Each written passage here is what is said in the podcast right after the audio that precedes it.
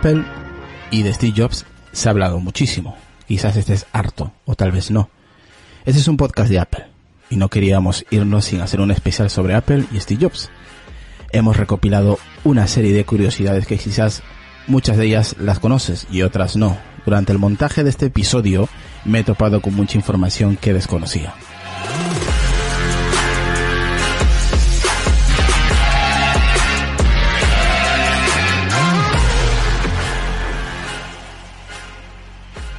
Estas curiosidades que vais a escuchar a continuación son parte de la historia de Apple y nos muestra la evolución de la empresa. Algunos fragmentos son sacados de libros oficiales y no oficiales.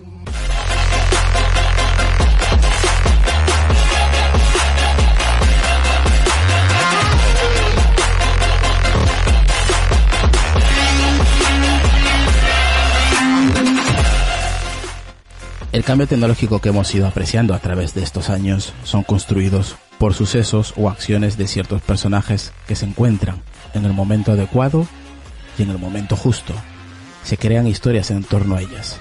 Hasta se inventan leyendas sobre ellas. Pero de lo que sí estoy seguro es que dejan su huella en el universo.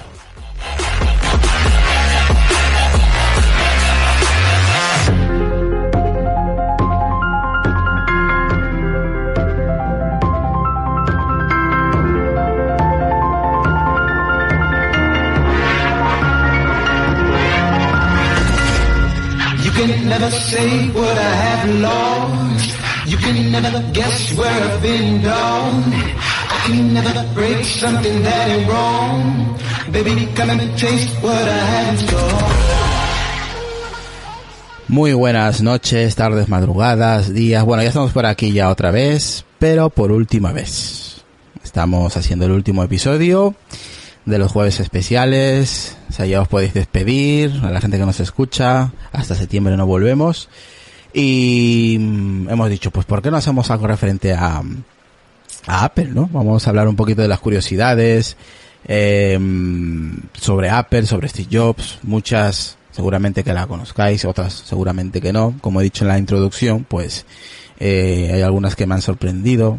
Esto gracias a Sonia, que estuvimos buscando el tema y nos topamos pues con varias curiosidades curiosas, valga la redundancia, y dicho, pues, ¿por qué no hacemos un episodio sobre esto? Y no, al ser ya el último episodio no queríamos tampoco, ya la gente está de vacaciones, hay mucho calor, estamos en otras, en, otras cosas, entonces no queríamos complicarnos también en hacer un episodio tan, eh, tan cafetero, ¿no? Pero, eh, pues vamos a hablar un poquito, a charlar, a debatir, a conversar sobre, sobre estas curiosidades con la gente que nos va a escuchar en Twitch y nos va a ver y nos va a escuchar en formato podcast como siempre. Pues agradecer a la gente que ha estado durante todo este año, los episodios que hemos estado haciendo durante la, mm, el estado de emergencia aquí en España, eh, que se hacía diario, eh, luego hubo un parón, luego retornamos y luego pues ya es hora de parar un poco y, y relajarnos un poco. Vale, seguramente en septiembre volvamos con más temas, como solemos hacer. Y nada, pues agradecerles desde aquí a los oyentes, escuchas del podcast, pues muchas gracias por estar ahí y por escucharnos. Bueno, voy a presentar a los compañeros que tenemos aquí en, la aplicación, en Zoom. Eh, seguramente los estáis viendo en Twitch, ¿vale? Eh, voy a empezar con David, que lo tengo ahí primero, así que muy buenas, David. Buenas, vamos a ver qué, qué cocemos esta noche. Uy, qué calor. Algo, algo interesante seguro. y el calor que tengo encima, no te lo crees ni tú. Un calor. En fin, eh, Lucas. Buenas, ¿qué tal? Pues aquí, nada, comentar como siempre cositas bonitas e interesantes y el último episodio del verano. De la temporada. De la temporada. Te lo recuerdo. Del verano no, el verano todavía continúa, ¿eh? Bueno, da igual, del verano. Bueno, del verano no, de la temporada, sí, cierto, vale. Bueno, eh, por aquí tengo a Carlos Castillo. ¿Qué tal, Carlos? Hola, buenas noches. Eso que es el último capítulo de la temporada no se lo cree nadie. O sea, no te lo crees ni tú, no se lo cree nadie. Esto es un- como todos los años. Nos vamos, nos vamos, pero no nos hemos ido del todo. Bueno, ya sabes, si dimite Team, volveremos, ya sabes. Buah, eso no caerá. Si me dice, tiene hago yo un especial 24 horas. 24 horas emitiendo en directo. Hombre, si pasa algo importante, pues no nos queda más narices que hacerlo, ¿no? Pero no sé, no sé, a ver qué ocurre en, en agosto. Eh, Mr. Harper Collector, ¿qué tal, Gael? Muy buenas. ¿Qué tal chicos? Buenas noches. Mucho calor, ¿eh? No, por aquí no tanto, ya os le estaba enseñando a los compañeros antes en La Coruña 18 grados. Buah, se está, eh, aquí Estamos- tenemos 34 creo ahora mismo en la calle. Ya, Joder. se nota. A ver, Decar, preséntate. Pues nada, otro día más, bueno, eh, último día de la temporada, como dices, y aquí un poco al fresco porque, jo, vaya día de calor, y me he salido a la terraza y aquí estoy en la terraza. Espero que no, que, que no caiga ninguna tormenta de verano, pero bueno, aquí estoy. Bueno, por aquí tenemos a Retro. ¿Qué tal, Retro? Bueno, pues propicias noches. Yo estoy con lo, con Carlos, que vamos, o sea, el año pasado nos tiramos despidiéndonos, ¿cuánto? ¿Cuatro semanas? Que esta es la última, esta es la despedida. Tal cual. Fue así. Tal cual, o sea. Joder, así que no sé yo, ¿eh? No sé yo lo de la despedida de verano, pero bueno, el jefe manda, ¿eh? Es el que parte el bacalao. Bueno, tú has estado liado eh, esta semana. Y la Y anterior. la que, y la que viene. así que no me aburro en verano, ¿no? Bueno, a ver. eh, pues vamos a empezar ya el episodio, ¿no, chicos? Yo creo que ya podemos empezar. Ok. Claro. Vale. Escucho una moto por ahí. Claro, estoy en la calle. Joder, macho. Ah, bueno, el mute. A ver, chicos. Eh, David, ¿has apuntado algo de aquí? Del guion. ¿Con cuál te, con qué quieres empezar? Que te haya extrañado aquí las curiosidades que tenemos. Tenemos varias, ¿eh? Pues hay, hay muchas donde elegir. Ya sabes que cuando hay mucho donde elegir, Aquí ha puesto uno el primero, el cabrón de retro, seguramente, porque esto yo no le he puesto. a ver, de, a ver, retro, ¿qué coño has puesto ahí? Joder, que tanto acusa a Steve Jobs de que le han robado ideas, que Samsung, que si Microsoft, que si no sé qué, y él fue el primero que robó la idea del interfaz gráfico. Bueno, no lo robó. Es que hubo alguien muy ingenuo que se lo enseñó. ¿Vale? se lo regalaron. digamos, digamos que, que Xerox no supo aprovechar la idea.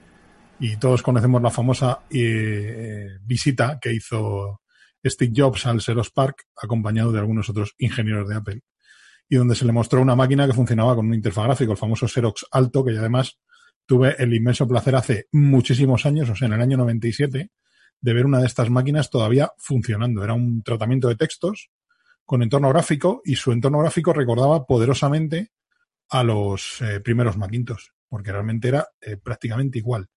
Y definía los conceptos que define un entorno gráfico moderno, pues como son eh, las ventanas flotantes, como son paradigmas como los menús, como el escritorio con iconos, todo ese tipo de, elementos que hoy estamos tan acostumbrados a ver y tan acostumbrados a manejar en cualquier eh, ordenador, eh, teléfono móvil, tablet o hasta el portero automático de casa ya prácticamente tiene iconos y escritorio. Y todo ese paradigma, pues, eh, estaba diseñado por los ingenieros de Xerox, pero no, no, no creyeron en aquel momento ellos mismos en su propia idea. La enseñaban a diestro y siniestro a más de una empresa y a más de un interesado en el emergente Silicon Valley de aquella época, pero parece ser que fue Jobs el único que vio el potencial de esa idea y lo copió vilmente para, para hacer el Lisa. Lo copió y lo mejoró porque la verdad que el interno gráfico del alto era poco gráfico, era más texto y con ventanas flotantes, pero bueno, pues la idea, la idea la cogió de ahí, está clarísimo. En aquella visita, digamos que se le encendió la bombilla, ¿no? Y vio el potencial de aquello. Sí, pero no, no nos hacemos la idea que aquello eran los inicios de los inicios. No se sabía ni lo que era. O sea, un ordenador, para que es un ordenador en casa. Que se supone que un ordenador ocupaba, pues eso, una habitación. Vamos a decirlo así.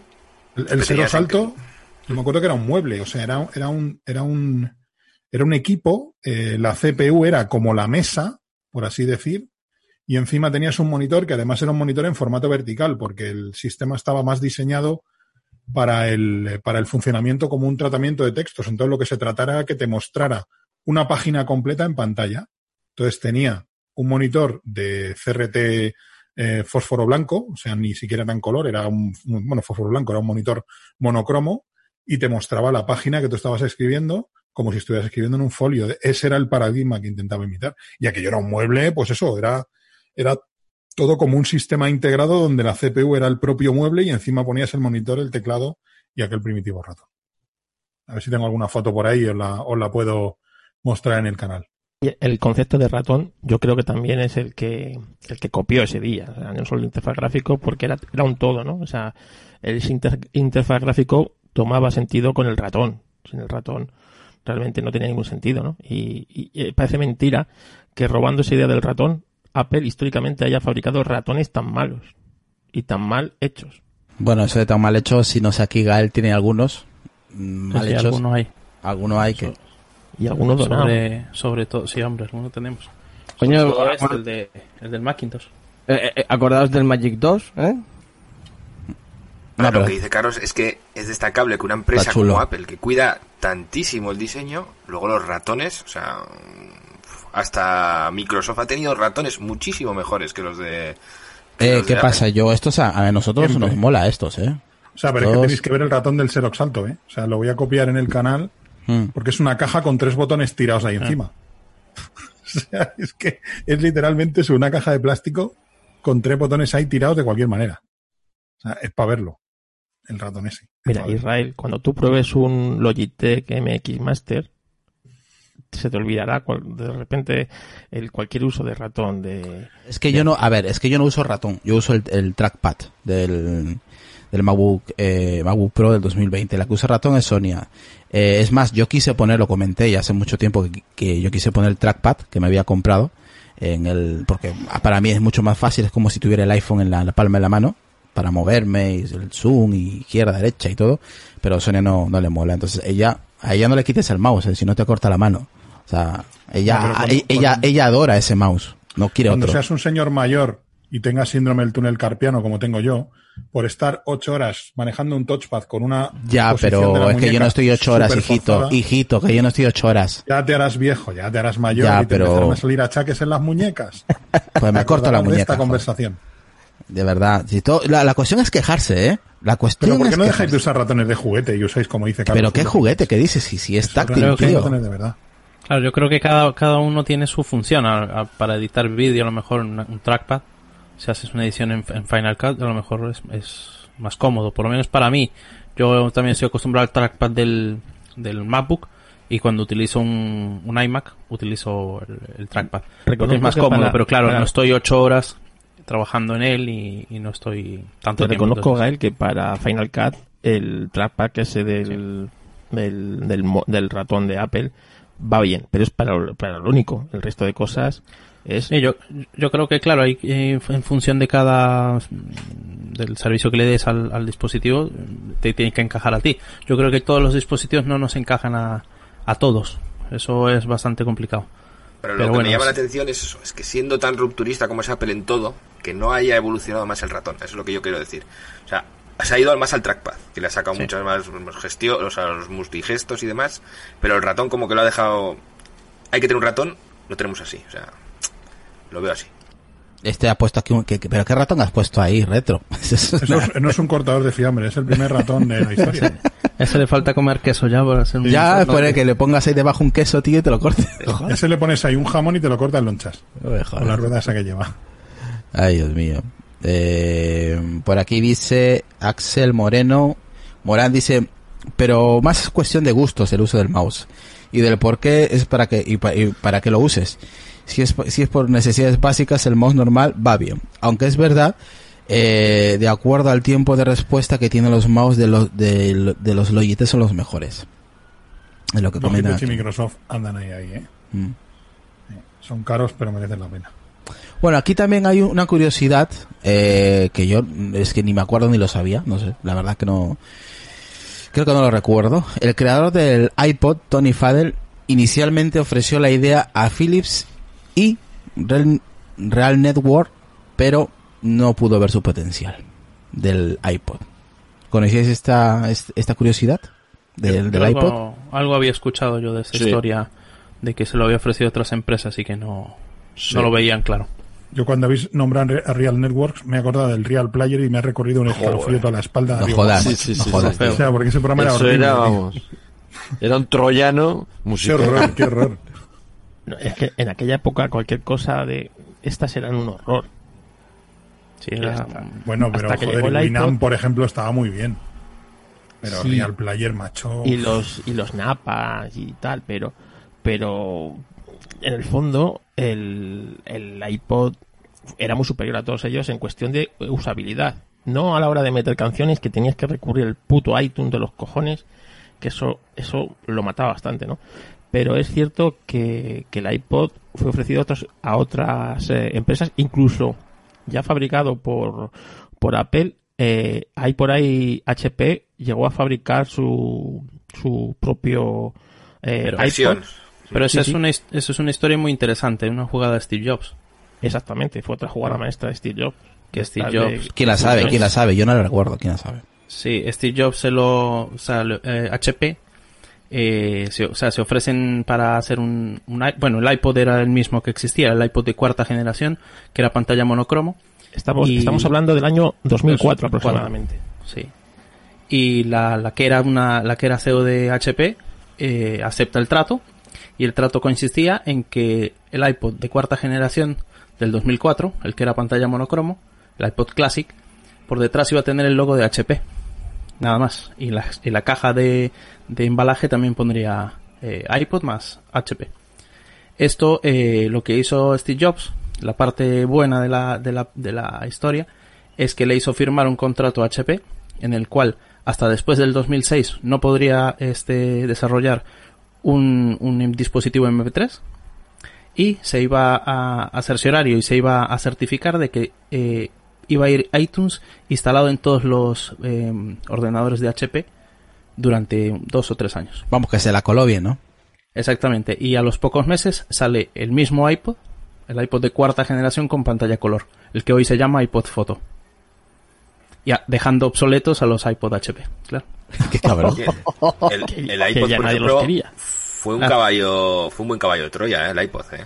Sí. O sea, gracias al iPod, yo mismo me vine a Mac. O sea, cuando me compré el primer iPod de 20 gigas tenía, creo. Para nosotros también fue no, lo mismo con el iPod Touch de primera ¿qué es generación. Fue, fue un caballo de Troya. Con eso empezamos, aquí en casa, con ese dispositivo empezamos en el mundo de Apple.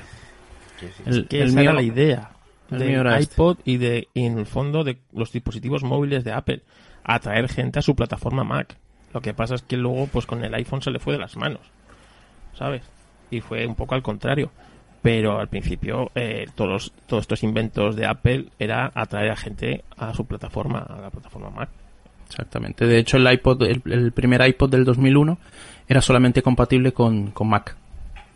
Luego se abrió los, los modelos siguientes y el iPod de segunda generación, eh, Mac y PC.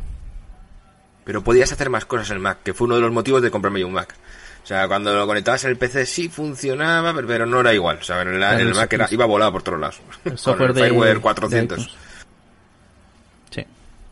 El fireware era, era también otra cosa visionaria, que al final no eh, eh, vinieron los, las velocidades en los USB A normales y eso se comieron a, después se inventaron el cable de 30 pines y propietario y al final el fireware fue muriendo.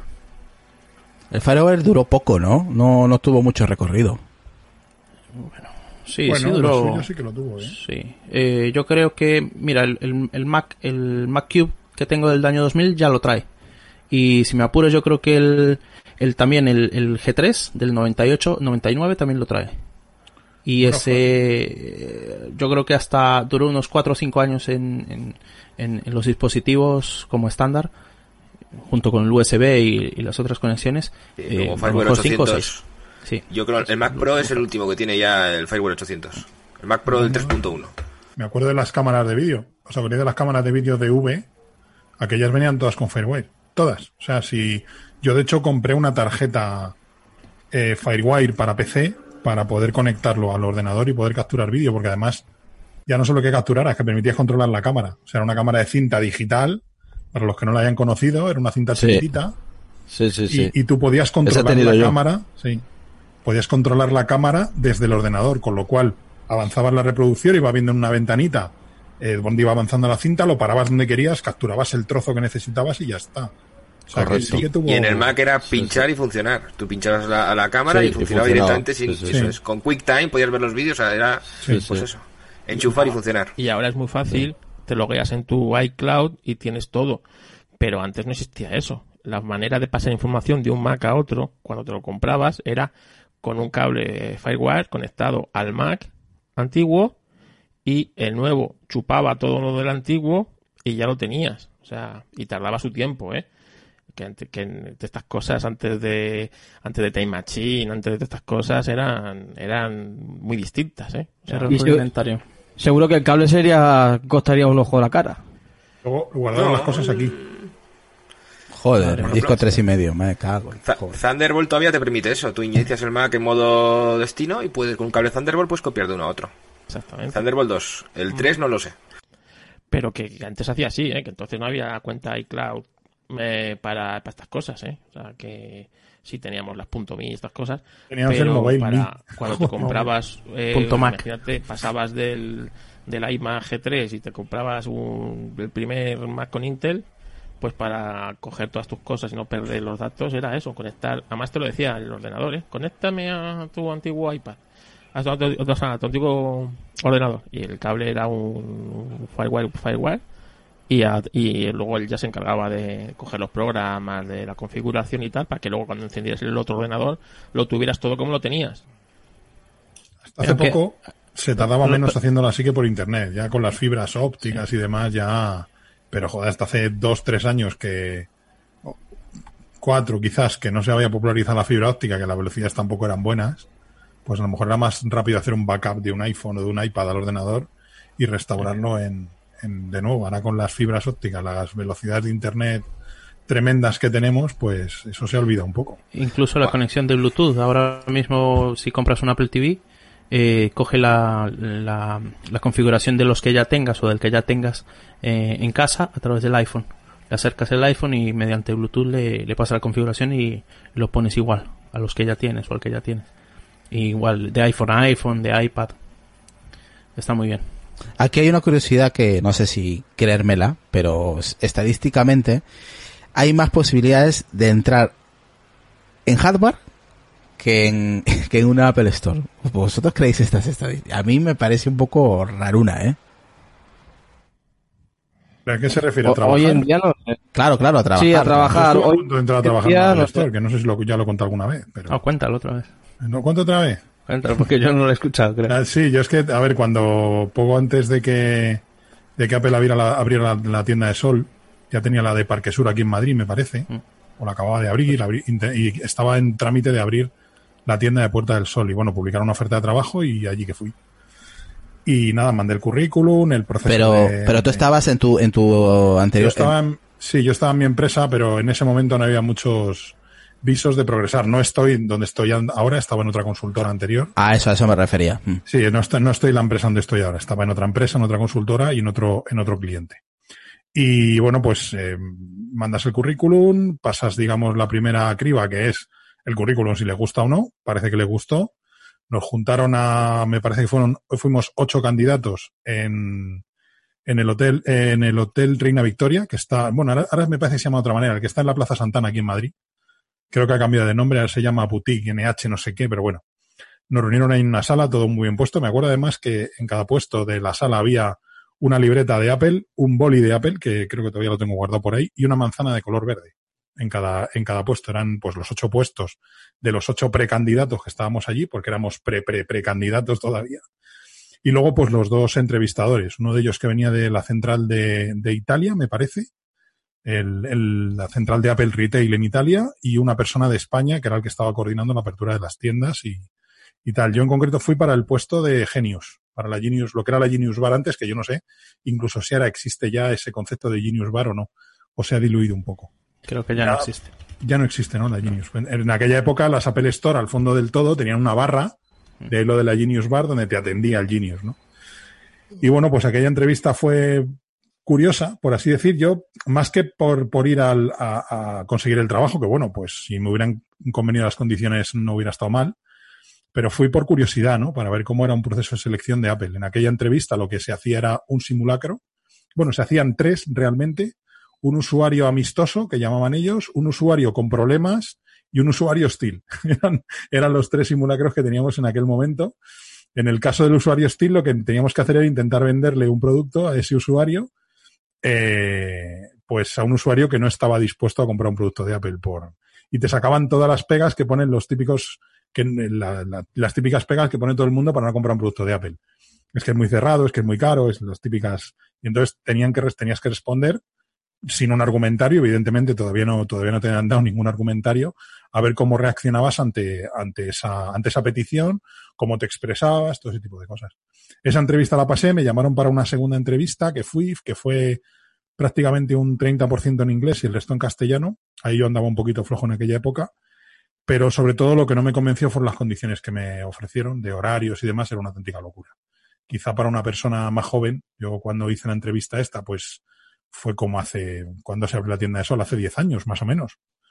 Por ahí, aproximadamente, 10, 12 años, pues ya, mm, joder, tener que currar fines de semana, festivos, tema de vacaciones, tener que anularlas si había algún lanzamiento, que eso es, cierto completamente, que cuando hay un lanzamiento nuevo las vacaciones se anulan, se anulan ipso facto, pues todo esto pesaba, ¿no? Y luego las condiciones económicas tampoco eran muy diferentes de donde yo estaba, así que finalmente rechacé la, la, la- el puesto, vaya, me, me llamaron después de la segunda entrevista para continuar con una tercera, porque el proceso de selección en aquella época era la hostia, no sé ahora si se habrá, si será Ah, más yo, creo que ahora es más duro. complicado, ¿eh? Yo creo que ahora es más duro, ¿eh?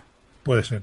Eh, Me encontré con los típicos flipados en la entrevista, porque es que no quiero llamarle de otra manera, que lo que querían era currar en Cupertino, ya les dijo el, el entrevistador que vamos, ¿Qué que dices? pasar de Apple Retail a, a Apple Computer o Apple Incorporated era pues prácticamente eh, imposible. Aparte que si querías trabajar en Apple Incorporated, aquel no era el lugar para estar. O sea, realmente si eras ingeniero de software, ingeniero de hardware, lo que sea, no era la entrevista apropiada, porque allí ibas a entrar a trabajar en Apple Retail.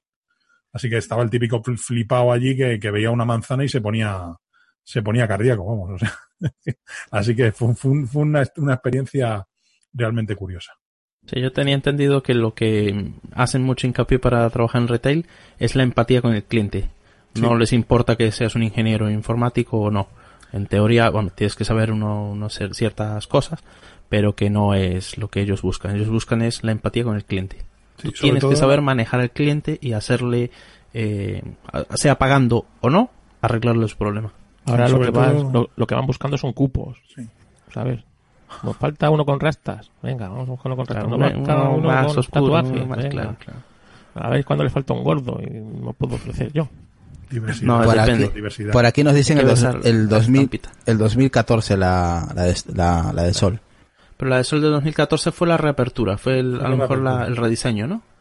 No, el rediseño ha sido el año pasado, me parece. Sí, hace poco estuvo en Cuando estuvo Rosalía, ¿no? El 2016, cuando se lanzaron el HomePod en España, Sí. creo. Por ahí anda, sí. David No, está que se descojona, David está que flipa. Sí, que vino el amigo Tim con Rosalía a presentar el HomePod en España. Bueno, aquí. Esta también, bueno, esta, esta es muy conocida, este, esta curiosidad. Cuando Steve Jobs metió el primer iPod en un acuario para demostrar que había aire dentro del dispositivo y que podía ser incluso más pequeño. Esta es muy conocida, esta creo No, que la conoce yo- todo el mundo, no- ¿no? Yo no la conozco. Sí, hombre, sí, sí. No- no- nunca hemos hablado de ella. Carlos Castillo, ¿tú piensas que a día de hoy se siguen actuando de esta manera en, en Apple? Creo que no, ¿no? Eh, está clarísimo que no. O sea, salta a la vista que no. O sea, es decir, en una Apple así, un montón de fallos eh, garrafales que ha habido a lo largo de estos 10 años, no se hubieran, da- se hubieran dado otros, ¿vale? Pero eh, una serie de fallos garrafales estos no se hubieran, no se hubieran dado si se hubiera actuado así. También te digo que, bueno, pues eh, ese, mm, ese estado de miedo de esclavitud o de tiranía, ¿no? Que, que sometía Steve Jobs a los equipos, no sé también si hubieran podido aguantar el ritmo de la Apple esta de los últimos 10 años. Pero está claro que, que no, o sea, esta Apple que, que bueno, pues es mucho más laxa en esos aspectos. Retro, o cualquiera que quiera comentarlo. Yo creo que, pues eso, no sé. Yo es que me imagino a Jobs ahí en la reunión. ¿Cómo que no se puede hacer más pequeño? Cojo el iPod y lo tiro a la pecera. Es que me lo estoy imaginando. Sí, yo también me estoy imaginando a Steve Jobs diciendo, pero qué mierda de teclado mariposa es este, que se rompe, cojones, pero no ves que se rompe, ¿cómo vas a Bueno, sacar esto? tampoco, cre- Carlos, recuerda que está sujetando mal el iPhone, ¿é? Tampoco Sí. nos paremos. Que, que No verdad. pero es que no me compares ni una cosa. verdad que las es Blackberries también perdían ¿eh? No son Sí, sí, incompatibles. pero- Es que no conseguí perder cobertura en el iPhone 4 ni en el 4S. O sea, Yo no- no, porque ya estaba arreglado el tema. Bueno, el 4S ya estaba arreglado el tema. Pues en el 4 tampoco. O sea, tu- tuve un 4 unos meses Sí. de la empresa y Yo joder, tuve no cuatro- tenía cobertura. Yo tuve un 4 durante 4 años y tampoco. Yo creo que eso después lo- le hicieron alguna mejora de software algo, aunque es hardware porque es la antena, pero Igual subieron la potencia en el firmware de la Puede antena ser. o lo que sea. Ya, pero no, no son incomparables, o sea, eh, aquí se han cometido cagadas eh, épicas, o sea, y la, la otra Apple era capaz de rectificar. Mira, hace, yo creo que fue ayer o antes de ayer, se cumplieron 20 años de la presentación del Cube, Jo, qué bonito. ¿os acordáis? el 21 de julio. Fue por julio de este, de este o sea, fue, yo me acuerdo Sí, que fue por julio del, del, dos- del, del 2000. Puse, puse un post con- conmemorativo. Es que no me sigues en Instagram, Carlos. Sí, sí te sigo, lo que pasa es que tu Instagram, que es distinto, ¿sabes? Pero, eh, acordaros que ese equipo enseguida se le dieron los fallos y Apple no tardó nada en descontinuarlo y en avanzar. O sea, y fijaros la que lió Apple con el Mac Pro o el papelera y lo que ha tardado en, en reconocerlo y lo que han perdido. O sea, eh, la Apple de, de Steve y la, la actual eh, eh, han cambiado muchas cosas y no todas para bien, es decir, También era una empresa mucho más pequeña. También. sí, O sea, Sí. mm, eh, y quizá por eso a lo mejor eh, no deberían de cometer tantos fallos, ¿no? Pero, pero a lo mejor esos fallos no son tan importantes en la cuenta de resultados, porque es una, es una empresa muchísimo más grande. O sea, yo me acuerdo cuando salió el G4 Cubo, era este el G4, ¿no? Era el Cubo. Joder, fue, fue portada hasta en PC Wall, leche, hasta en PC Magazine, que eran revistas dedicadas al mundo PC, no al mundo Mac, que trataban también la actualidad de Apple, evidentemente, pero joder, es que fue portada en todas las revistas de informática de la época, en todas. Es que yo me acuerdo de que yo era, antes de la llegada de, Internet masivo y tal, joder, yo era consumidor de revistas de informática todos los meses, me gastaba cuatro y cinco mil pesetas en, en revistas de informática. Y joder, es que fue portada en todos los sitios. Y al cabo de los pocos meses se había olvidado, porque tenía un problema de calentamiento por un tubo. O sea, y se, y se olvidó, pero, coño, de entrada se oyó hablar de Apple hasta en los telediarios. Que en aquella época no había noticias de tecnología en los medios generalistas apenas, y menos en España. Y me acuerdo Y que hoy en día- G4 en el telediario. Acuérdate que hoy en día se ha empezado a hablar de tecnología en la, también por Apple. Cada vez que pasaba algo con Apple salían las noticias. Tú, cada cuando- vez que saca algo iPhone, Sony, ¿no? o sea, cada vez que sale Sony o algo, no sale en las noticias. O sea, Sí, bueno, quizá la PlayStation no es lo único que sale en las noticias. Sí. Pero- pero y, poco más, poco más. sí, Está no. claro que una cagada de Apple vale mucho comparado con la de los demás. Y igual que un cuando se presenta el último Samsung, a no ser que Samsung pague el, el, el spot, no sale en la, en, la, en, la, en la televisión y cuando se presenta el iPhone siempre hay una nota en cualquier medio de comunicación, ¿sabes? Vamos, lo del iPod este de que tiro la pecera, yo me lo creo, pero vamos. Eso Sí, también hay, sa- y- hay que mirar qué, qué le, qué le trajeron, ¿eh? A lo mejor le trajeron un cacharro que era Y- de medio kilo y dijo esto... y no tiró el ingeniero por- porque no le cabía, pero posiblemente lo hubiera Y tirado. bueno, yo viendo, recordando el, el MP Man este que he colgado por ahí en el canal, que fue el primer reproductor MP3 comercial, que parece un paquete de tabaco, pero no, es considerablemente más grande. Y recordando los Río, no sé si os acordáis de los reproductores MP3 de Río, que fueron muy conocidos también. Joder, unos tochos, porque además es que llevaban un conector Centronics. O sea, un conector a puerto paralelo de 25 pines para conectarlo al PC para traspasar música. O sea, aquello era un tochazo, pero porque no te quedaban más narices.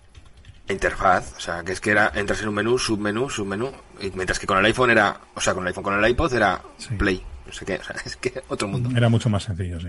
Por aquí dice Carl Tsai, eh, los usuarios masivos de Apple también han cambiado mucho en estos años. Las preferencias y necesidades son otras también. Sí, pero yo creo que los fieles siguen ahí, ¿eh? Y no hablo de mí porque yo soy culo de mal asiento. No, Pero de, de ti no, tú, a ti te gusta estar en todos lados. A mí me gusta estar en todos los, en todos los cocidos, ¿no? Pero Sí, sí, sí, sí, sí, por eso te digo. Oye, el, ten- el tema de... mm, Esto lo había visto ya hace tiempo en una noticia sobre la batería del MacBook de Apple es a prueba de balas. a ver, es que yo esto... Y son de las Nerf esta de los niños, sí. No, yo creo que pasó una, en una noticia americana que a un tío le habían en una que estaba por la calle con el portátil y hubo una balacera en la calle y le pidió una bala perdida y tenía pues eso, no, Pues, me imagino que se está... de- Eso ha quedado muy de telenovela, tío. Sí, pero no, no, que salió, La ¿eh? balacera. No, no, una, una balacera pilló un fue. bala perdida y le hice un hijo. Un tiroteo, Irra, un tiroteo. Como que es que lleva la Biblia aquí en Me el... gusta a mí lo de balacera, tío. Es que balacera suena más fuerte, más, ¿sabes? Más, Más heavy, más heavy, auténtico. más Tiroteo. auténtico, de bala. Bueno, ya ha habido varios casos también de móviles que han, que han salvado la vida. Que han salvado de balazos. O sea, y, y estoy mirando aquí en internet y hay de todas las marcas. Nokia Lumia, fíjate dónde estará. Joder. Eh, Blackberry, eh, Samsung Galaxy, eh, yo no sé, ha habido, o sea. Pobre bala la que se chocara contra un Nokia, ¿eh? Pobre bala. Imagínate si llevabas el Note 7, el Galaxy Note 7 en el bolsillo. No, explotaba, a, la, a la de 3. Es me acuerdo cuando hicieron GIF, eh, no, GIF no, cuando hicieron eh, unos trucos en GTA, en GTA. Que tiraba Samsung, no. Como bomba, como si fueran granada, digo, qué hijos de puta. Hicieron un mob que, que era. Brutal, a gente como se le ocurra, eh. Qué bueno, tío. Sacaba el, el, note, se lo tiraba como si fueran granada. Yo, qué cabrón. Brutal, bueno, aquello fue, aquello fue, yo le dediqué a eso uno o dos podcasts. Aquello fue un poco exagerado. O sea, las compañías aéreas registrando a los pasajeros para ver qué modelo de móvil llevaban. Sí, fue exagerado. eso. Alguno se cambió el SSID del Bluetooth, puso Note 8, o sea, Note 7 y, y no era un Note 7, pero Ya. casi le bajan del avión. Pero joder, me pareció, a mí me pareció un poco exagerado, ¿eh? Aquello. Hubo una mano negra ahí que movió una campaña un poco de desprestigio porque... Mano de color, mano de color. Aquí dice Sonia, Pero- la, la leyenda, la leyenda viene debido a que en 2007 un brasileño se salvó de una muerte segura cuando estaba siendo, siendo víctima de un atraco y, y su MacBook Pro como prote- usó su MacBook Pro como protección e iba a recibir un disparo. Hombre, lo que estaba diciendo, estaba- se cubrió y, oye, Bueno, en 2007 arrojas el MacBook, que es lo, que- con lo que pesaba en aquella época, sales corriendo y es difícil que te pillen, ¿eh? O sea, que es co- cuando vas con un yunque por la selva, pues si aparece un león, pues igual. Volviendo al tema del diseño y Steve Jobs, ¿tú ves un equipo de Apple por dentro cómo está diseñado? Y es que lo comparas con un equipo normal de otra y no tiene nada que ver. O sea, tienen, no sé, es que sí, da gusto es, verlo eso por es dentro. verdad. Sí, tiene los cables bien colocados, bien cuidados. Bien, bien equilibrado, o sea, bien balanceado el equipo. Bueno, de- habéis tú- visto mi PC por dentro con LED de colores. tú abrías un, un G5, un, un Power, un Power Mac G5 y abrías el mismo en, con ya con Intel y se te caía el alma a los pies. Sí, Cómo estaba todo el G5, cómo, pues, eh, bueno, Gael tiene seguro que hay varios Sí, equipos para yo verlo. tengo yo tengo el G5 que lo cuando lo compré me lo, lo abrí para limpiarlo y, y sí estaba está todo muy muy bien y está todo muy muy ordenado el, el, el Intel no lo tengo y no sé cómo no sé cómo es la, la, la diferencia pero bueno me la imagino Estaba buscando que tenía por aquí unos módulos de memoria guardados de unos MacBook Pro de 2012 y eran del mismo color que la placa. Joder. O sea, los módulos de RAM, que normalmente suelen ser, estos son unos DDR2 que saqué el otro día de un portátil para hacer un imán de nevera, son de color verdoso normalmente. ¿vale? Sí, sí. Salvo algunos, yo pone, bueno, por ejemplo en el PC sobre mesa tengo unos Kingston HyperX que son grises de estos tipo gaming, pero normalmente son verdes. Pero es que Apple hacía los módulos de memoria, los pedía del mismo color que la placa base, que era como un color, no era negro, tampoco era gris, era una cosa así intermedia, como un gris mm, Como- como con tonos ciertos marrones y eran del mismo color, los módulos de memoria. O sea, Esos yo no sé lo que le costaría que le hicieran esos módulos de memoria específicos. Bueno, la memoria era normal, DDR3, 10600, tal, igual, pero el color de la, del PCB era del mismo color que el PCB de la placa del Mac. Mira, Gael, la diferencia era, es como de la casa de un soltero a la casa de un casado. Claro. Lo mismo, ¿sabes? Tú abrías, abrías el, el G5 todo en su sitio, todo colocado, todo tal. El aire tú veías. ¿no? En el otro era pf, como, pf, como cuando vives solo, ¿sabes? Era allí tirado Cable por aquí, esto por aquí que, que entra mejor, esto por aquí que es más corto, ¿sabes? Un desastre. Joder, madre mía. Bueno, aquí, siguiente. Esta, esta sí, esta la sabemos, pero no sé si ahora mismo es posible o es viable eh, de que Apple venda una línea de ropa como la hizo en el 86. ¿Veis viable que Apple no venda accesorios tipo ropa, gorras, todo ello? no Pero no lo hace ya en... Es- Claro, en es- el Apple no, Park y Tu eso. línea de- la línea de merchandising es eso. No, es un merchandising de, de solamente de esa tienda exclusivamente. Es- sí, pero son, eh, pero que no, no- camisetas y gorras. sí, pero ropa como como lo vendía que eran que, que eran en el 86 es totalmente diferente. ¿Vosotros Sí, habéis además visto a era estos masivo. tíos? ¿Vosotros habéis visto a estos tíos con el, con el jersey anudado a los hombros? Calla, pero Eso que- te lo pones en mi barrio y no llegas a la esquina, macho. El jersey anudado a los hombros. Sí, sí, así estilo pijo, coño, como se dice aquí en España, estilo pijo. Ah, vale. con el jerseycito aquí Y hecho un la, nudo y la los hombros, sudadera macho. con el cuello del polo por fuera. Uf, ¿Qué es lo que pasa? mandaba. O sea, ¿qué pasa? ¿Tienes un problema? O sea, es que no se pueden vestir como quieran, ¿no? O sea, de verdad. ¿Qué pasa, Julio? Muy buenas, ¿qué tal? Es que, Por Julio, aquí- los que vimos en Vallecas, tío, es que esto no, no pega. Por aquí me, me he colado. Es que los que vivimos en Vallecas, ¿qué pasa, no? Claro, tío. Oye, un polo con la camis- con el logotipo de Apple eh, es molón, ¿no? Bueno, esto no era tan, tan bonito. No era tan Ya te mono. digo yo que no. Oye, la- pero pero la sudadera mola, ¿eh? Porque- ¿La negra? Sí, esa mola. Eh, creo que eh, Adrián tiene una camiseta de ese estilo. Yo, yo las he visto estas en eBay y cuidado. Digo lo que vale. Lo que valen. ¿Cuánto vale La aproximadamente? línea de ropa De no- 200 no era nada bonita. 200 dólares para arriba, una camiseta, una sudadera. Más o menos. Joder. Mira, aquí ha Las, puesto las zapatillas deportivas, que también Yo tuvo. tengo una camiseta de esas atómicas que me regaló un amigo. Pero es de la época, Decar. Ah, de esa época no. Pues Ah, en, esa vale, época, vale. Moderna. en esa época tú ya eras mayor. Deca. Al- El merchandising nuevo que se vende en, en, en la Apple, en, en el Apple Park sí que son otro otro tipo de, de cosas y tal.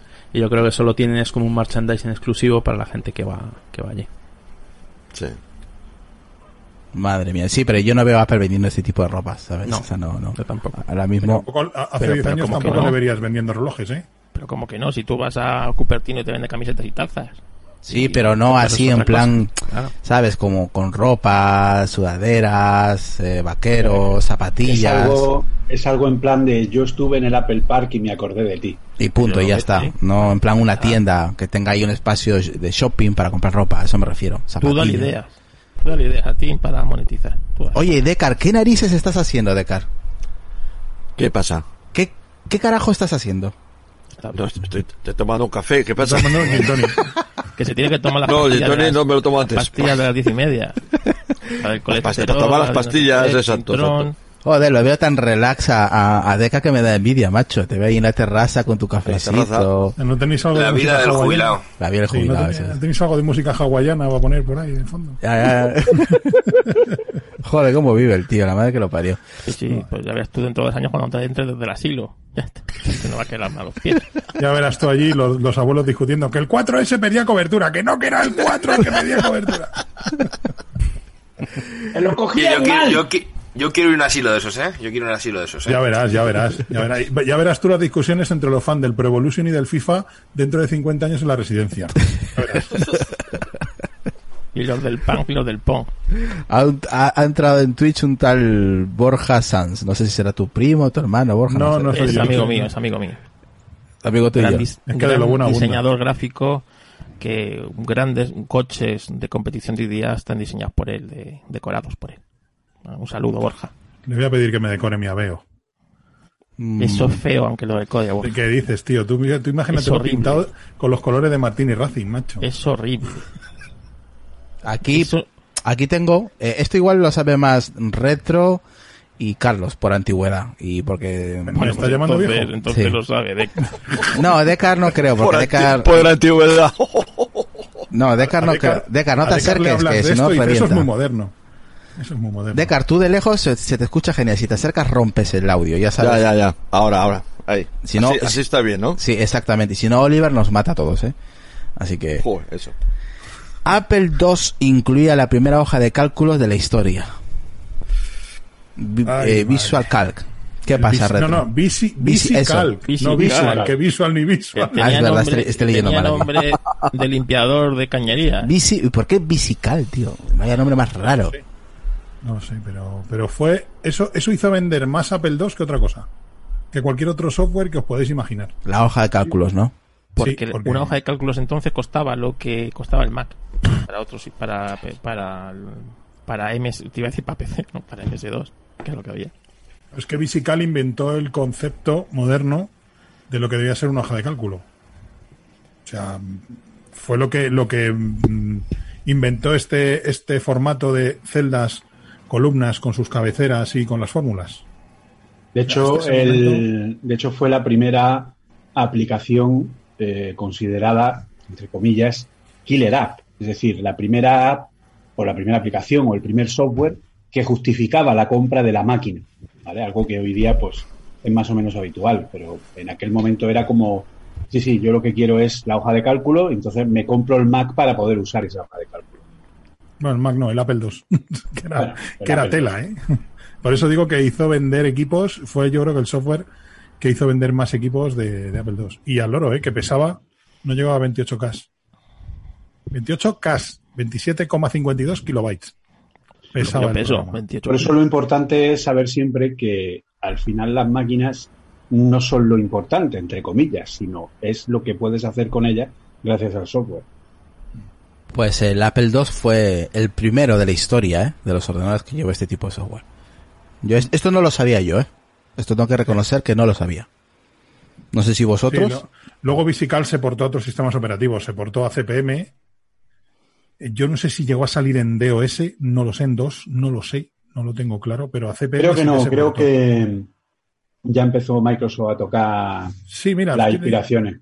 estoy leyendo aquí, llegó al HP 150, al TRS 80, que esto eran pre-PCs, no eran todavía PCs compatibles, e incluso al IBM PC en 1981. Sí, sí llegó, sí llegó, sí llegó. Luego llegó Lotus 123 y arrasó con todo. Después, muy, muy poquitos Respondo años. otra vez. ¿Eh? A ver, Se llamaba Lotus 123, abuelo. y aquí tengo otra también. El Apple II no tenía cerrojos ni tornillos visibles. Su aspecto era el de una máquina de escribir con diseño futurista. La simplicidad es la máxima expresión de la, de joder, sofisticación. Rezaba el eslogan de Apple por entonces. Ni tornillos, ni cerrojos, ni nada. Era como una máquina de escribir. He puesto una foto en Telegram que se ve el, el Visical y el Apple II. Eso es, eso es un Apple IIe, me parece, ¿no? Esta es la versión un poco remasterizada que salió. Me parece. A ver, mira. este- Lo bueno que tenía el Apple II, lo bueno, bueno, lo, lo bueno curioso, es que era igual de elegante por dentro que por fuera. Es decir, si tú abrías la máquina o intentabas abrirla, obviamente perdía la garantía, eh, etcétera, etcétera, ¿vale? Y no estaba hecha para ser abierta. Y aún así, por dentro estaba perfectamente ordenada y perfectamente bonita para que cuando alguien de servicio técnico tuviera que abrirla, pues eh, no tuviera ningún problema a la hora de, de hacerle cualquier tipo de, intervención. Es decir, incluso en las partes que no se veían, Jobs quería que todo estuviera perfectamente ordenado. Sí, porque si hubiera sido por Bosnia, hubiera dejado todos los cables por ahí tirados, cuatro o cinco migas de patatas fritas dentro también de recuerdo. O sea, si hubiera sido por Bosniak, hubiera sido un equipo muy diferente. ¿eh? De hecho, la, la gran pelea que tuvieron los dos, o las grandes discusiones que tenían los dos al respecto, era porque Wozniak quería que el ordenador fuera mucho más modular, que fuera mucho más ampliable, que se pudieran cambiar la memoria, que se pudiera Sí. cambiar un Lo que, es, de cosas. lo que es una, un- una PC a día de hoy, Julio. Una torre. Exacto. Eso es lo que quería Wozniak. Y eh, Jobs decía que no, que la gente no tenía que tocar nada, que comprara el ordenador y lo usara tal cual lo compraba, que no tenía por qué cambiarle nada y que, y que entonces, bueno, pues que no, que no se podía ni abrir, ni tocar, ni hacer nada. Y esas fueron las grandes peleas. Y de hecho, si no recuerdo mal, es el motivo por el que se, se incluyeron puertos de expansión que Jobs no quería, eh, porque creo que llevaba dos puertos, un RS232 y luego llevaba otro más eh, paralelo para temas de impresora, eh, pero no sé si llevaba, me parece que llevaba dos puertos o tres o de ampliación, no recuerdo ahora mismo, ahora mismo eh, pero llevaba más de los que a Jobs le hubiera gustado, precisamente pues para que se pudiera ampliar y se le pudiera poner una segunda disquetera o se le pudiera poner una impresora o cualquier tipo de cosa parecida. Sí, vas a decir lo que me dijo, lo que me dijo una mina vez. Dice, esto lleva dos puertos paralelos. Dice, oye, que yo sé, que yo no soy Lelo, macho. Festival del humor. Y al En final fin. lo ha conseguido, ¿eh? El tema de que no podamos tocar nada casi, ¿eh? Sí. Sí, porque Eh, casi todo viene soldado. Los portátiles, sí. Ahora mismo todos los portátiles son totalmente soldados. No se puede tocar nada. Qué pena. Los ordenadores sí, los Mac Mini sí se pueden cambiar la memoria, aunque tienes que desmontar el Lego entero. Y, y los iMac de 27 que también se les puede tocar la memoria, pero el resto. Bueno, y el Mac Pro, que es el modular por excelencia, obviamente. Sí, no le queda otro remedio que ser modular, si no. Y ahora con ARM todavía menos. Mm. Si quieren, no. Si quieren. Pero no No quieren. tienen por qué, pero, Pero no quieren. no quieren. Porque así le va muy bien. Bueno, aquí también tengo otra. Eh, o si no, eh, no sé. A ver, Gael, ¿quieres comentar una que tengas por ahí preparada? Bu- Bueno, eh, no la había puesto en el guion, pero lo puse aquí en unas fotos más arriba. Eh, justo debajo de las zapatillas de, de Apple, para seguir un poquito con el merchandising. Eh, veis ahí unas fotos de un estadio. Y es la final de la Super Bowl de 1984. Sí, sí, sí, sí veo. Y, y en el asiento Eh, hay, man- hay logo, ¿no? Sí, no, lo de los asientos es eh, en todas las Super Bowl, en todos, en todos los años, ponen lo que es el, el cojín de asiento, porque en aquella época, o igual hoy, eh, los asientos son plásticos o eran de, de- de cemento, y los asientos eran, era un cojín. Y este cojín es de las de, de la Super Bowl de, ese año. Eh, el patrocinador o el, o el logo de la empresa de ese año era Apple. De hecho, tengo yo alguno, alguno de esos. Y es de, se celebró el 20 de enero de 1985. Tiene Los- 35 años. Los Y venden en eBay por 180 dólares. exactamente. De hecho, tengo, no sé si lo veis, allá, allá arriba. Arriba, arriba, sí, sí lo veo.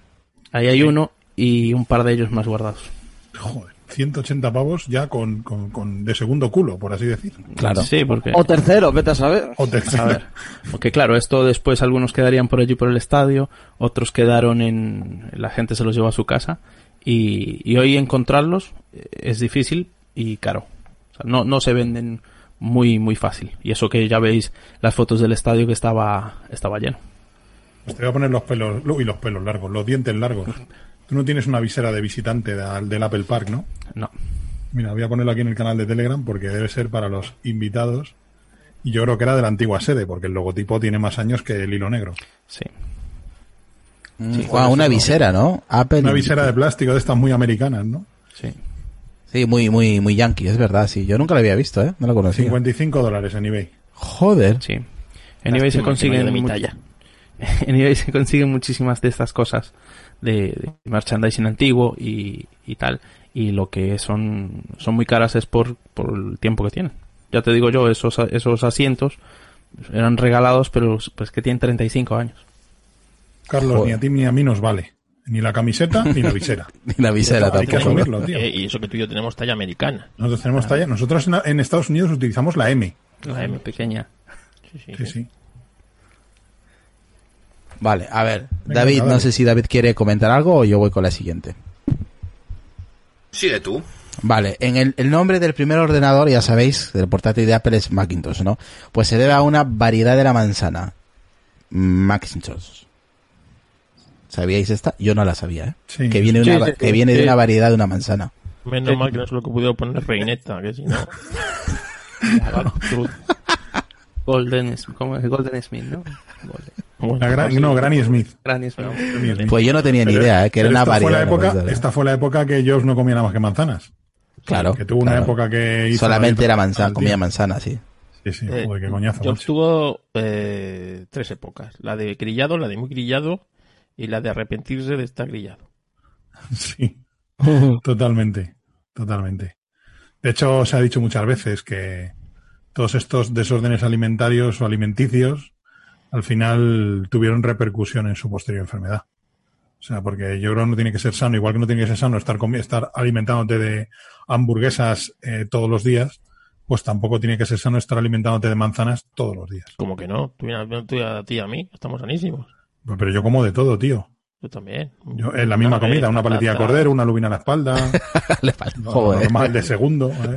Os ponéis Vale. finos, ¿eh? La madre que los parió. un gin tonic para bajarlo. ¿no? Espera, de que habla el que come como tú y yo, pero él solo, ¿sabes? Que no sé dónde lo echa. ¿Quién? Eh, tú, Yo, yo como normal, tío. sí, normal. Tú comes como yo y como Borja, pero no sé dónde lo echas. Es que hago ejercicio, hago, hago cosas. Vosotros estáis todo el día sentados. Esto es todo el día en el gimnasio. No me jodas. No, hago cosas, por no decir otras cosas. Estoy todo el día haciendo cosas. Vosotros estáis todo el día si eso fuera sentados. así, si eso fuera así, Lucas tendría el cuerpo de, de- de un, de un superatleta. Pero tío, es que yo como por ti y por Borja. No, lo que pasa es que comen Irra y Lucas y engordamos Carlos y yo. Sí, claro que sí. No, no, no, pero yo como por... Luca, oye, Luca no hace cosas, Luca hace hijos, que es lo mismo. Claro, exactamente, pero eh, eh, no se está todo el día ahí enganchado como conejo, ¿entiendes? Lo que es que estoy enganchado todo el día comiendo. Entonces, eso sí. Yo como por, por, por dos, por tres, por cuatro. Sí, pero tú comes durante día. el día. Ya sabes que se tiene que comer tres veces al día. Tú comes. A ver, que yo estoy despierto. Claro, yo soy despierto una entre dos y tres horas al día y, y, y son de ma- y, y- son de día, porque el resto del día estoy y de madrugada estoy despierto Es- y, y cada tres horas voy, pues voy comiendo. Como los ratoncillos, como los hámster ahí. Mm, mucho antes de que oye. existiera esto esto ya lo sabíamos creo todo todo creo creo que todos lo sabíamos mucho Eh. antes de que existiera el iPad o el iPod Touch Apple lanzó la Newton una PDA que pasaría al olvido después de nueve largos años de desarrollo ¿eh? nueve años Pues si fue el concepto, fue el concepto Gael, del iPad. Gael, o para hacer el iPhone, básicamente. Gael sácate sa- venga Gael saca Bueno, el sácatela. Sácatela sácatela venga muestra Sácatela, Gael, sácatela. venga sácatela Newton joder venga Retro coméntanos un poquito que esto sí que seguramente tú sabes la Newton fue mm, y, Fue y ojo ojo la mano. Ojo, y no fue en la época de Steve Jobs, ¿eh? No estaba No, Steve Jobs aquí. anterior, no estaba Steve Jobs. O sea que también sí, sí. Eso fue un proyecto personal de Gilamelio. Del Mira, que, ahí está. eh, La paso a, a Jobs. Qué maravilla. La La Newton. H1000, ¿A cuánto me la vendes, Gael?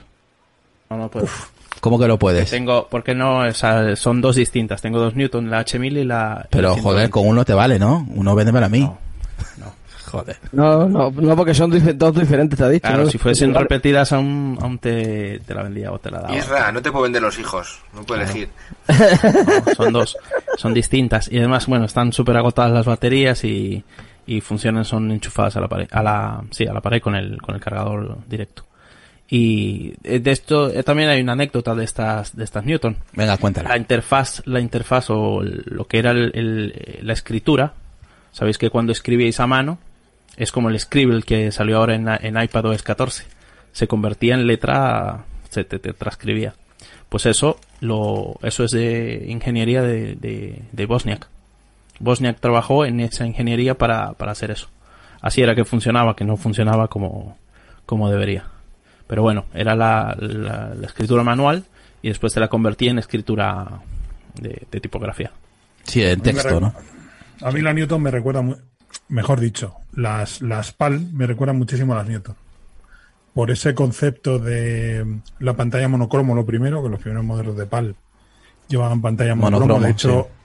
Los propios creadores de PAL eh, confesaron que se inspiraron en la Apple Newton y lo que quisieron hacer fue un equipo más pequeño y más económico, porque el problema de la Newton es que era carísimo. Yo no sé, no creo recordar que he visto por ahí eh, que costaba como 300.000 pesetas.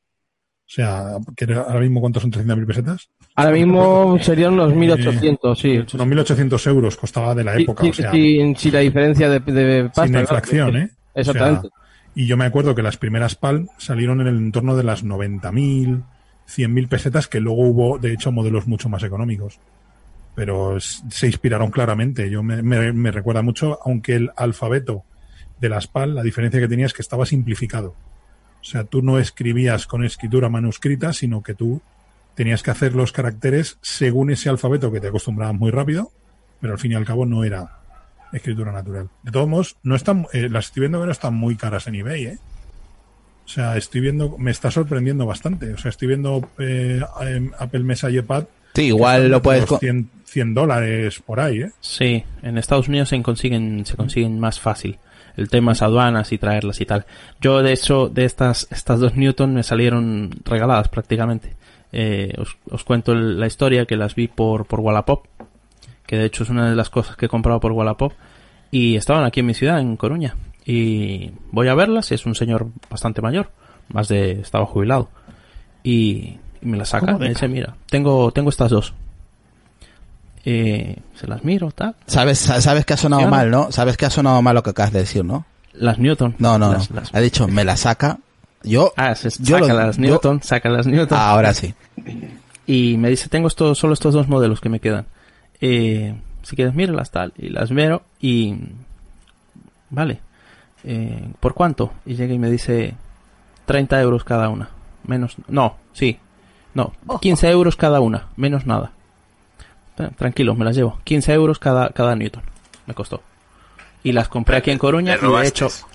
No, no, no lo robé, era el precio que tenía e incluso le pregunté si tenía más, claro, por supuesto, para, para llevármela. Hombre, Me dijo que ya. Que ya no las tenía. Y de hecho, esta Newton, la, la H1000, tiene instalado un software de Inditex. Que yo trabajo en Inditex ahora, para los que no, no lo saben. Y esta, esta tiene un software de Inditex, de pedidos, eh, eh, creo que las utilizaban en, a lo mejor en los 90, en las tiendas, en, o en tiendas o en fábrica. Y de hecho lo, lo tiene, lo tiene instalado, números de tienda, para hacer pedidos, eh, referencias y etcétera. Hostia, jolín, qué casualidad. Sí, yo supongo que deben ser que cuando cambiaron el sistema a otro tipo de PDAs o de, o de Casio, eh, estas las descatalogaron y se las llevó, o se las regalaron o lo que sea. Sí, ahí veo que has Pero, puesto... ¿Y el precio, pero el precio de mercado, ahora No, mismo si la quieres El precio de mercado, mano- lo que decía Borja, más de 100 euros cada una, tranquilamente. Mira, Que funcionen, que enciendan, Sí, por ahí. en Ah, claro. En Wallapop hay varios modelos y precios muy dispares, desde 70 euros hasta 450. Sea que... ¡Holo! Claro, es lo que pasa con Es dispositivos, dispositivos que no existen o que ya están descatalogados y lo que se está vendiendo es la historia o el tiempo que tienen y se venden a... Al- al- no, no, al final es coleccionismo. O sea, Lo que que no te- claro, lo que Claro. pidan es que son... A ver, eso, eso un día podíamos hablar también de colección de equipos y cómo los hemos conseguido y demás. Porque yo, por ejemplo, el, el iMac Lamparita lo compré en- también en Wallapop, en Bilbao. Y el chico me decía, pero no vas a poder jugar a ningún juego. Digo, no, no te preocupes. O sea, ahí venía el iMac G4 en la caja con todo, o sea, estaba perfecto. Me dice, no sé si podrás hacer algo. Digo, tú tranquilo que sí. Aunque sea solo ahí puesto, que como está, y para escuchar música de vez en cuando. Pero eso, mucha gente que no sabe lo que tiene. Es que Sí, es mucha gente- o, no, o no le da el valor que le damos, Que le damos nosotros, también, ¿eh? A lo mejor Sí. tiene un iPod tirado allí y ese iPod en valor de reventa vale Si 100 oye euros, ¿no? el podcast de Oliver, eso no tendría que estar ahí. Dice, eh, dice aquí Arnau. Saludos Arnau. Dice, tú traes que yo ya... sí, eso ya. Yo ya veo que hago yo. Sí, eso ya. Eh, el, el developer, aquí Ernesto dice, Irra, no te duermas, resiste, toma café. No, no, si estoy escuchando atentamente. Sí, es, es verdad, tenemos que hacer un, un episodio de coleccionismo.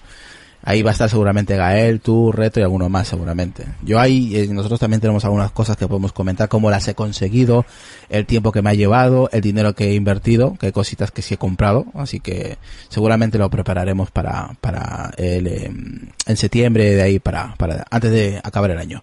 Sí, el tema nueva de coleccionismo da, da para mucho y, y sobre todo da para muchas anécdotas o muchas Sí. historias. Eh, A mí me de costó, por ejemplo, eh, conseguir el, el G4 de, de Sonia. Me costó, pues igual un mes y medio, ¿eh? Preguntando, unos echaban atrás, otros de- decían no, no respondía. Bueno, ya, ya comentaré ya ese episodio que me, que me ayudó Jordi Beltrán a En conseguirlo. Europa esto está un poco desmadrado, ¿eh? ¿Cómo? Porque en Europa, en Europa el tema del coleccionismo está un poco desmadrado de precio. Sí, Porque Claro. yo sigo, yo sigo canales de coleccionismo de videojuegos. Por ejemplo, en Japón, que para eso es la meca, ¿vale? Y pues, eh, o sea, eh, te compras por, por 20 pavos, por 20 euros, 20 dólares o lo que quieras, te compras una Super Nintendo con dos mandos. joder. ¿vale? Y aquí en España no ves tú una Super Nintendo por, por 20 euros con dos mandos ni rota, ni estropeada. Pero eso también es porque eh, la venta de ese producto fue más masiva en sus lugares de origen. Lo mismo pasa con Apple. Es muchísimo más fácil y, y más económico encontrar En Estados dispositivos, dispositivos de Apple en Estados Unidos Que en Europa. que, es- que son Y a lo mejor porque- mitad de precio. Y porque también en Japón es muy normal que la gente vaya renovando los equipos. Mm. Incluso, vamos, en Japón incluso la gente que tiene una consola y ya la lleva usando durante un año y la vende de segunda mano y se compra la misma nueva por tenerla más nueva. Sí, Y la versión 1200 o la, sacan una versión distinta y la tienen. sí. No, y aparte que son mucho de venderlo en segunda mano. Aquí o se lo regalas al primo o lo dejas en un cajón guardado hasta que amarilla el plástico y ya lo tienes. Es que ya Tienes sabes que que allí para tirar tienes que pagar. O sea, tú no Sí, puedes tirar la basura o cualquier cosa, tienes que Claro. pagar. Entonces, Hay muy buena cultura de la segunda mano, muy buena cultura del coleccionismo, porque además la gente cuida bastante los equipos. O sea, es, es, es, otro, es otro rollo muy diferente, pero a mí de verdad que me da mucha envidia cuando veo las, las, los reportajes que hacen por allí en YouTube de buscar consolas retro y consolas antiguas, joder, que entras en un jarof. No, yo lo que estoy viendo ya... un surugaya de estos y te encuentras 200 retro. Super Nintendo allí. Es que yo voy a ir y me voy a traer una maleta llena de trastos. Retro, hay un programa en Mega eh, que se llama Casa Tesoros o algo así, creo que se llama así, donde, joder, se meten, se meten en cada agujero y encuentran cada cosa de colección. No, no, pero esto te estoy hablando de tiendas de segunda mano, ¿eh? O sea, te estoy hablando, ya no meterte en un antro, te estoy hablando de una tienda donde tú entras y te encuentras una Super Nintendo en su caja, hasta con el corcho, que ya con caja y todo a lo mejor te cuesta 50 euros. Y aquí por menos de 100 euros... Cash Convert, ¿conoces? Sí, sí, claro. Pero, a precios normales, a precios normales, no a precios de Cash Pues algo así, como el Cash Converters, pero a precios, pero allí, a buenos precios. Allí en Japón es que es como si fueran de primera mano, es decir, tú allí eh, consolas retro tipo Game Boy, Super Nintendo, Nintendo Entertainment System, etcétera, eh, podías conseguirla, los juegos originales, mmm, algunos de hecho incluso los separan, tienen algunos con los cartuchos completamente eh, vistos, sin caja ni nada, otros que vienen con la caja original eh, y cada uno tiene su propio precio, pero al final te puedes comprar juegos, pues a lo mejor por dos euros, tres euros cada juego, de su cartucho original perfectamente. Y bueno, eso es una maravilla. Yo, yo estoy pensando qué coño le voy a decir al de la aduana el día que vuelva de Japón y tenga que abrir la maleta a ver cómo le explico todos esos trastos que traigo en la maleta para qué, qué son y para qué los quiero, ¿vale? O sea, porque, Pues sí. O sea, voy a flipar. O sea, yo sé que voy a flipar. Y claro, llegas y dices, a un dólar el cartucho, me traigo 15 o 20, aunque Claro, sea para pues probar la puñetera Super Que Nintendo. vas al punto limpio de barajas a dejarlo. Sí, sí, sí. Sí, no, porque digo. eso no es comida, no, no creo que me digan nada. Por traerlo, vamos, ya sería el colmo. Pues Bueno, mira, para aquí- que os hagáis una idea sobre la Newton que estábamos hablando, las Newton empezaban a valer 700 dólares, 699, que a día de hoy serían unos 1.129 por ajuste por inflación. Eh, pesaban una libra de peso, ¿vale? Tenían un procesador de 32 bits ARM, curiosamente, una ARM 610 a 20 MHz con 640 K de RAM y una pantalla de un bit, es decir, blanco y negro, de 336 por 240 píxeles de tipo LCD. O sea, muy interesante.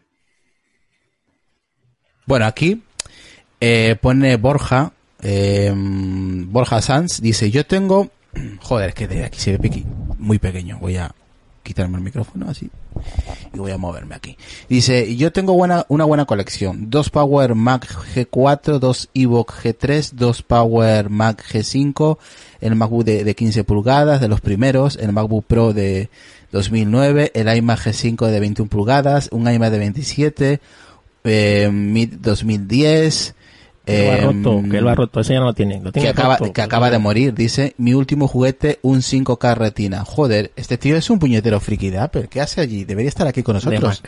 Es, es millonario. Ah, pero, es ¿y por qué no le has invitado, coño? Si, si el tío es un friki. Es, es vecino tuyo, un día lo invitamos. ¿Cómo que vecino mío? Sí, vive, cerca de por ahí. de por- Ah, pues joder, cualquiera. Y Si es un friki de- como nosotros, menos retro, que es de todo el mundo, iba a decir una burrada, pero... Yo, lo puedes decir perfectamente, sé por dónde vas. Por las bambas de Xiaomi. Todo es un Xiaomi Lover. Ay, Dios mío. A, a ver, a ver, Lucas, que no son bambas, tío, son zapatillas deportivas, por favor. Que no estamos ahí en Castel de Fels donde tú Me estás, da tío. exactamente igual, bambas de toda Por, la por favor, aquí en Madrid somos gente fina, tío. Mira, le he dicho aquí a, a, a Jordi Beltrán que me, a ver, como Gael se está haciendo de rogar, pues le he dicho, pues para mí, para Sí, no, pillarme... no tengo, no tengo sitio, pues eh, ese es el, el G5 para una, Silver. una torre, Una torre. una torre Mac G4 gris, Es- preciosa, es preciosa, la- eh.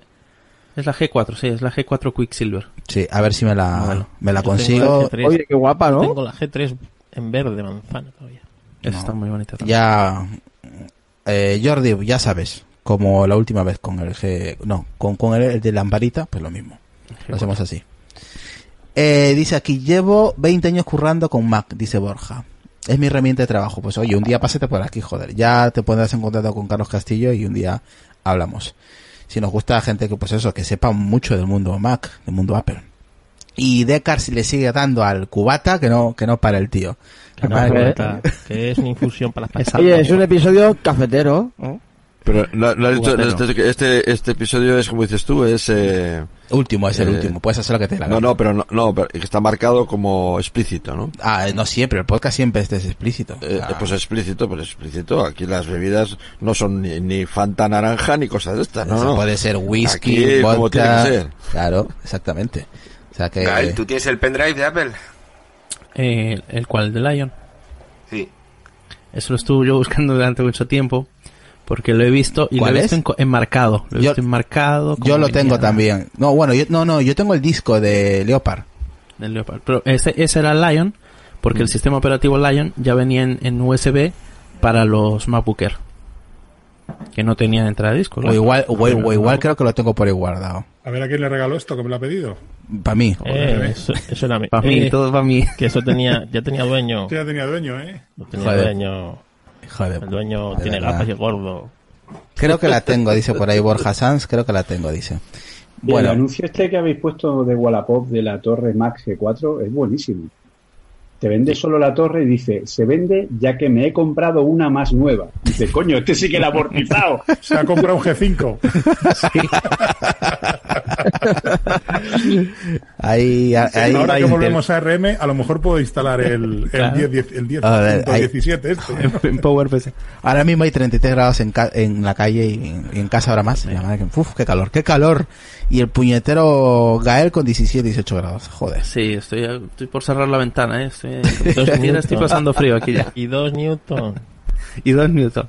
Baratas. Ah, 33 igual. Ah, estamos igual que Madrid. Es marca Minetatmo en Ah. la ventana. Eh. Ah, Jordi Beltrán, ya sabes, ¿eh? Que no, Bueno, no, el- no dejes escapar ese G4. Venga, el que continúa. encuentre un, un, un, un USB de Lion por ahí que me lo, que me lo avise. Yo Pues creo yo que tengo ¿eh? oficina. Yo creo que tengo, porque yo me, em, eh, creo que lo hablamos cuando hemos estado hablando de, de Mac alguna vez, que yo tengo lo- el disco de Leopard y tengo creo que el de Lion también, porque fue en las épocas de cuando se pagaba el sistema operativo, creo que valía 15, 15 El de euros. Lion, el de Lion no lo tienes tú ni nadie, porque fue la primera versión del Mac que se distribuyó directamente en digital, solo en Claro. digital.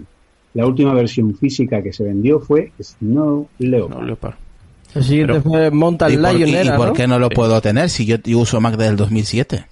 Pero, pero ¿por qué no lo tienes en físico. ¿Por qué? Es que en, físico, en físico está eso en, en un pendrive, en un USB. Mira, aquí lo tiene Claro. Dagar. Es que lo tiene Dagar, ¿por qué no lo puedo tener yo? Es el Lion. Porque se compró justamente el dispositivo que venía con ese sistema operativo. No, se compraba aparte. Claro, yo lo compré Ah, aparte. pero eso era aparte. Seguramente. Si lo tengo, lo compré aparte. Estás en mute, David. David, estás en mute. Es que no puede ser. El que Claro. tiene un ¿Qué? coche eléctrico es que es, es que es así. Es que no puede ser, no puede ser. Yo, el silencio, el silencio. El silencio. A ver, el problema era que, por ejemplo, este CD era porque el equipo ya no traía lector de CD. O sea, había que instalarlo desde un pendrive. Por eso sacaron el sistema así. Que no, y también lo, te lo podía descargar. Sí, claro. Sí. Sí, Pero físicamente se no. vendía. La forma de O sea- instalarlo era descargándoselo. claro. Como lo Pero no, para todo. casos especiales de recuperación, Y sacaron torpeza. una Y versión Torpeza. torpeza, sacaron una versión física que se podía comprar en un pendrive. O sea, que es que ah, eh, ya sabemos que, que Julio. Ahora vengo, voy- voy- ahora vengo, voy a por una- Torpeza. Que ahora vengo. gente- Espera, Carlos, no corras, Carlos Castillo. No, Carlos, no, me, me, me fío más de retro. Retro, eh, puedes seguir con... Negativo, apúntame, apúntame al que hable, retro. Retro, sigue con el guion. Voy a por una cerveza, tío. Madre mía, sí, pues más Madre mía, punto, madre macho, mía, que- que, que degenerado este último programa. Oye, te he dejado, te he dejado con rock and roll, tío. Ahora, ah, tú, no, tú escoge el que quieras, aquí ahí tenemos varios. Venga, Pero tú bueno. sabes que es como si dejas a uno a cargo de la clase. Apúntame al cable. Pero no sabéis llevar un cinco minutos un podcast, tío, no me jodáis, de verdad. Sí, eh. Pero sí. que te digo que el pendrive este que tiene que, que tiene David por ahí, Dagar por ahí, es por la torpeza que muchos eran incapaces de meter en un pendrive el ejecutable que se descargaban del sistema operativo. No por otra cosa. Ah, bueno. No me extraña, ¿eh? No, no, Oye, o sea, luego, lo- el- luego que vino Maverick, ¿no? anda. No. No. Maverick, ese es el de, ese es el de Top Gun, macho. es de Top Gun. Maverick- el el Maverick- 14. Maverick me vino a mí con este portátil en el que estoy ahora mismo, que es un MacBook Pro del 2012. Ah, Es el 2000 sistema ah, operativo Maverick que era de 2012. Era el último que se... eh, ese ya era gratuito, ¿no? No, el, el- Sí, el- sí, esto ya venía gratuito. Ese ya venía gratuito, sí, sí, cierto. No sé cuál es el primero. Lion fue el primer gratuito. Fue el primero gratuito, ¿verdad? Ah, el De Lion. Ah, mira. Ha, ha llegado el momento de despedir el Yo creo que los de, yo creo que los de los de 2012, no sé si venían, venían con Mountain Lion, puede ser. Mountain Lion. Eh, No. no, eh, eh, pues no lo sé ahora. Porque Maverick Sí, es Lion, 2013. después Mountain Lion, Mountain Lion, y después Mavericks. Mavericks. Sí. Claro, mi- mi- Pero el mío yo lo compré con Mountain Mavericks. Lion pasaron dos años. Sí, porque además es que eh, yo me acuerdo que los, lo- no sé ahora cómo estará el tema del recovery de los MacBook Pro, pero yo me acuerdo el de 2012, si le hacías un recovery por internet, te volvía a instalar el Mountain Lion. Eh, sí, cierto. El sí. Lion fue en julio de 2011 y el Mountain Lion en julio de 2012. O sea, un año Febrero. Febrero. Febrero de 2012 se lanzó la Developer Preview y salió a la venta en España, sí, en julio de 2012. Por- eh, es que yo recuerdo, el- y ese costaba, fue el que menos costó también. Yo sé que yo recuerdo. 20 29, ¿no? Sí, 29 con 29. 95. Creo que lo- yo lo tengo por ahí y creo con el precio Sí, todo. yo recuerdo eso, yo recuerdo eso, porque en aquellos tiempos tenía yo el iMac para... De hecho, lo siguen vendiendo en la tienda de Apple.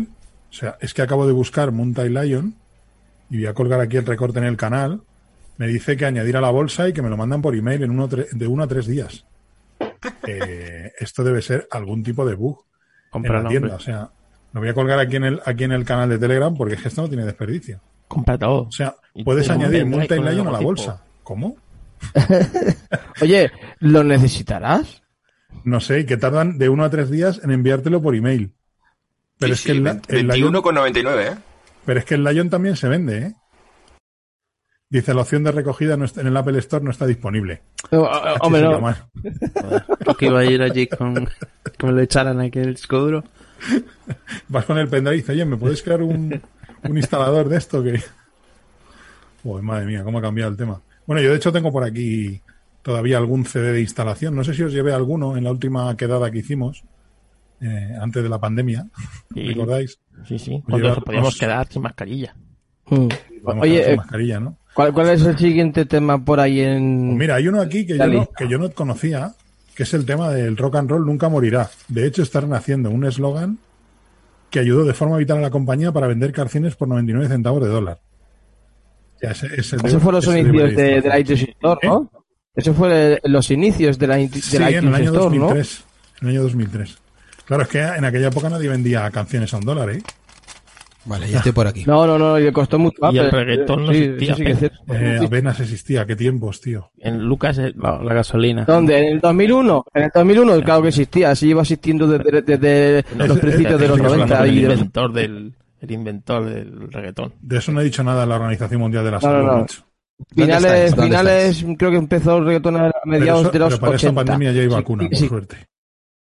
No, no, no, sí que existía, lo que no se expandió hasta eh, la llegada del siglo de esto del rock and roll nunca morirá. Lo que sí me acuerdo es de los anuncios aquellos del iPod de colores que sale la gente con los auriculares blancos, ¿os acordáis? Que solo se veían las siluetas. Pero yo creo que este eslogan era de, era Esos de iPod que anuncios. a los dos años morían. Sí, Sí. yo no tuve problemas. Con, tuve tuve un iPod nano, me acuerdo. Tuvieron un problema. Es más, el famoso youtuber Casey Neistat se hizo famoso por hacer una campaña de protesta contra Apple que la ganó de que claro de que esos eh, de que esos aparatos con esa campaña de colores que a los dos años morían y, es, así fue como se hizo famoso este este youtuber Sí, no, no hubo un recal que te cambiaban, te daban uno nuevo. sí sí, Sí. fue por eso porque tenía un fallo y a los dos años la batería cascaba y cascaba el. Pero Eran qué, tres o cuatro, ¿no? Eran tres o cuatro años, o sea, con tres años te lo seguían cambiando al Sí, cuarto sí. año, sí. con qué dispositivo era el que... era con el, en el 2005 creo que es con ¿Qué era? el iPod eh, mini Mini, sí. Un mini. sí unos iPod mini Porque el, el, el que había un recall para, para cambio era este. El iPod Nano de primera generación. Este iPod tiene un problema de batería, tipo Note 7. Hay unos casos, eh, un porcentaje ínfimo, en el que puede estallar la batería. Este iPod eh, se cambió hasta hace a lo mejor tres años. Si tú tienes este iPod, o lo tenías hace tres años, con su número de serie, solicitabas un recambio a Apple y te mandaban un iPod Nano de séptima generación. valorado en casi 200 euros. Joder. Mira, por aquí... Igual era, igual era ese, Carlos, ¿eh? Igual ese es A lo mejor era este. ¿eh? A lo mejor era eso. No, Sí, es sí. que fue un problema de que morían directamente No, y, este no. y Apple no se hacía cargo de ello.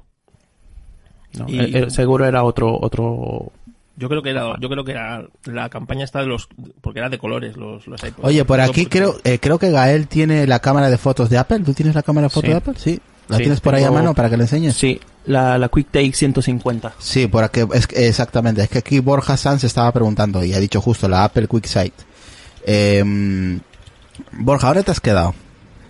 En lo del rock and roll, ¿no? En lo del rock and Sí, roll, que, exacto. yo, que yo aquella campaña, no sé si me A ver. suena que era con aquellas, eh, con aquella campaña de publicidad que eran Está- las siluetas Está chula.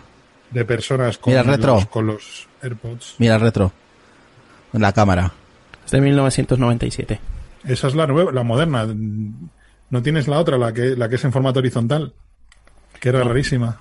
Es el da- es- no, esta es la QuickTake 200 Esa es la y la, la 150 es la que estoy Sí. buscando yo también y no, no la encuentro. De hecho, esta cámara todavía funciona. Tiene una tarjeta... A ver si la quito aquí. Es una Smart tarjeta... Media de aquellas que había. Sí, una tarjeta bastante especial. A ver. ¿Es así? Sí, la Smart Media. Joder, es enorme, ¿eh? O sea, es que es, Sí. es, es enorme. Y de hecho le puse pilas hace no mucho y hice unas fotos que están aquí guardadas.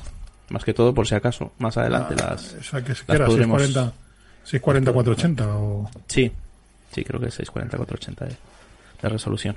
Y esta cámara también fue encontrada por casualidad y, y comprada de manera de manera rápida para que no se vaya el de la persona que la No vendía. se vaya a arrepentir, arrepintiera.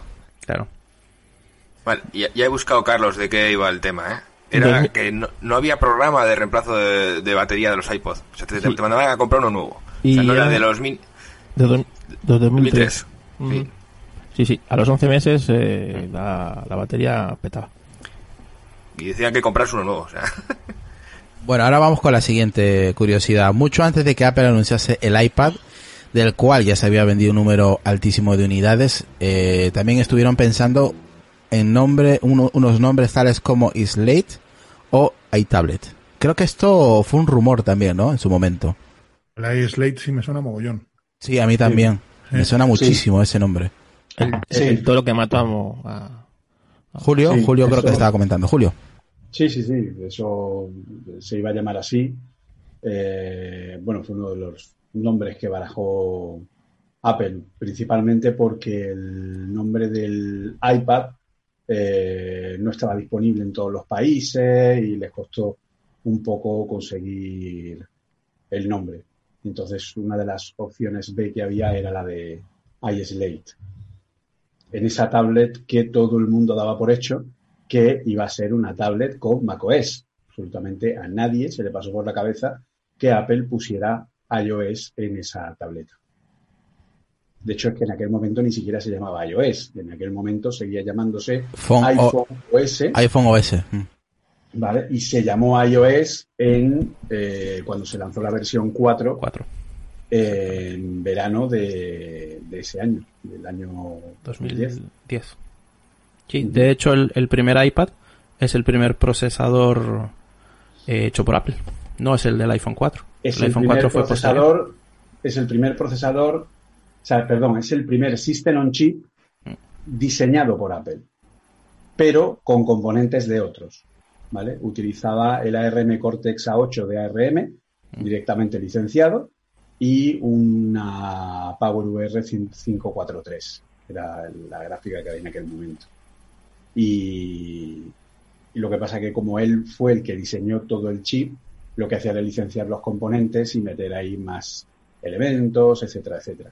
Pero el iPad cuando apareció eh, tenía el iPhone OS 3.2 y estuvo durante mucho tiempo, ya que el primer iPad salió a la venta en eh, finales de abril aproximadamente y hasta noviembre de ese mismo año no apareció iOS 4.2 con soporte para el iPad, ¿vale? Porque a Apple no le dio tiempo a crear el sistema operativo específico para el iPad. Salió iOS 4 para solo los iPhones en septiembre, pero hasta la versión 4.2 esa, ese iOS 4 no llegó al iPad y por lo tanto esos primeros seis meses el iPhone OS que tenía el iPad ni siquiera tenía multitarea, ¿vale? No tenía multitarea, no tenía ni siquiera el doble tap para sacar las aplicaciones que había abiertas, etcétera, etcétera.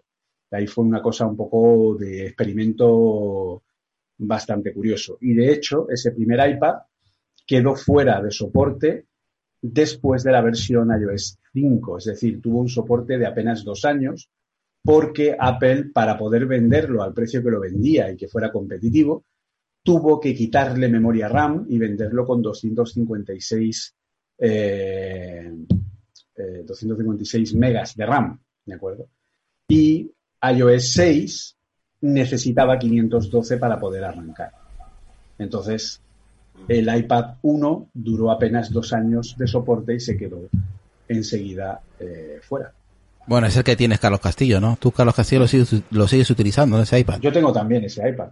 Sí, sigue funcionando, te digo, para reproducir Netflix y una serie de cosas todavía funciona. Eso sí, en, su, en su iOS 5.1. Hasta que Netflix diga, mm, te quito esta versión. Ya... cuando me lo diga, pues ya está, pero son, sigue encendiendo, sigue funcionando. Le sigue durando la batería, la hueva. Sí, la batería sobre todo. Y la verdad es que es, una, es un aparato que está muy bien hecho. Es decir, a mí me lo, a mí un, un, oyente me regaló el iPad 1, pero claro, no puedo arrancarlo porque me dice que no, me dice, te va a llegar el número y nunca me llega el número de, de activación. No lo puedo activar. A ver si lo puedo solucionar ese tema. Si ese es el de primera generación. Mm. Un cacharro súper sólido, además. Sí, jo, eso, tío, te lo dan en la cabeza, te abren la cabeza con eso, ¿eh?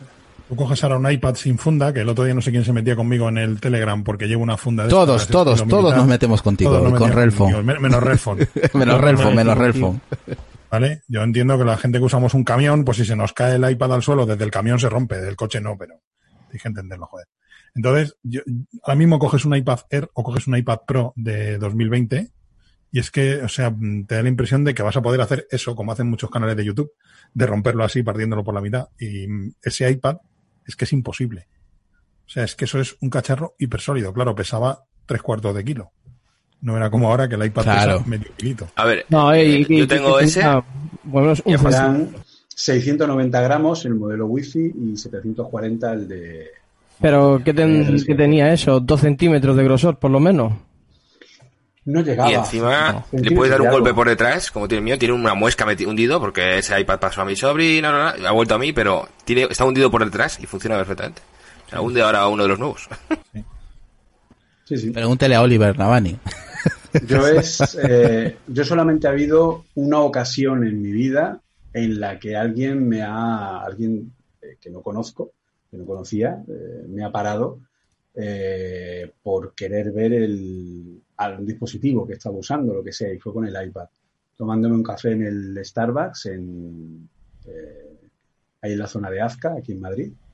Eh, pues eh, después de comer me fui a tomarme un café y mientras miraba con el iPad las noticias y tal y cual, y se me acercó una persona y me dijo, perdona, ¿eso, es el iPad? Digo, sí, sí, ¿te importa que, que lo vea y tal? Y merece la pena y está bien y tal, no sé qué. Y el tío totalmente flipado. O sea, solo me ha pasado esa vez con, con el iPad. A mí, me pasó con... a mí me pasó con el iPhone 1. A mí con el iPhone 3G. A mí me pasó con el, iPhone 3G.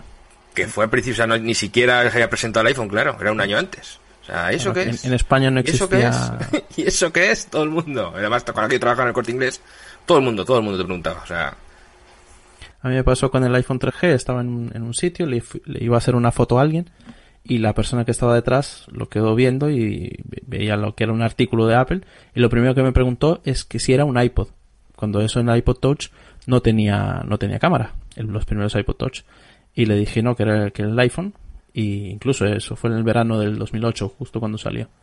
Y sí, es de los, de los productos que más me, me, o el único que me han dicho alguien desconocido, eh, que, para verlo o, qué era eso. Normalmente en el, en el resto, en el trabajo, normalmente soy el primero que tiene el iPhone y suelen pedírmelo para ver el modelo nuevo, pero de resto no, no me pasa más. Mm, al retro le estaba entrando, no sé, un retro diciendo, vaya par de fanboys que estáis hechos, joder. Que va, que va, para nada, para nada. Yo, no, no, cuando, va. de hecho, Dime, dime. Cuando se lanzó el iPhone 3, el 3G, ¿en qué año se lanzó? 2008. 2008. 2008. Cuando se lanzó el iPhone 3G, la empresa donde yo estaba trabajando estaba justo enfrente del corte inglés de Arapiles. Es un pequeño corte inglés, muy chiquitito en Madrid. Y muchos pensaron que como era un corte inglés pequeño, allí iban a tener más posibilidad de conseguir el iPhone 3G. Y yo vi las colas de gente esperando para comprar el iPhone 3G en la tienda de telefonía del corte inglés de Arapiles, porque solo se podía comprar, recordemos, con Movistar. Movistar. Y hubo algún compañero que tuve yo que cubrirle el culo para que se bajara a hacer cola a comprar el iPhone 3G. Así que Claro, y- maldito iPhone 3G. Y tú flipando en colores, Y claro. yo diciendo, estos tíos están medio tontos. Se podían Vale. comprar un Xiaomi. No, no, es que, bueno, en Xiaomi, Pero Xiaomi si no en aquella existía. época ni, ni existía. O sea, ya, No, pero seguro que no. Era el, ese era el chiste. No estaba, no estaba todavía la semillita ni en el huevo derecho de Xi Jinping, ¿vale? De, de Xiaomi. Ahí vemos un 3G, ¿no? Sí, un 3G que pasó eh, dos años por mis manos. Mire, ya ves cómo está. Dos años Bueno, por mis manos, dos años por las de mi mujer y dos años por las de mi padre. Yo ese lo tengo, yo tengo un 3G guardado De también. hecho, está, de hecho, ¿Sabéis esto se usaba sin funda. Claro, obviamente.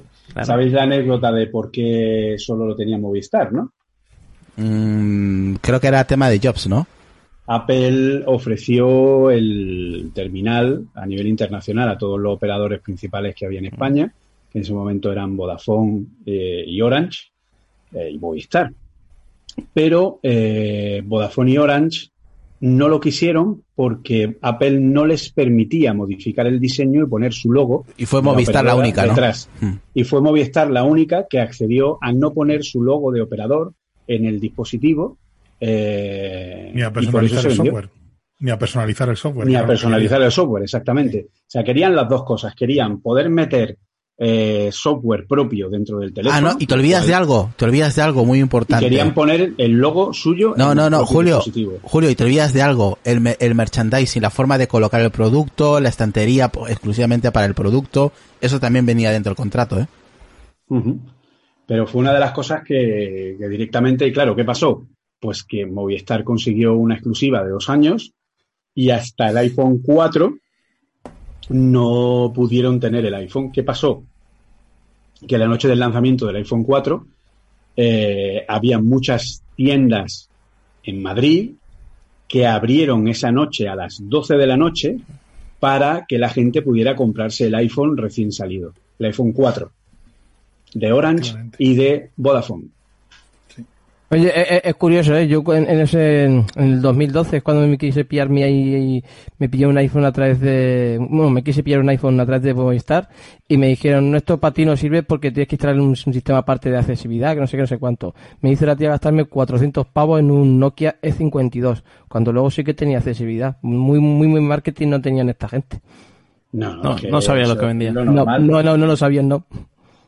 Lo normal es ese, ese problema. De hecho, Muchas, yo recuerdo. muchas veces, a- Julio, ¿no te ha pasado muchas veces, Julio, al principio cuando teníamos un iPhone, que nosotros sabíamos más que la gente que te lo vendía? Sí, por supuesto. Sí, claro, sí, sí, por sí. supuesto. Y hoy, y hoy día pasa también. Pasa Sí, sí, sí. Hoy día Vamos a Pero eso, eso yo creo que pasa y cada vez más. hecho o sea. esto- yo- yo- o sea, yo, yo soy, yo soy un poco cabrón, lo reconozco, y de vez en, de vez en cuando me da la vena cabrona. En general soy Pero buena te, persona. pero, pero te queremos, Borja, te queremos. pero me queréis igual, yo lo sé. He usado, he usado Xiaomi, pero me, me habéis querido igual. Sí, sí, sí. Y, y yo a veces, o sea, entro al Mediamar, sobre todo al Mediamar, porque es que es específico, porque es que, y, y, y pongo, y lo pongo el Mediamar venir. en un brete. O sea, es que a mí me encanta eso ya, oye, ¿tenéis algún punto de acceso wifi que soporte autenticación 802.1x? Hijo de puta. ¿Eh? Sí, es que te, verás, es que tengo un radius en mi casa montado y es que en el, el router del operador no es compatible. Quería alguno que fuera compatible con radius. Con radius, pero radius FM o no, no, no, radius. Eso es, eso es un deporte muy sano que todo el mundo le invito a hacer. Qué hijo de no seas cabrón, tío. Qué cabrón, qué cabrón. En la, en, en la Apple Store. Oye, Lo os, mismo. os cuento una anécdota. Yo cuando fui con un amigo a comprar un iPod, el primer, no, el primer iPad, el, no, el iPad 2, me acuerdo, sí, el primer, el primer iPad 2 que salió aquí en el corte inglés, eh, me fui con un amigo porque se, le- se, se lo quería pillar también. Y pues ahí mirando, pues eso, ¿no? Eh, teníamos que esperar a, haciendo tiempo para que el módulo de, de Apple, donde estaba el chico atendiendo, pues eh, no se abriese. Nosotros fuimos media hora antes. Y eh, haciendo pues eh, la cola respectiva, eh, él estaba haciendo la cola y yo estaba mirando los productos que tenía Apple en ese momento, en ese entonces, ¿no? Y de repente se me acerca una, una chica con un, con un tío mayor Y me dice, no, es que eh, necesito comprar un, un, iPad, pero no sé si tiene datos, eh, porque él trabaja en un, en un, em, en, un crucero y necesita mapas y todo eso. Y, y yo, actuando como un puñetero vendedor de Apple, y al final se llevó el iPad. O sea, en cinco minutos le vendí el iPad y no trabajaba ahí, tío. Y no te, no te pagaron la comisión. No, qué cojones, me cobraron. Lo que sí, lo que sí me llevé fue una camiseta que se la regalé a Leisuri. Eso sí, ¿Cuántas me cosas no habremos vendido de mm, diversas marcas, Sí. no solo de Apple?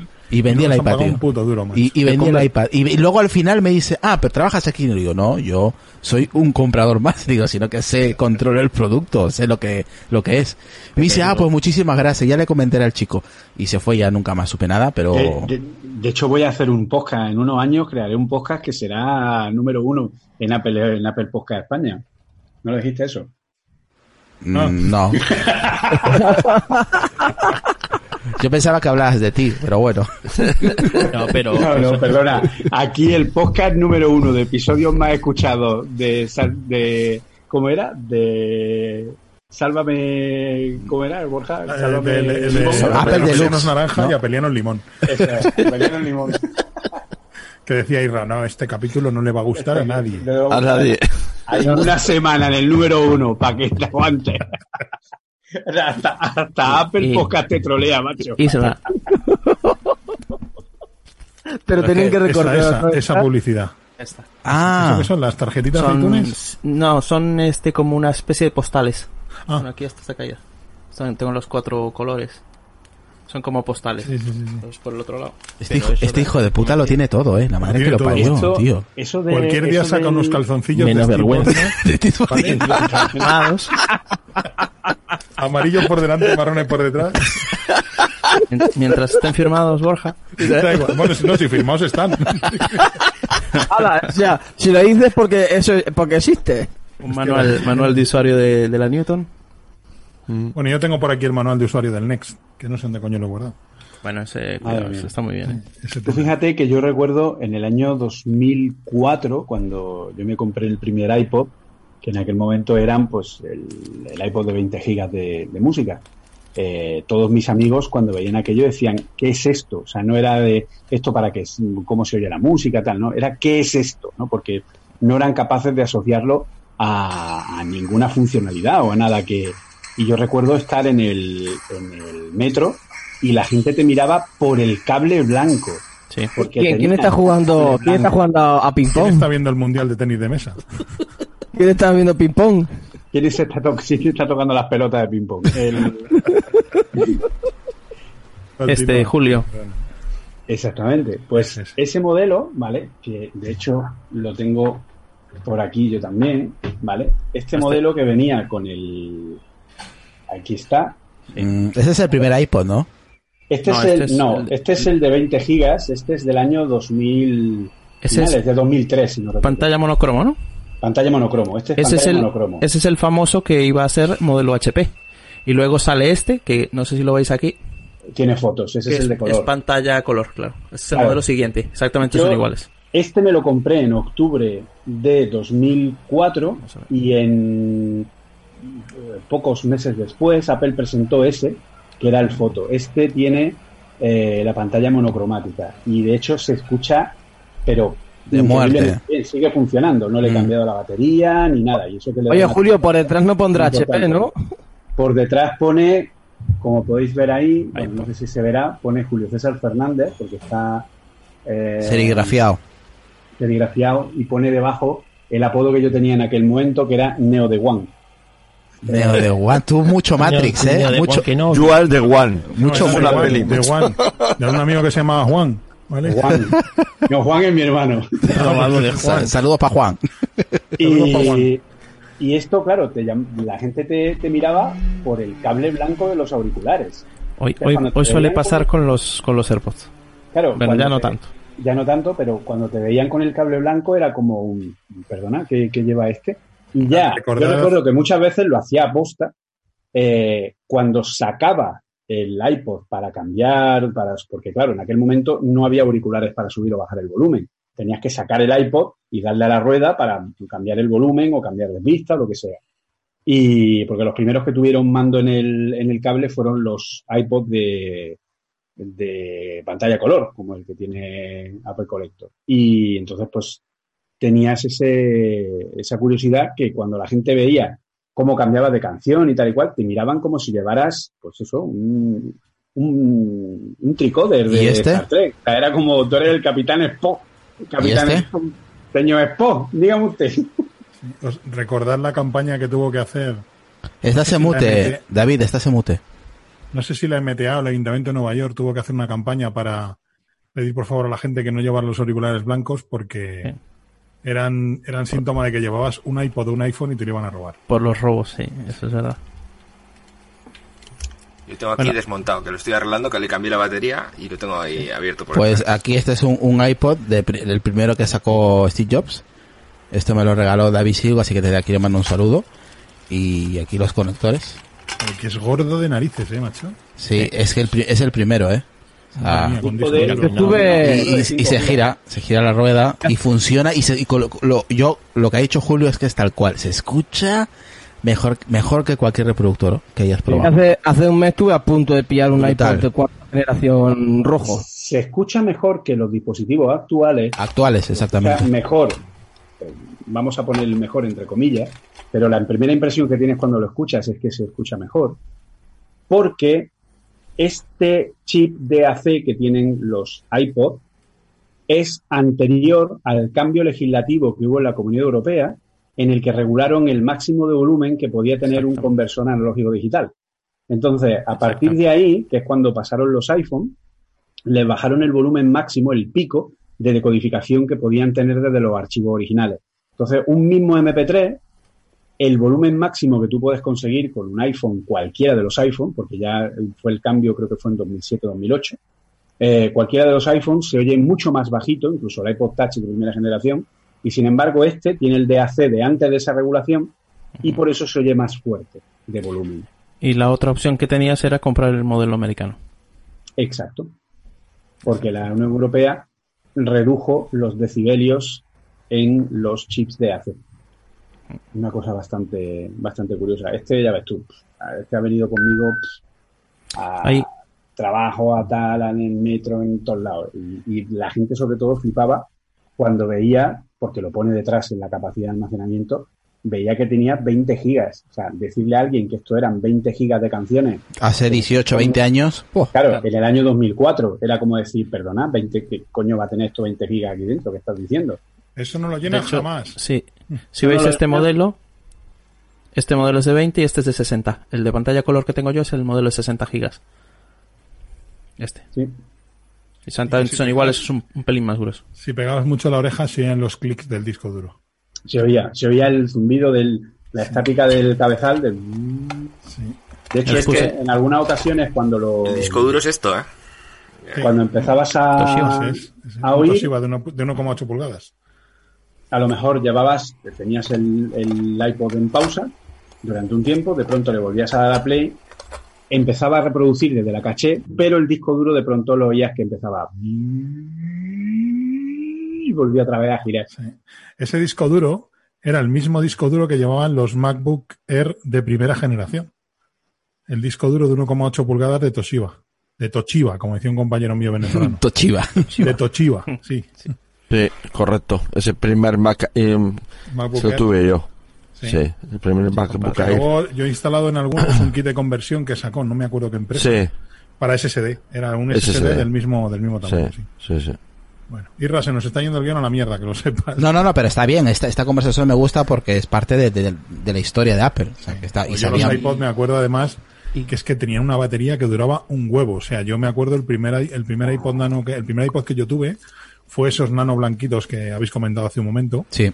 que tenía la trasera plateada y el, y el frontal de, de policarbonato blanco. Sí. Pues yo me acuerdo que me tiraba algunos días seis horas en el curro escuchando música. Todavía ten- había, lo había Pues usado una hora de camino al trabajo y otra hora de vuelta y todavía le quedaba batería. Y además te decían, la batería te dura, no sé cuánto decía Apple, no sé si eran 12 horas 12 horas. el, el nano aquel, bueno, pues te aguantaba once y media. O sea, era brutal la precisión que habían conseguido en el, Ujú. en el tema de. Mira, de la por, por autonomía. aquí Sánchez, Sánchez guion bajo 99 dice una pregunta peleanos, dejando aparte la calidad de los productos de Apple. ¿no consideréis consideráis de, de, cara al público y en la época donde fue un punto de inflexión, los precios eran algo desorbitados como hoy día? Jamás. Ni de coña. Jamás. Ni No de eran coña. tan caros como Jamás. ahora. Nunca. O sea, yo te digo, este aparato me costó 349 euros en el año 2004. Joder. Cuando yo le dije a mi padre que esto me había costado 349 euros, estuvo a un tris de desheredarme, ¿vale? Y cuando se lo dije a mi amigo, estuve a punto de perder su amistad, o sea, me tomaron por loco, de cómo había sido capaz de pagar 349 euros por esto. Esto es un aparato que 16 años después sigue funcionando como el primer día. Esto es un aparato que yo lo cargaba por la noche con un cacharro en el que lo ponía de pie, ¿vale? Porque venía a la base, y con la carga que tenía me duraba todo el día. Yo salía a trabajar a las 8 de la mañana, iba en metro que tardaba una hora en llegar al trabajo.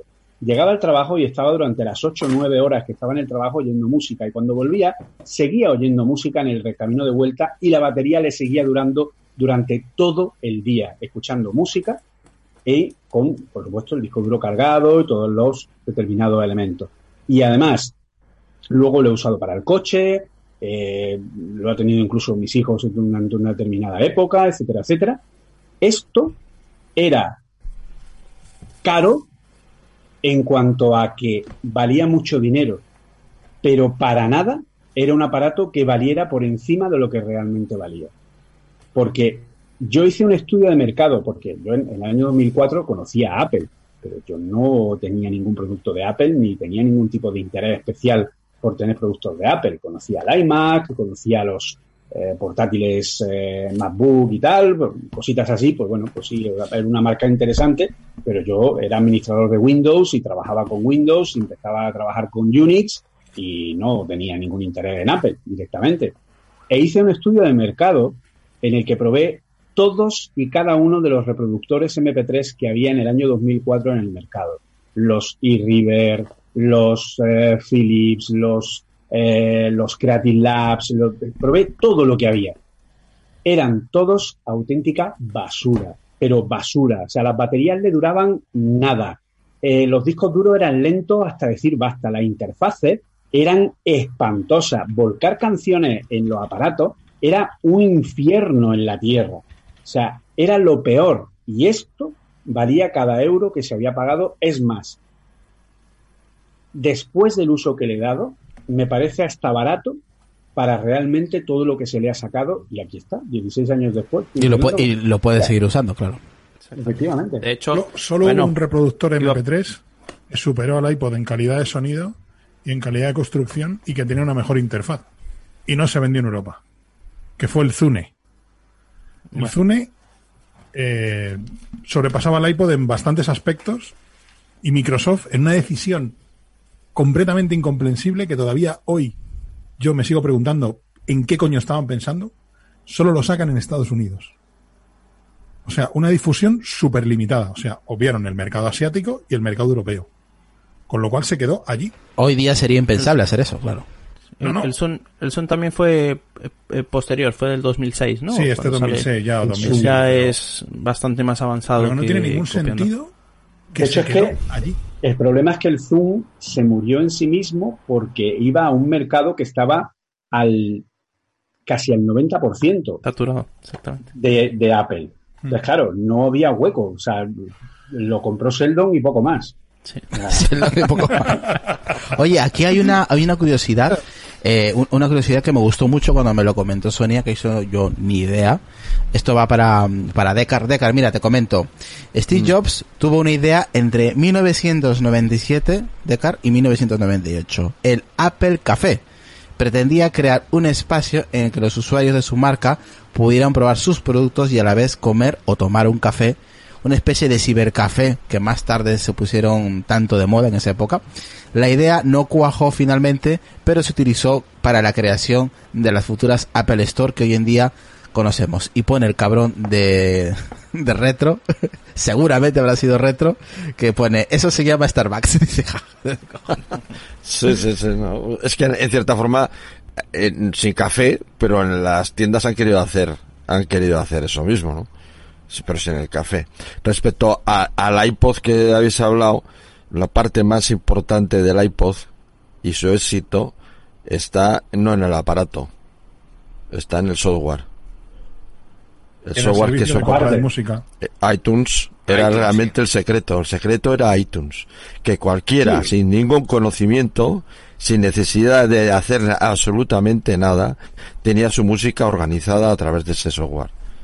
Y Y ojo, eso- que eso también llegó a ser una tara para el propio para el propio iPod, porque yo conozco mucha gente que terminó comprando el, el mierda Win de turno, ¿vale? De Sí, hecho, sí, porque pensaban de forma antigua. Claro, porque de hecho iban al Creative Labs, por ejemplo, al Claro. Creative Labs, porque era un disco duro en el que ellos lo que querían era volcar Sí. los, los archivos. Eso es. Yo conozco- Pero se yo demostró, se demostró que era un error y que, lo Sí. que- eh, para la mayoría de la gente, lo que el software, que era it- iTunes entonces, se- eh, era, era oculto, era, para, ellos no veían lo que hacía, pero la organización la hacía, el, lo que ahora entendemos la librería, la hacía iTunes y eso, eso era el valor que realmente tenía aparte de la construcción, lo que habéis dicho todo sí, eso, pero realmente el secreto, lo que hizo que se vendiera, es eh, la conjunción de las dos cosas, del hardware y, de, y del software. Pues yo conozco a uno que me dijo una vez y me lo repitió varias ocasiones.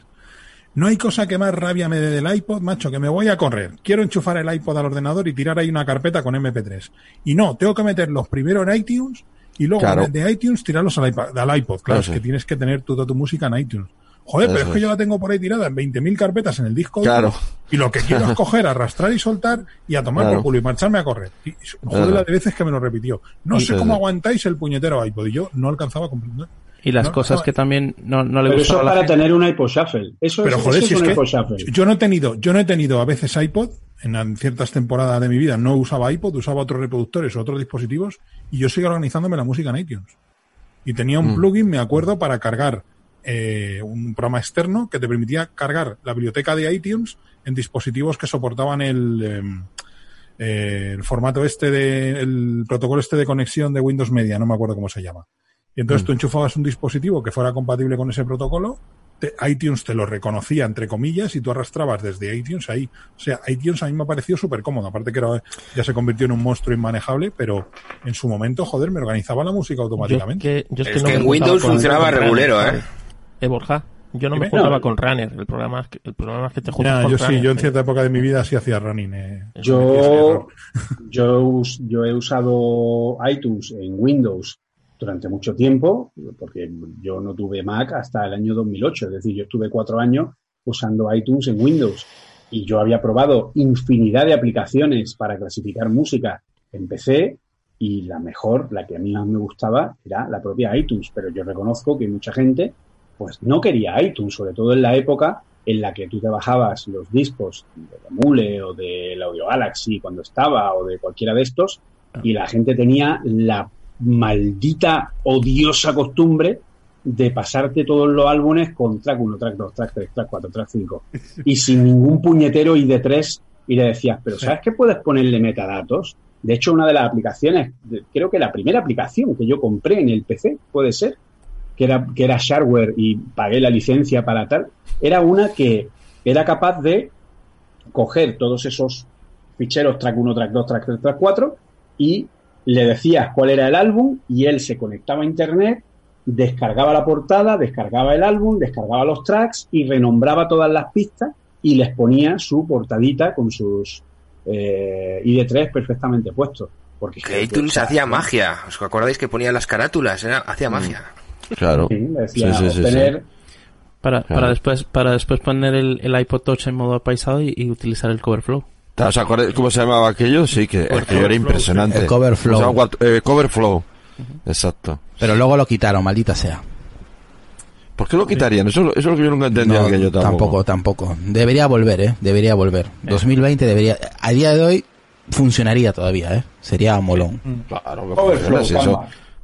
Claro. Incluso a la gente también el tema del iPod no le gustaba de que tú llevabas tu iPod a la casa de tu amigo y no le podías volcar lo que tú tenías en tu iPod Ah, al sí. ordenador de tu amigo. Eso no había Bueno, forma, ¿no? entre comillas. Sí, al Era- un había programita se podía, Con que las he apps oficiales no se podía, pero Exacto. eso era una, una condición que firmó Jobs a- para que las discográficas le dejaran vender la música. Eso, Que eh, eso también fue un buen trasfondo lo que consiguió, ¿eh? Cuando- vender la música, o sea, que las compañías cedieran su música, vamos a decir, bueno, cederlas no, licenciaran. miento, fue no, o sea, no fue una petición de la discográfica, fue una idea del propio Jobs sabiendo que podían acusar al iPod de ser un aparato para fomentar la piratería musical. Y justo esa clave fue lo que permitió que pudiera hablar con las discográficas, el que no servía para piratería porque no se podía copiar la música, no se podía sacar la La música inversa. del iPod de forma oficial con el iTunes. pero seguro que vosotros no habéis tenido el iPod, entre comillas lo de iPod, que acabo de colgar en el canal de Telegram, A ver. que es el iPod más bizarro de la historia. Madre mía, el Rocker, el Rocker El 2. Motorola Rocker, ¿vale? Yo Ah, tuve uno de estos, un Rocker E1. Nah, eso, pero eso fue ni un, un- Es el un primer con iTunes. Yo lo tuve. Yo lo tuve también, sí. Y Bizarro. era lento, pero Esto- lento, o Esto sea, fue lo que provocó que Apple sacara iPhone. el, el iPhone. sí. Aquí hay otra, mm, otra curiosidad, eh, Carlos Castillo.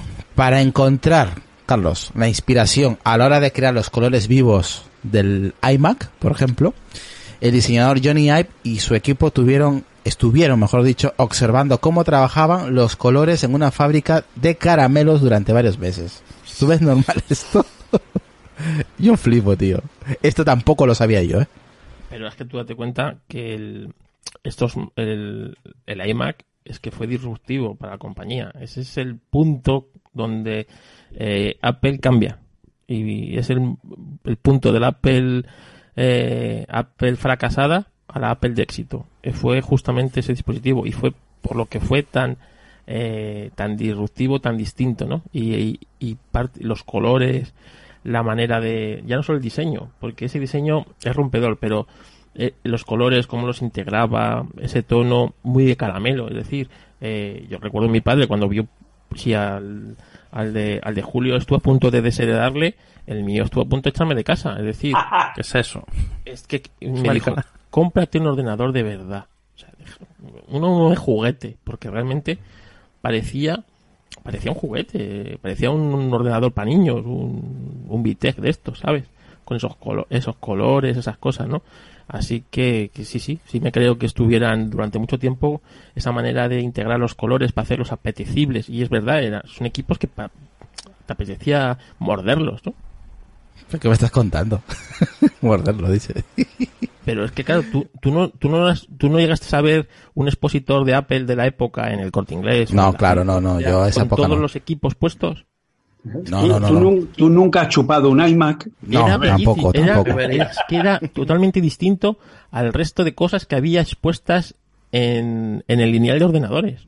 O sea, era completamente distinto, completamente todo, pero ya no solo el, el equipo, el software, eh, el ratón ese redondo con que era totalmente eh, antiusable, ¿no? Pero pero era bonito, ¿no? Entonces, es que es que, es que era completamente distinto, ¿no? Y eso marcó la compañía e hizo el clic ese necesario para, bueno, pues la Opel que tenemos ahora. Ay, Dios mío, brutal, brutal. Yo cuando lo leí... Tengo, tengo una de la, que no está en la lista, luego lo digo. Yo también tengo otra, después la, la comento. Venga, Gael y luego David. Venga, coméntala. Esta, no sé si la sabéis. ¿Cuál? Este es un Apple TV, el primero. Apple TV. ¿Por qué Primero, se llama- ese es el primero, ¿no? Sí. ¿Por qué se Sí, llamaba Apple TV y no se llamaba ITV? Mm, Y es sí, porque sí. ya existía una cadena de televisión británica que se llamaba ITV. Y el, el tema de, de este reproductor era que se iba a llamar ITV y por problemas con la, con la patente del nombre y con, y con los derechos eh, tuvieron que cambiarle el nombre y es de los primeros productos que se llaman Apple, Apple TV. Y algo pasó con el iPhone también, ¿no? Que había otra marca de que se llamaba iPhone Sí, o... sí, había otro dispositivo, de, eran un teléfono inalámbrico que se llamaba iPhone y, y parece ser que esa batalla o se la ganaron o la pagaron para que Creo que la pagaron. Creo que, sí, creo que se pagaron. los derechos. Igual que, igual que pagaron a, a Cisco por el nombre de iOS. Eso no lo sabía yo. Mira, esa yo tampoco la sabía. Hostia. El iOS es el sistema operativo que tienen los eh, los routers Cisco, ¿no? Creo, si no me equivoco. Eh, y tuvieron que Borja, pagar. estás en mute. Borja, estás en mute, Borja. Cu- Cuando pronuncies el nombre de Dios, digo de Cisco, por favor. Respeto. Pues yo eso no lo sabía, ¿eh? Eso no lo sabía. Eh, David, venga, que te toca a ti. Es el, el Cisco iOS es el Internet Network Operating System. Es un sistema operativo de red de los routers Cisco eh, y de los switches. ¿Vale? Se llama iOS. iOS. Mira, curioso. Yo esta sí tengo que admitir que ni idea. Ni me imaginaba, ¿eh? Que venía de ahí, de Cisco. De hecho, eh, creo que Apple tuvo que re- volvió a renovar el permiso hace poco, pagándole su buena Tajada. a Cisco. A lo mejor de ahí viene el rumor de, de Browser de, de que se iba a llamar otra vez iPhone OS. Pero al final quedó un Pues, rumor. Sí, como todo lo de Browser. Exactamente. La mayoría. Y ahora está, ahora está diciendo que, que hasta octubre, noviembre. Pero no- si eso ya se sabía, que pensaba que lo, idea. lo- lo había adivinado antes. Eso ya lo sabía. A ver, macho, oye, yo también puedo decir lo mismo que este tío, ¿eh? O sea, de verdad. Es que... David, Este tío más De hecho, también, de hecho, también hubo sus movidas con el nombre de iPad, ¿eh? O sea, ProView, que es una empresa que a los más viejos del lugar les sonará porque vendían monitores aquí en. España como si no hubiera monitores CRT, ¿vale? Hablamos de los tiempos del CRT. Lanzó un dispositivo parecido a aquel... era, si lo miramos, era parecido a un, iPad, a un, a un iMac, perdón. Y era, se llamaba iPad. Y iPad significaba Internet Personal Access Device era un ordenador todo en uno. ¿Vale? Os voy a colgar aquí una foto en el canal. Y bueno, dicen las malas lenguas que ProView en Taiwán vendió la, la marca iPad a Apple en el 2006, ya en aquel lejano 2006, porque yo creo que Apple llegó un momento que compraba todos los nombres que empezaban por I, o sea, por I. Yo creo que los compraba todos. Y entonces compró, se supone, esta marca, este, esta marca de este, de este ordenador, que bueno, pues era un ordenador además que funcionaba con Linux, muy parecido al célebre Paquito, aquel que se vendió aquí en España, aquel cacharro de Intel que venía todo integrado, que lo enchufabas y navegabas por internet, que aquí en España lo vendió el Banco Santander, por cierto. Y era un ordenador con un CRT de 15 pulgadas, con 32 megas de RAM y un procesador de 256 MHz, que no es Que era leasing. ¿no? Era como ¿Eh? leasing, ¿no? No te lo, Sí. te lo alquilaban, ¿no? Sí, era algo parecido a eso. Lo que pasa que allí en, China este dispositivo sí que se vendía, ¿vale? Y por lo visto, pues este, este ordenador fue desarrollado y se empezó a vender en el año 2000 y bueno, pues se llamaba iPad y de hecho tiene un, un sonoro logotipo que pone iPad en la parte frontal tanto del ordenador como del propio, del propio ratón. Así que mm, eh, Apple ha tenido Mm. que comprar el nombre iPad, el nombre iPhone y, eh, y o pagar por el uso y por el nombre iOS también. Es y de hecho más, hoy en día creo iOS en recordar- Cisco se sigue llamando iOS. ¿Qué? Sí, de hecho, creo recordar que eh, lo de la lo de ProView luego fue para largo, porque cuando Apple sacó el iPad y ProView vio que había vendido tanto, creo que volvió o los demandó para pedirles más dinero o alguna cosa Sí, así. algo así. Hubo como un, como, como un, nuevo juicio o algo así, sí. Sí, Sí, sí, sí, sí. efectivamente. Pero es curioso, ¿no? Que tengan que pagar por un nombre iPad de un dispositivo que al fin y al cabo era una imitación del iMac. No, no deja de ser, Curioso. no deja de ser realmente muy curioso. ahora sí, David, a ver si te dejan. Yo, bueno, lo que es el chime de inicio de los Macs, el sonidito de inicio, pues que pensamos que no es nada, pero realmente lo que es, te está diciendo si está el equipo. Cuando suena es porque ha comprobado que la placa base está bien, que la memoria RAM lo ha detectado, que el disco duro lo ha detectado. Si no, si cualquiera de estos eh, falla, no suena. O sea, no es porque sí, el sonido. O sea, era, no era el típico beep de, de la placa base. De las los- PCs. los Ma- sí. O sea, y además Steve Jobs se metió en la composición, quería que sonase con unos trozos específicos. O sea, es, es curioso. Oye, pero Está es curioso que... Por eso cuando salieron los lo Pro, quitaron. lo quitaron, ¿no? Sí. Claro, es que, es que la verdad es que es absurdo. Ahora ha vuelto, ¿eh? Ahora ha vuelto. Aunque no tenga mucho que ver, eso me recuerda a la curiosa historia del Nokia Tune. Del, del tono Nokia, que lo compuso un español, es un vals de un español. El Vale. Sí, el, el tono Nokia es, una, es, un, es un pequeño fragmento de un vals escrito por un compositor que se llama Francisco Tarrega, ¿vale? Eh, un solo de guitarra que se llama Gran Vals, ¿vale? Y es curioso, ¿no? Que, que luego haya pasado la historia, mm, pues prácticamente un siglo después de que fuera compuesto en algo totalmente diferente. Y por una empresa que, vamos... Sí, pero también es, es curioso que, eh, también es curioso de que ciertos sonidos los reconocemos, pero en, en la primera, en, en el primer tono, o sea, sea de Nokia, los Cuando- mensajes de Apple. Acordad la película de Wally. Cuando Wally Cuando ponía carga, a cargar los paneles solares y todos, ¡hala! Que son-". Y bueno, y Eva, que era un, Eva era un iMac. O sea, Eva. Eva, Eva es, también es una anécdota. Eva está ayudada, diseñada por, por Jonathan Ive. Por ahí, sí. Sí. Y después, eh, este sonido, hablando de sonidos, sí. este sonido se logra eh, cogiendo la, lo que es el, el cuerpo de, un- de, un, de un Apple Watch de acero y dándole con un martillo. Hostias. Ese sonido sale de ahí. ¿Cómo, cómo, cómo, cómo, cómo? ¿Repite? El, el sonido, este sonido Sí, es que me ha dejado loco. Sí, sí. se ha creado El tono eh, cogiendo un, el- lo que es el cuerpo de un Apple Watch vacío, o sea, lo que La es el- caja. El, acero, la caja de acero, y golpeándola con un martillo. Eso lo vi yo, no sé dónde lo vi, pero me acordé ahora mismo que estamos Pero muy- hablando de los... Oye, un golpe muy sutil, ¿eh? Sí, sí, o sea, se ha logrado y se ha grabado desde ahí. Es lo mismo que pasa con las esferas, esta de fuego, la esfera de agua en el Apple Watch. Son imágenes captadas con una cámara, no es algo hecho por... por ordenador, no, es algo real. Sí, sí, ese exacto, vídeo estuvo, está muy chulo de ver ese vídeo. Sí, yo también lo he visto de cómo eran las imágenes. Yo pensaba De hecho, que... hablando de sonidos, que es una de las cosas que he puesto yo al final, el sonido de carga del iPhone, cuando tú enchufas el iPhone o el iPad a cargar, es un sonido que sale en Minority Report.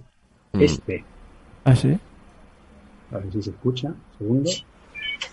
Sí, eh, el ¿Eso sonido cuando en enchufas, Report? sí, Sí. el clic, sí. Sale Minority Report, ¿no? ¿Qué dices? Sí. ¿Qué me- qué Sí. me- no jodas. Cuando John Anderton pasa por un A reconocedor Sí. de iris y le reconoce. Sí. A ver, a ver, a ver, a ver. va- vamos a escucharlo. A ver, eh, justo aquí ha puesto el enlace de Julio. Ahí está la escena.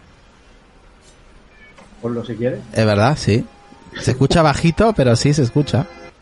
A ver, espera. Lo voy a volver a repetir. Ahí está, sí. El- el- es Sí, muy, es similar, es muy parecido. Sí, Es el sonido Ah, no, de es carga de los- Es el mismo. de los- Es el mismo, o sea, lo cogieron de ahí como homenaje por el tema de la inspiración del- de los gestos del, del pinch, etcétera, etcétera, que se inspiraron en los movimientos de Tom Cruise en esa película, que a su vez estuvo haciendo, eh, entre, estuvo trabajando con, con bailarines profesionales para que le enseñaran a hacer esos movimientos de una manera natural, etcétera, etcétera.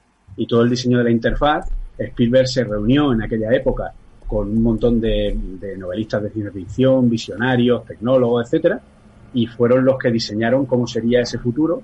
Y entonces, como de ahí vino una buena fuente de inspiración, pues eh, como pequeño homenaje o pequeño guiño, cogieron ese Mm. sonido para el momento de... Lo de pondré, lo pondré en, en, en las notas de- del episodio por si la gente quiere, quiere entrar a ver ese, esa, ese- esa pequeña escena de 7 segundos donde se escucha perfectamente igual, es idéntico, no es que es similar, es que es el mismo, Es- Lucas. Es cada vez que, que hay un reconocimiento de retina, que es lo que permitía entrar a los sitios, se oye ese tren, se oye también cuando, eh, cuando se va a colar en la zona donde están los precox, que lleva su propio ojo, que se lo habían quitado, y lo pone en el sensor, pues igual se oye el clac clac. O sea que cada vez que hay un reconocimiento de retina se oye el ruido. de- Fíjate que el sonido de del Apple carga. Watch, yo creía que lo había grabado el tío que menos curra en las orquestas, que es el tío del triángulo. O sea, si habéis estado en un concierto, hay, hay dos tíos atrás, uno, el del xilófono, el xilófono que hace tiqui, tiqui, tiqui, una vez en el concierto y ya. Y el del triángulo, que es el mejor curro de toda la orquesta, macho. O sea, de vez en cuando hace ping, y ya está. O sea, y Sí, como pero- mucho lo tiene que parar. Digo, joder, vaya curro, Bueno, macho. en Apple Sí, sí, parecido. pero claro, hay que saber darle, ¿no? Hay que saber darle. Y aguantar saber el triángulo, y aguantar el triángulo todo el concierto. Que eso pesará poco, pero No, no, jolín. que no lo sujetan todo el concierto, que tienen allí un, un mantelito de terciopelo, lo ponen Sí, encima sí, para sí, que no haga sí. ruido, lo coge con cuidado, hace ping, Sí. lo deja y claro, Mira, por aquí nos- cariño otras ocho horas de trabajo. Por aquí nos dice. Carlos en, en el grupo de Telera, dice los sonidos están registrados. Por ejemplo, eh, el sonido de las motos y los coches, casi todo está patentado. ¿Os habéis, Hasta los olores, os habéis, hasta pre- los olores.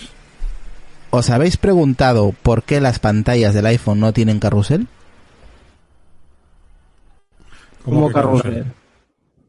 Ni idea a qué se refiere con carrusel. Yo tampoco. no era como una especie de carrusel de aplicaciones, eh, no sé, si algo tipo como el dock del, del Mac, pero que iban girando. No, no es algo así es lo que se refiere. Mm, Podría, podría, es que no, tampoco me entero Eso muy creo que está ¿no? patentado de Android, ¿no? O me, me suena algo, no, no lo sé. Está escribiendo, así que ahora nos lo aclarará. Claro, Mira, aquí- ¿qué, claro. qué quiere decir? Como el carrusel de, que tiene Disney Plus en su plataforma. El carrusel Ah, de series. cuando llegas al final contenido. vuelve al principio y dice que es un que es un movimiento infinito ya, pero bueno, eso hay algunos launchers de Android que lo puedes activar o desactivar. A mí me parece súper incómodo, ¿eh? Mira, aquí hay una Que ya más. no sabes en qué Uh, estás. no. Aquí hay una más. Sí, vos, una, una, una vez Bob Dylan se puso furioso y demandó a Apple. ¿Sabéis por qué?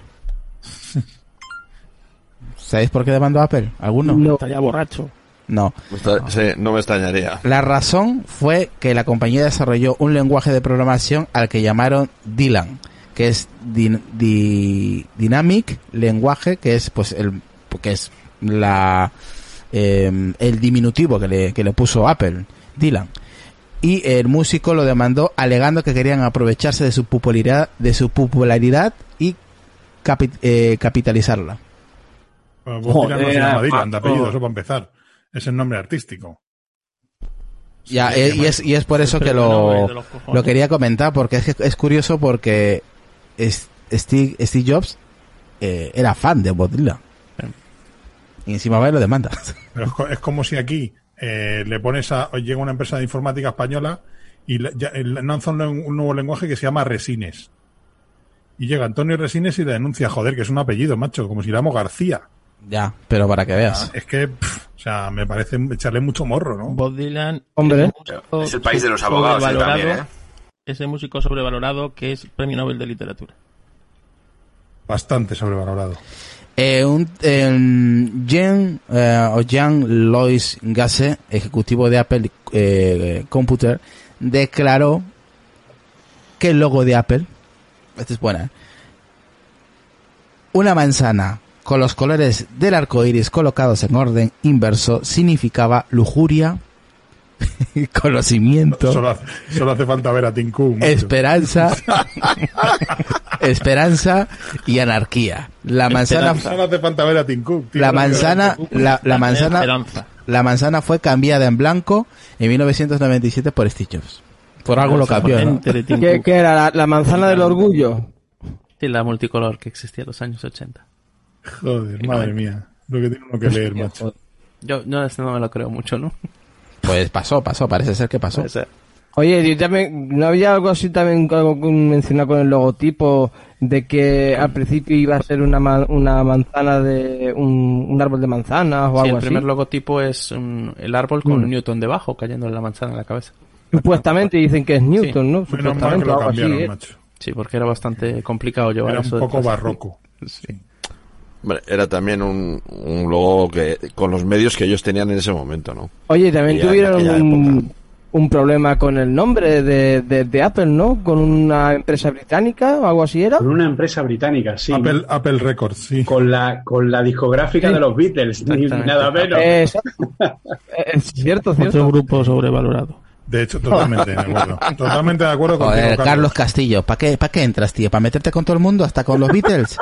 De verdad, qué puto asco de gente. Mira, macho, ¿eh? no hay, no hay- fan- no hay fans más pesados sobre la faz de la Tierra, macho, que los fans de los Beatles, tío. Y lo de O sea, Tesla. plastas, Soy fan de este hombre. Ah, o sea, aquí. lo- Aquí. los, de, los de los Beatles, pero, o sea, los fans de Apple no soy nada comparados con los fans de Apple. Pesados, macho. O sea, no os podéis imaginar hasta qué punto. Pues ni te cuento de los de Queen. Tela, pues, pues, puede ¿Qué llegar pasa a con. Queen? ¿Qué pasa con Queen? Nos vemos a ¿Qué las pasa con Eh, míralo, míralo, míralo, míralo, a las 5 en el Parque Eh, de los Patos. eh, eh, que, que, que Queen no tiene canciones mierda, ¿no? No, no, No, ninguna. venga, hombre. Bueno, y aquí hay otra. Tony Fadell, creador del iPod, junto a, Steve Jobs y Ive, fue junto a la... eh, se fue de la compañía, ya sabes que se marchó, y creó NES, eh, el termostato y detectores de humo y CO2, con una filosofía en cuanto a uso y diseño muy cercana a Apple. Yo creo que muy cercana, no, yo creo que idéntica a Apple. La misma filosofía, el mismo diseño, por eso yo no tengo nada de Google más que el NES. Es Pero que- porque antes no era de Google, es que- luego la compró Google. De hecho, los productos Nest, los productos eh, Assistant de Google, el propio Chromecast, incluso yo te diría que hasta la interfaz y el diseño de los Google Pixel, o sea, en lo que llamamos Android puro, ¿vale? Eh, está muy a la altura de lo que sería un diseño de Apple. O sea, tú coges, ¿Qué? por ejemplo, un Nest o coges un, un Chromecast, por ejemplo. El Chromecast hubiera sido un producto muy digno para que Apple lo hubiera lanzado algo similar bajo su propia marca. Mm. O sea, porque es tan sencillo, funciona tan bien y no falla jamás, que realmente no sé cómo Apple no se le ha ocurrido hacer algo parecido. Daos cuenta que eso, lo de Tony Fedel creó el, i- el iPod y el iPhone Sí. con Steve. O sea, es que al final fue uno de los. No se le suele. Cuando hablan de tú, es que es Tony. Pues si no sabes, no sabes. O sea, no es alguien que sea tan notorio para la gente que no. Pues le gusta esas cosillas. Pero es el padre Es que del tú- iPod y, y del iPhone. Eso es. Que no es que no ni iPhone, pero casi. Eso es. Yo, por ejemplo, como Isra, tengo el, el termostato y yo tengo los sensores de humo y es que funciona siempre. O sea, de vez en cuando sale, hace una prueba él cada 15 días, es que no tienes que tocar nada. Siempre funciona, siempre. Es eso. Que ese, es el único, que- ese es el único producto, David, que mm, fuera de Apple es el que más, pero más se asemeja al 99,9% a un producto de Apple. Diseño, Pero calidad, pero usabilidad, Porque, porque lleva su... su marca de Apple ahí. Eso es. Pero ojo, Tony Fadell no tuvo que ver directamente con el iPhone, ¿de acuerdo? Tony Fadell lideró el proyecto fallido del iPhone, ¿vale? El iPhone tuvo dos conceptos que lucharon por ver cuál era el que prevalecía, ¿vale? Uno era el de Tony Fadell, que era crear una versión teléfono de esto, ¿vale? Con el click wheel, ¿de acuerdo? Con la ruedita, que al final De la parodia. que al final fue incapaz de hacerlo, ¿vale? Él mismo, X tiempo después, volvió y le dijo a Steve Jobs que no era posible, que su equipo no había dado con la tecla, ¿vale? Y sin embargo, el otro eh, que sí dio con la tecla fue el que finalmente se quedó con la Scott, Scott Forstall. Scott Forstall, que Scott Forstall, que fue el que realmente eh, dio vida y creó al sistema operativo iPhone OS eh, y es responsable de, de De montar Maps. todo eso. Es responsable de Apple Maps, ¿no? Yo Que sigo, recuerdo. con- cuanto más investigo su figura, realmente considero que fue despedido muy injustamente, ¿vale? Fue- yo creo que fue una de las, eh, esto le va a gustar a, a Carlos Castillo, fue una de las primeras impugnadas que hicieron en Apple, ¿vale? Eh, porque no, yo creo que no merecía, efectivamente, Apple Maps fue un fallo. Eso no fue una excusa. no fue de él, fue efectivamente, yo creo que fue más una excusa, eh, pero realmente Scott Forstall eh, fue un tío que dio la semilla de lo que es el software de los iPhone, creó o dirigió el proyecto de la SDK de los propios iPhones y del App Store, o sea, todo lo que hoy día manejamos viene de la idea primigenia de Forstall que tuvo que pelear con el equipo de Fadel para sacar adelante su concepto de iPhone. ¿Vale? Entonces, eh, yo siempre, cuanto más investigo, más claro lo tengo, creo que fue bastante injusto o, como dice Descartes, fue una excusa. Mm, de a mí también, yo creo que eh, para, Julio, para hacer cambios. como que fue demasiado abrupto, ¿no? Fue muy de, de la noche a la a mí mañana. siempre a mí siempre me fu- siempre pensé que era una excusa para echarle que creo que había una eh, había unos problemas de entendimiento de fondo muy fuertes estaba claro que le- los eh, eh, lo- eh, Apple Maps le faltaban muchísimos años independientemente de o sea no podía ponerse a la altura de Google y, era imposible y, y se ha demostrado que, que a día de hoy no está todavía a la altura de, de los mapas de, de Google y aquello fue una excusa de la prensa, pero que yo creo que él eh, era una persona que tenía un carácter muy fuerte y estoy seguro que chocó con el amigo de Carlos y, y simplemente se le echó sin más. Y, y- y se expuso no por parte de Apple, sino por parte de la prensa, se tomó como era el responsable de, de Apple Maps y, y cuando salió, pues eh, evidentemente nunca podía ser, es que era una tontería pensar eh, que podía ponerse de, de entrada y salida eh, eh, a la altura de, de los mapas de Google. Eso es una tontería como una casa y se ha demostrado con el tiempo. Para hacer unos mapas como los de Google hace falta muchísima información y muchísimo tiempo la- eh, de acumular y acumular información y que y hacerlo de eso de una forma viable, ¿no? Y creo que aquello simplemente fue otra cuestión que algún día, me imagino que con el tiempo, con nuevas biografías y historias, se conocerá todo lo que hubo detrás de, ese, de esa historia. Es que ahí fíjate que los mapas de Apple eh, salieron de forma demasiado precipitada porque Google anunció con muy poco tiempo de margen de maniobra que iba a empezar a cobrar por el uso de, app de Google Maps cuando su uso era bastante eh, a nivel grande, ¿vale? O sea, a ver, Google Maps al principio era completamente gratuito, pero llegó un momento en el que Google se dio cuenta que cuando había empresas que montaban todo su ecosistema de servicios en base a sus mapas que eran gratis, al final a ellos les costaba el dinero y no obtenían un beneficio eh, de ese uso. Entonces lo que hicieron fue anunciar de un tiempo muy corto a, esta, a una parte determinada que a partir de un determinado momento temporal ellos iban a empezar a cobrar un céntimo o dos céntimos de dólar por cada no sé cuántos mm, megas de información más eh, que pasaran de, yo no recuerdo la cantidad, pero una burrada de, gigas, ¿de acuerdo? De, de información. ¿Cuál es el problema? Que había empresas como Apple que hubieran tenido que pagar una millonada y además una millonada que eh, no era previsible porque era en cuestión de, pago por uso, ¿de acuerdo? Si hubieran seguido manteniendo Google Maps. Entonces, Apple se vio forzada por tiempo a poner Apple Maps. Entonces, el gran problema de Apple Maps fue que fusionaron tres servicios diferentes. Fusionaron eh, OpenStreetMaps, fusionaron eh, la cartografía de, Nokia, ¿vale? no, perdón, la cartografía de TomTom y, eh, y los puntos de interés de Yelp, ¿de acuerdo? Fusionaron los tres servicios en uno solo. Y no les dio tiempo a probar convenientemente que todo funcionaba correctamente. Cuando se lanzó a producción, a preproducción, y ya no había vuelta atrás, es cuando se dieron cuenta que los datos de las coordenadas de Yelp, OpenStreetMaps y la cartografía de, eh, de TomTom no coincidían exactamente en el dato concreto de coordenada a partir de la décima 5 o 6, si no recuerdo mal. Y eso suponía que a lo mejor el centro comercial, no sé cuál, estaba pues 10 metros más para allá en una cartografía cinco más para acá en la otra, y entonces, claro, al casar los datos no casaban. Entonces te decía que ibas a tal centro comercial y te mandaba a mitad de un río que estaba justo al lado del centro comercial, ¿vale? Y un poco más y te caía.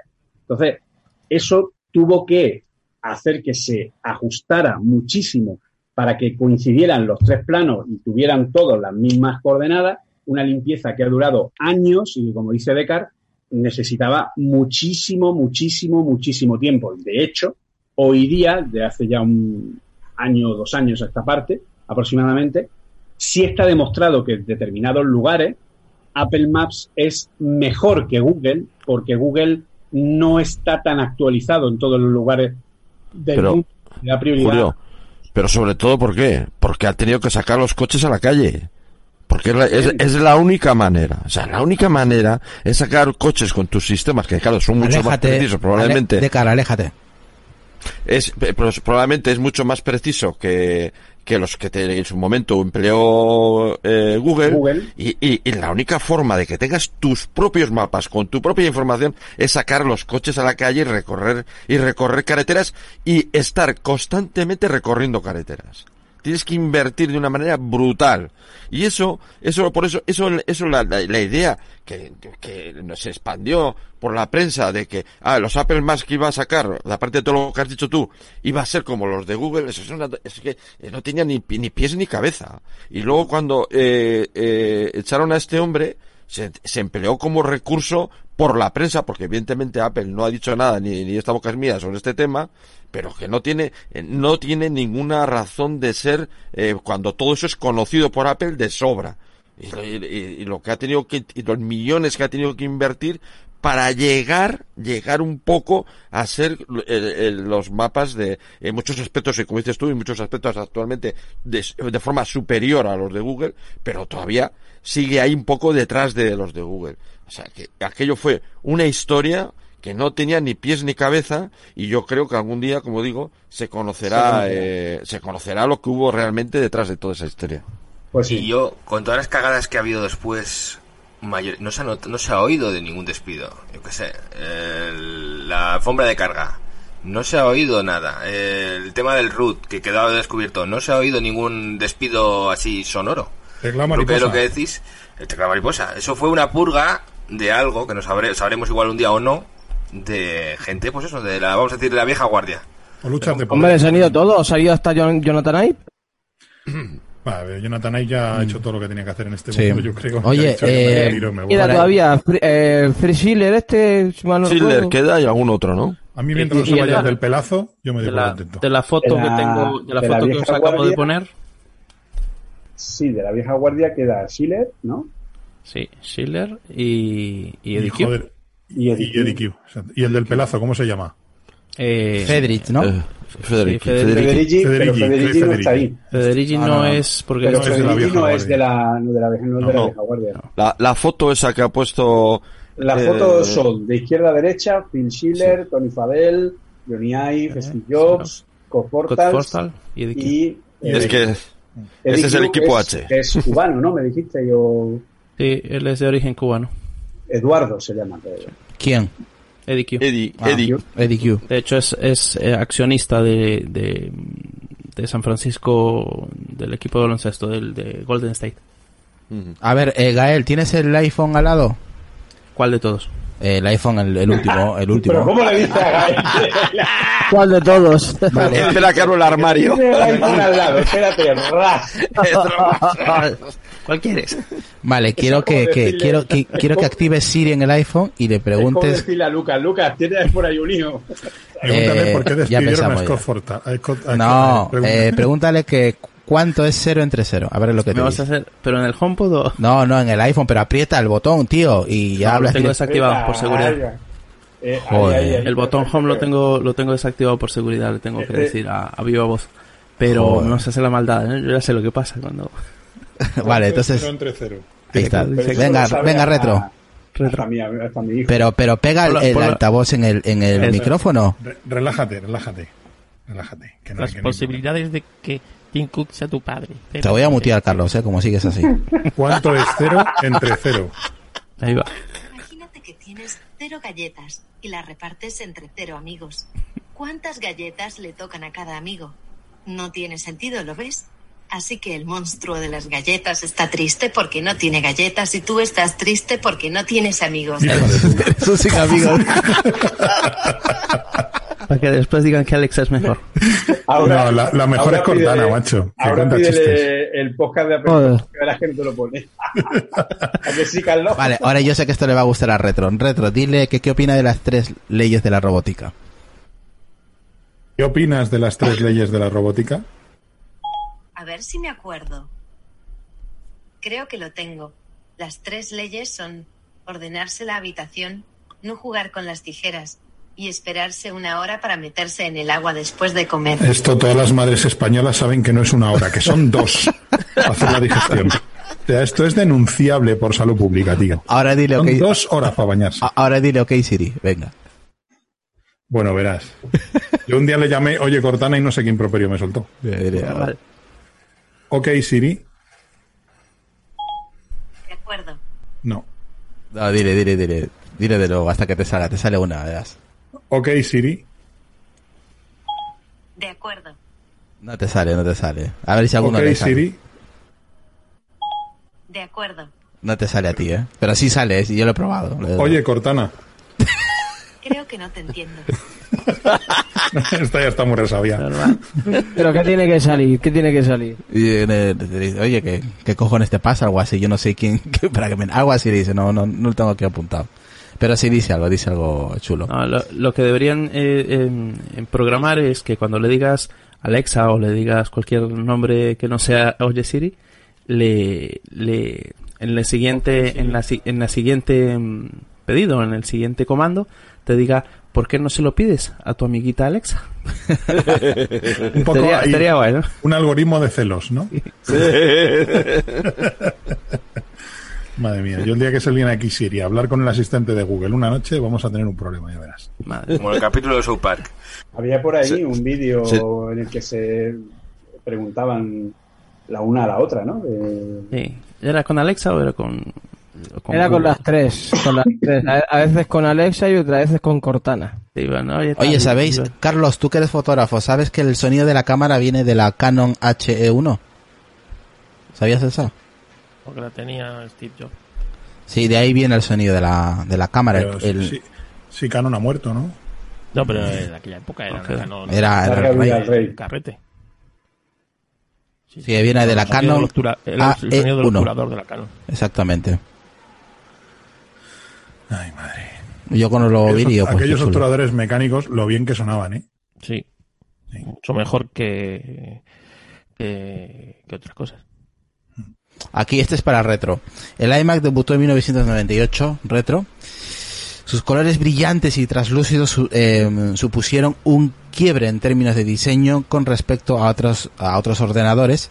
Además dejó de trabajar con discos floppy y en lugar de eso pues comenzó a usar los puertos USB. ¿Qué me va a sacar ahora retro? Ah, los, los, floppy, di- coño. los floppies. Los floppy, la caja de Imation es precintada, ¿eh? Precintada. Ahí se ve. Sí, sí, sí, ya la veo ya. Con- y con su precio de, de- de alta densidad. Y aquí otra caja de Imation más moderna ya de cartón. Vale, esto, esto es un tesoro que tengo aquí guardado. Alguna- a ver si en eBay me dan 200 dólares por cada una y lo vendo. Pero no, No, pero- aquello de los disquetes en el iMac fue un drama. ¿eh? Pero el cambio, el cambio grande. ¿De caja precintada de los Ahí está, ahí está, sí señor. Aquello fue un drama, macho. Lo de que no Ah, tuviera... encima Sony, eh. Joder, son Sony. HD, Joder. 1,44 megas. ¿Cómo se nota dónde había pasta? Sí, macho? eso te iba a decir. Los Sony eran caritos, ¿eh? Yo no tenía Bueno, esos, estos, ¿eh? estos son 3M y Mation también. Estos también eran... Cuando, cuando Sony hacía cosas buenas. Ya empezamos ya. Qué pesado, de PlayStation. verdad. Bueno, Sony hace buenas cámaras de fotos. Carlos, Sí. tú que vives en un Hace mundo unos reflex cagazos. todavía con espejos. Hace cosa cosas raras de cámara de fotos con menús infumables hechos por un orangután. Ah, eso es cuestión de... Pues no has probado las Olympus, macho. Eso sí que, eso sí que le ha hecho un mono borracho. ¡Hostia! qué- ¡Madre mía! Hostia, tío. Una de 90, macho. Ahí Esta gente vive en el de cromo. De cromo, esa es de las buenas. Ahí cabe el último de ACDC, macho. Con su funda y todo.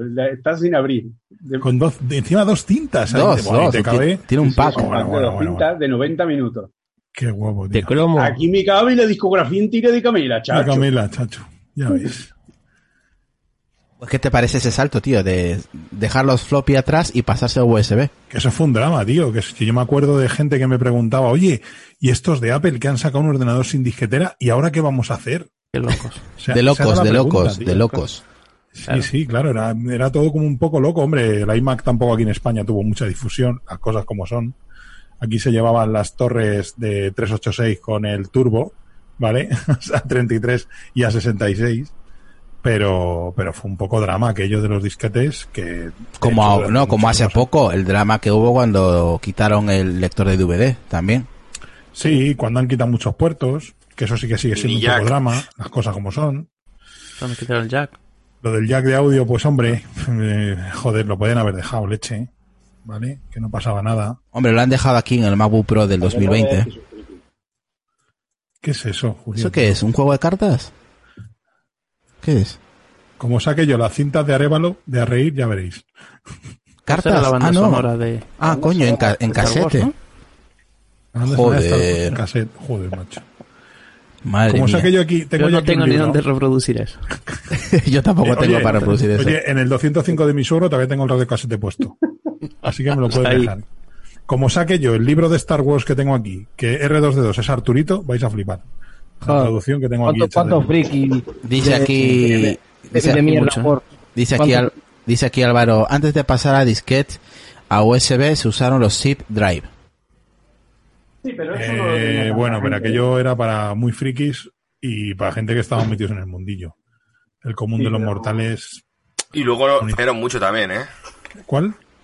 Fa- Fallaban muchísimo también. Sí, el ¿eh? famoso clic de la muerte. Yo lo tuve un año y pico, casi dos años, y yo tuve suerte y no me falló, pero sí que conozco a gente que le petaron los tips. O sea, a mí me encantaban, ¿eh? Porque eran Acá súper rápidos. Acá hay una, eh, justo, este mira, ya que lo ha, lo ha sacado a la luz aquí Julio, eh, acá hay una, también, una, una curiosidad. Algunos de los nombres de código de sus productos más famosos son Jedi, para su PowerBook 150, que en realidad significaba Just Did It, pero que enloqueció a los fanáticos de Star Wars y a Love Shack para los Mac portables. ¿Eso lo sabías?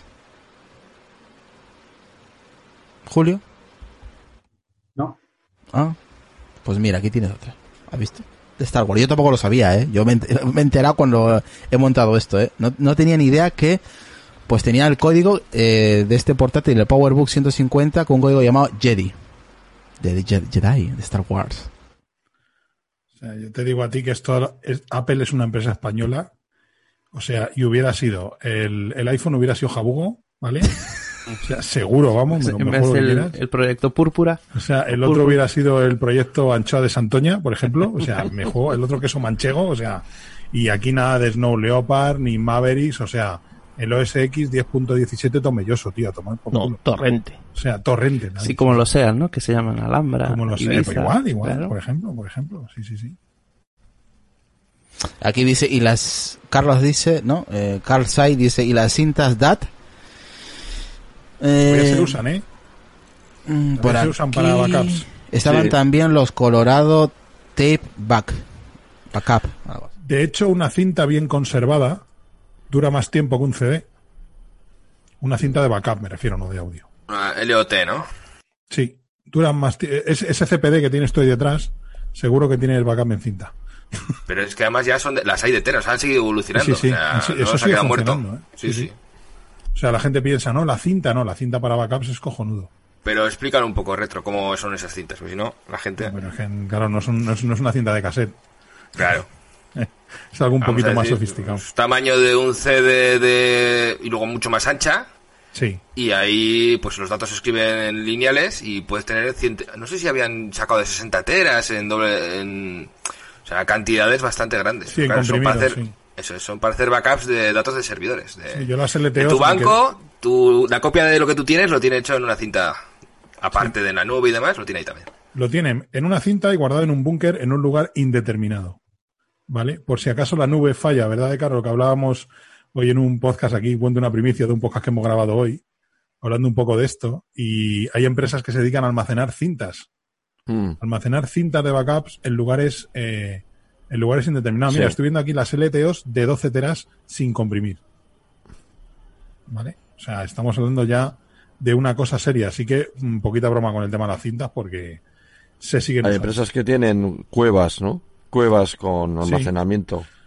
Hay una empresa muy famosa para la que yo hace tiempo, mi em- la empresa donde yo estaba trabajó, que es Iron Mountain. Y Iron Mountain, que es montaña de hierro, se llama así por algo. Mm. ¿Vale? Es Claro. una empresa de, de salvaguarda. No, no, la palabra no es salvaguarda. Tienen otro nombre de, de de almacenamiento de datos, pero tienen otro nombre. No es salvaguarda tampoco. Y se dedican a almacenar datos físicos en soportes físicos. CDs, cintas, incluso hay servicios que te garantizan para que el soporte no se degrade, que te hacen una copia, pasado un cierto número de meses o de años, te hacen una copia en un soporte nuevo y el soporte antiguo lo destruyen, para que así la información siga, siga eh, almacenada en el tiempo, pero evites la degradación del soporte, porque esto al final es plástico y los CDs, de hecho, duran menos que las cintas. es que vosotros tenéis que tener en cuenta que dónde se guardan hoy día las películas para que duren para siempre. Las películas se almacenan en celuloide, porque los dispositivos digitales, como usan códex y usan sistemas eh, complejos, se piensa, se entiende, y de hecho en el archivo de Hollywood lo tienen así mm, estipulado, ¿vale? Que cada vez que hay una restauración, una remasterización o lo que sea, cuando ya se ha terminado de trabajar con la copia de la película, se imprime en celuloide y se guarda en sus latas que se van renovando, cada X tiempo tienen que pasar, airearlas, hay gente que se dedica profesionalmente a ese tema. ¿Por qué?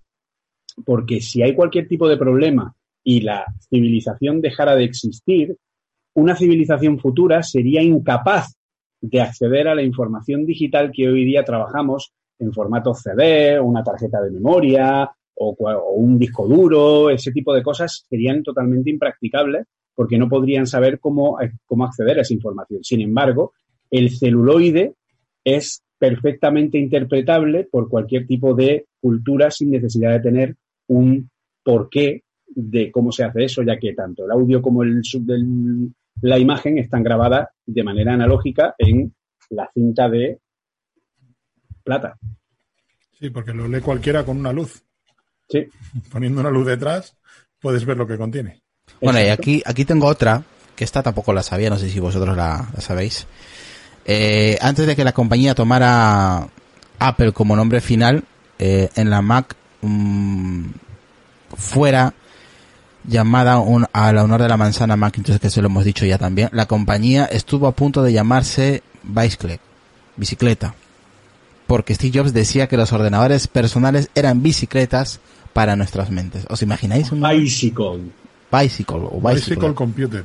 Tengo un, un Bicycle 11. Creo que eso lo comentan. Vaya tela, vaya nombre. creo, creo, creo que eso lo dicen en la película de Steve Jobs, ¿no? Al Recuerda la canción I want to ride my bicycle. Así como Queen, el mejor bien. grupo de rock del mundo.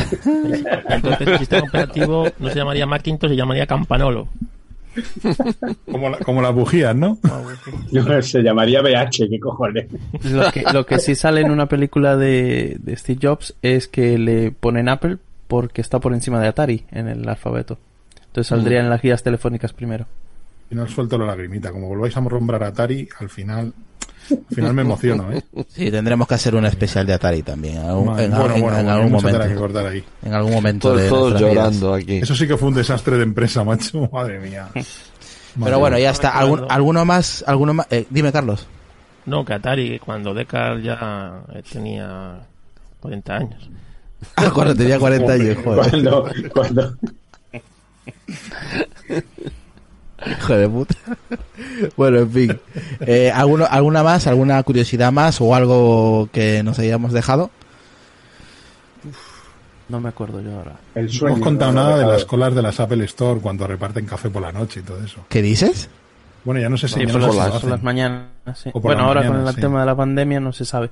Pero sí, cuando haces la cola del para comprar Sí. el iPhone o una cola de estas, te suelen traer café y alguna bollería para... Eso en Estados Unidos. Aquí te dan a buenos días y ya está. no. Aquí las Apple Store no. Aquí te dicen que no manches el suelo. Yo creo Por que en la, ejemplo, la, también- en la de la maquinista lo han llegado a hacer. En la de Barcelona. Creo que en algún lanzamiento que hicieron al principio, cuando era, fue la primera tienda Sí, en y la única tienda oficial que había en España, la de la maquinista de Barcelona, creo que llegaron a hacer algo, algo así en algún lanzamiento. Vete a saber. Vete a saber. Bueno, Una cosa aquí- curiosa era el tema de que contestaba Steve los emails. Hostia. Eso, Ah, sí. o sea, eso Y la respuesta es de no. Lacónico, No. pero bueno. Eso, pero oye, que, que el CEO además te decía cosas eso, no, o lo que sea, sí. Yo he estado tentado alguna vez de hacerlo en el curro. Lo que pasa es que valoro mucho mi puesto de trabajo, entonces. Pero algunas veces me quedan ganas de no. Eso es así. Y borrar hasta la firma del correo y todo. Mira, aquí nos ha puesto, creo que lo ha puesto Julio. El primer iPhone se colgaba constantemente en la presentación de la Macworld cuando... Dime. Ese es mío, sí. Sí, cuando entrabas en una opción y volvías al menú. Se quedaba congelado. Sí, efectivamente. O sea, El- en la presentación original de, de los iPhones, la que todos conocemos, eh, los iPhones no funcionaban. Es decir, tú el iPhone entrabas en una opción, véase las fotos, los mapas o el correo. Entonces, cuando volvías al, a la home, te volvía, pero una vez volvía, ya no podías pulsar para entrar en una segunda opción porque había un desbordamiento de memoria y se quedaba completamente flasheado el equipo, dejaba de funcionar. Entonces, Jobs tenía detrás del mueble donde, donde él se acercaba, eh, tenía varios iPhones que el equipo por detrás, sin que se viera, le iba dejando ahí enchufado iPhones recién restaurados de fábrica para que pudiera hacer esa opción. Entonces, cada vez que muestra algo y, eh, y se sale del menú, veis que hace una pausa y empieza a hablar de otra cosa y cuando va a enseñarte otra función, va y es como que deja un momento el teléfono, ¿sabes? O sea, cuando va a explicar algo, deja el teléfono, se pone a explicar y luego va y coge otro. Pues por detrás hay un tío cambiándole ese teléfono por uno que funcione. Julio, yo entendía, yo tenía entendido que era de otra forma, de que cada, pues imagínate, si tenía tres iPhone, cada uno solo tenía habilitadas una función.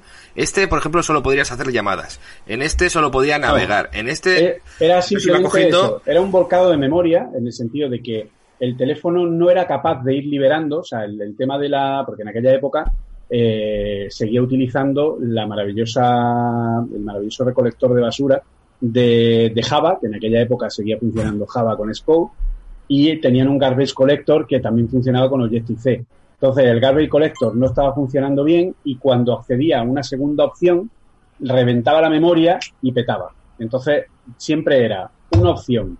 Se salía al home y ya no podía abrir otra. Entonces, dejaba el teléfono, te contaba algo y cuando volvía a coger otro, ves que cogía de un poquito más para el lado porque el anterior ya se lo habían llevado para restaurarlo de fábrica. Qué cobarde, ¿veis? Sin embargo, Microsoft en la presentación de Windows 98 enchufó el pendrive ahí a pelo y saltó el pantallazo azul. Claro. Dijo, Oh, no estaba ¿En preparado. cuál, El nuevo- fue de Microsoft que tenía un Mac Pro metido en una caja? Para no, ¿en ¿Qué fue? Tenían un Mac Pro en Microsoft y estaban enseñando algo y era un Mac Pro lo que tenía ahí escondido mostrando el producto. Vale, no sé era qué, posible. no me Y la, y la, y la, la Surface que se le queda colgada, una de las primeras Surface Sí. en la presentación también. Estamos- oye, se nos ha olvidado contar una cosa de Apple que me acabo de acordar, que es lo del famoso número de empleado de Steve Jobs y de Steve Ah, sí, que sí, sí, sí, Sí, que, que que a es- no, a- que es- a- a Wozniak le Wozniak pusieron el el uno. uno y dijo apoyó el cero. A Jobs el do- al 2 y dijo, no, no, yo soy el, yo tengo que ir antes de Wozniak. Y para no cambiar el número de empleado de Wozniak, dice, pues el empleado número cero. O sea, Así, que así de especial ¿eh? era, así de especial era. Igual que, no sé si lo habré contado, pero que en- desde que volvió a Apple, el sueldo de Jobs en la compañía era de un dólar al año. Porque tenía Es que un dólar. algo. Mm, es un dólar, exactamente. Bueno, eso es, es simbólico, pero el tío cobraba millones, no te jode. Bueno, simbólico no, porque tenía que cobrar algo por el cargo, ¿vale? Por eso tenía ese salario. Lo que pasa que él, el dinero lo tenía de las acciones de la compañía, de ser el accionista mayoritario de Pixar, en fin, tenía otra serie de fuentes de, de hecho, cuando Es- murió era el accionista unipersonal de mayor, eh, o sea, el, perdón, el mayor, uni- el, ah, sale, el mayor accionista unipersonal de Disney. Tenía el 7% de las acciones de Disney él solo. Sí. Hablando de acciones, Ronald White, uno de los fundadores de Apple junto a Steve Wayne, Wayne. Ah, sí, sí, tienes razón, sí. Y Steve Wozniak vendió las acciones de su compañía por 800 dólares. Hoy las acciones de Way valdrían 35 mil millones de dólares. Sí, Una buena-. Una buena decisión. sí, pero seguramente ya no conservaría tantas acciones. O sea, No. yo creo que Ni ese, la vida. ese- o sea, ese, ni, Ni la vida. dinero. O sea, ni, mira, mira de Wozniak que se compró un avión, así que luego se estrelló. Pero, o sea, este hombre no hubiera conservado ni un duro, vamos. O sea, ahora mismo sería un accionista minoritario, seguramente. Y esta es otra. Un fan comenzó a hacer cola para comprar un iPhone 6 con 7 meses de anticipación. La madre que me parió. Joder, tú, ¿eh? no serías tú. No, yo a tanto no llego, ¿eh? Seis, está tú, peor seis que yo. Con 7, no 6. Con 7 meses de Eso es tener anticipación. mucho tiempo libre. Eso macho, pasó en una tienda de Apple en Japón. Este no me está peor que yo. No, que... sí, Como el japonés este que, que le pidió casarse a la parienta con 250 iPhones o algo así, ¿no? Pues yo todavía me acuerdo del famoso vídeo del pavo aquel que salió del Apple Store con el iPhone. Y se le Se cayó. se iba a enseñar al Ah, periodista sí, y se le se piñó en el suelo, tío. De Es eso Australia. El australiano, ese fue buenísimo. De hecho, ese es el motivo por el que a partir del siguiente modelo de iPhone el teléfono venía debajo, Debajo no venía al de principio. los instructivos. Exactamente. ¿Eh? Pues mira, sirvió de algo, no esa caída. sirvió de algo. el, tema de que estabais hablando de la el anterior el de la el del Apple Store de que va con siete meses de antelación Sí. está peor, está peor que yo que yo hoy fui cuando salió el iPhone 10 fui por todas las tiendas de electrónica Corte Inglés Mediamar etcétera eh, reservando el, el iPhone 10 O sea, y faltaban tres días para que se presentara ¿Reservaste en todas las tiendas? sí Y, pero te faltaba llamaban de todas. faltaban tres días para que se presentara el dispositivo. O sea, no sabía ni cómo se llamaba. Y, y, ¿Tienes lista para el iPhone 10? Eh, no. Bueno, hazme la lista. Ah, vale, eres el primero. Hombre, normal. Faltan tres días para que se presente. Joder. Putos frikis, fanboys de mierda, de verdad. Y luego cuando, cuando lo reservaste no dirías, me reserva el iPhone X. El Pero se lo ¿cómo tuve que decir. llama? "¿Hay- iPhone 10 con X. No, es que era X porque era una incógnita, no sabías cómo se iba a llamar. Bueno, y ya está, chicos. Yo creo que ha estado muy entretenido. Hemos hablado de un mo- mogollón de... Hay cosas que yo no tenía ni idea, como he dicho, y otras que sí, que alguna vez se ha mencionado, pero muchas de ellas no. Otro, otro día hablaremos de la Pipin, ¿vale? Sí. Qué cabrón. Esa le tengo ganas. ¿eh? No, eh, no venía a cuento, ¿eh? Lo de la pipi. Pues prepara, prepara de 300 euros para arriba. Par- o, o más. O más. o más. Oye, ¿cómo, Perdón, de cómo- 300 no, 800 euros para arriba. Disculpa, 800. ¿Cómo ha subido? ¿Cómo se llamará la biografía de, de, de Tim Cook? La triste biografía de Tim Cook. Bueno, hablando del, de tu amigo Tim, ¿sabéis que trabajó en IBM y en Compaq? Sí, dos empresas tristes de- como él. Sí, No sé cómo no llegó más. No, yo no lo sabía. sí. Primero trabajó en El 12 Decar en está que se lo pasó y pipa. El Decar está... 12 años en IBM y... De la, la, la inquina de, de- de Castillo con Tim Cook es una cosa que- las dos han desaparecido, ¿eh? Es para estudiarlo, Julio, es para estudiar ese inquina. Las Yo sí dos, lo- tras, tras pasar Cook por ellas, han desaparecido. IBM. Yo si lo veo, es que- me, me hago una foto con él, ¿eh? Está en la junta directiva de Nike, ¿eh? Sí. Sí. ¿Quién está en la junta directiva de Nike? Eh, Eh, Tim Hombre, por eso está Mírale ese Apple Watch Nike, ¿no? Y mírale, y mírale las zapatillas cada vez que sale a, a presentar. Tim Cook. Va con Nike, ¿no? ¿Sí? Con Nike, perdón, con Nike. Nike. Con Con Nike. Cuando Steve Jobs siempre iba con sus New Balance ahí. Aunque no, estaban de moda. "Y estos Cuando no estaban de moda. son ahí". Hombre, si quieres sale con zapatos de rejilla, macho. Joder. Con las esparteras. A ver, chancla, crocs. Eh, ¿qué pasa con los crocs? Que son súper cómodos. Bueno, chicos, a ver, Un respeto. vamos a empezar con, con Lucas. Venga, Lucas, eh, ¿qué te ha parecido esta temporada? Eh, ¿Qué vas a hacer? ¿Qué planes? Venga, antes de ir cerrando ya. Pues me ha parecido bien la temporada, muy ajetreada en estos últimos meses. Pero, oye, los compañeros se han currado grandes episodios y hasta incluso los más absurdos han sido los mejores también. Así que, todo el mundo contento. Esa Bueno, menos, menos tú, ¿no? Menos tú. Esa pollita, esa pollita. Men- menos tú, pero bueno. Oye, nada, ¿qué voy a hacer? Pues nada, pues lo que hago todos los días. Uy, no, eso no, eso no. Y, y poco más. Eso no porque pronto soy nueve, macho. No, o sea, mm, al disfrutar de, de- de los días, lo que Disfrutar, hago. dice, joder. Claro, disfrutar. Que tienes que no disfrutar tanto de la noche. Tal como me tiro una semana durmiendo dos horas, como que como hoy que he dormido ocho horas del tirón, así que... Lucas, confínate, tío. Me levanto a las tres, a las tres de la tarde. Lucas, tío. A las 3 de la tarde me he levantado, o sea, está bien, está bien, vaya. Y poco más. Ya sabéis que a mí en Twitter como arroba dracote85, aquí en Apeliano, en Voces Nocturnas, La Manzanita Accesible, Pedidos Music, que mañana hay un gran, gran episodio, y eh, los sábados mando ¿no? Perfecto. Bueno, no lo sé. ¿eh? Como no lo escucháis, pues eso, si lo escucháis, por lo menos podéis escuchar qué es lo que se pone. Así Es también os jodo un mi- rato. Mi médico me tiene prohibido el reggaetón. por- Carlos Castillo. Bueno, pues ha sido una temporada muy intensa, muy larga. Se ha hecho larga la temporada. Con tantos episodios que hemos tenido durante la pandemia y eso. Y bueno, pues la verdad es que esperando a la temporada que viene. Que va a ser también distinta, supongo. Como cambia o cambiante, como son tantos en la época que estamos. Así que nada, ha sido un placer. Y nos vemos en, si iba a decir, no, en la siguiente temporada, iluso mío. Como si no podemos grabar más, más programas, ya verás.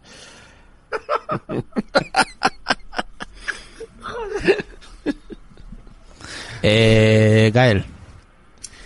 Bueno, eh, deciros que bueno, esta temporada ha sido muy completa, eh, buenos invitados, buenos tertulianos, buenos compañeros y, y que la siguiente sea igual o mejor. ¿Con qué episodio te quedas? por- Tú, eh, tú que eres oyente, Gael. ¿Con qué episodio así te ha molado mogollón pues, de toda esta temporada? eh, desde las desde las keynote, los episodios especiales con keynote o los, los invitados especiales Gurman, eh, Guillerme, eh, a Richie, el, el que trajiste el, el otro día. Eh, esos Richie, son- muy bueno. son muy completos y, y son bastante agradables de escuchar porque son personas que no que no dan muchas entrevistas o prácticamente ninguna a medios en, en español. Entonces eh, hace que sea un, un podcast muy completo y, y- y aporte bastante a, lo- a los oyentes. Vale, pues me, pues me alegro mucho y que te, que te guste este tipo de, de episodios. y gracias por, por la invitación claro. Sí, hombre, eh, íbamos a hablar de curiosidades y sabía perfectamente que íbamos a hablar un poco de la historia de Apple y detalles y cositas que nos han pasado, por eso te, te avisé también, porque ya como sé que tenías productos ahí también tú y ibas a comentar también muchas cosas, pues por eso te dije para que te, te pasaras por aquí. Espero que te hayas pasado bien. Eh, muy bien muchas gracias Nada, tu red social, Eh, Instagram arroba Mr. Apple Collector y Twitter arroba Mr. Apple Collect perfecto, pues muchas gracias, Jairo. Tecar, Pues nada, bueno, eh, evidentemente ha sido una temporada especial, porque, porque es inevitable. después de la situación que hemos vivido, que estamos viviendo. Y bueno, pues en la temporada próxima, pues sí, como ha dicho Carlos, me imagino que seguiremos afectados por esta situación, pero bueno, dentro de lo que cabe, pues eh, también positiva por lo que han dicho los compañeros, ¿no? Todas las entrevistas y todos los podcasts en los que hemos participado, que bueno, eh, que hemos aportado eh, una visión, yo creo, muchas veces, muchas veces diferente a, a la mayoría de los podcasts sobre muchísimos temas.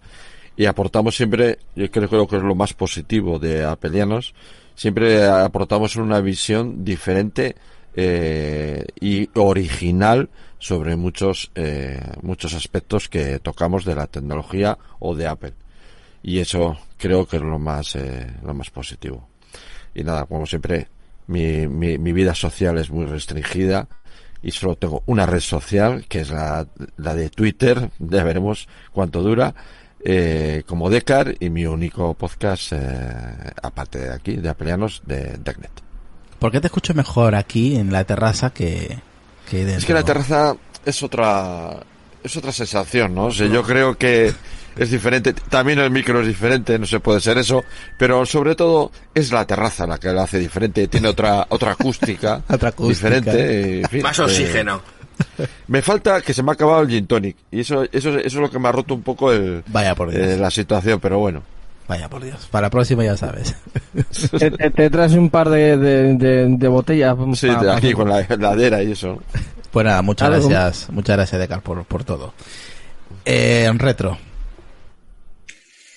Pues nada, que mira que hemos grabado y grabado y grabado y vuelto a grabar, macho, porque el mes aquel de marzo y abril es que fue, o sea, fue una puñetera locura, ¿eh? Buah, pues eso en mi puta vida lo voy a olvidar. Uno ¿eh? por día, uno por día, excepto algún que otro domingo. Fue- o sea- eso fue servicio público, macho.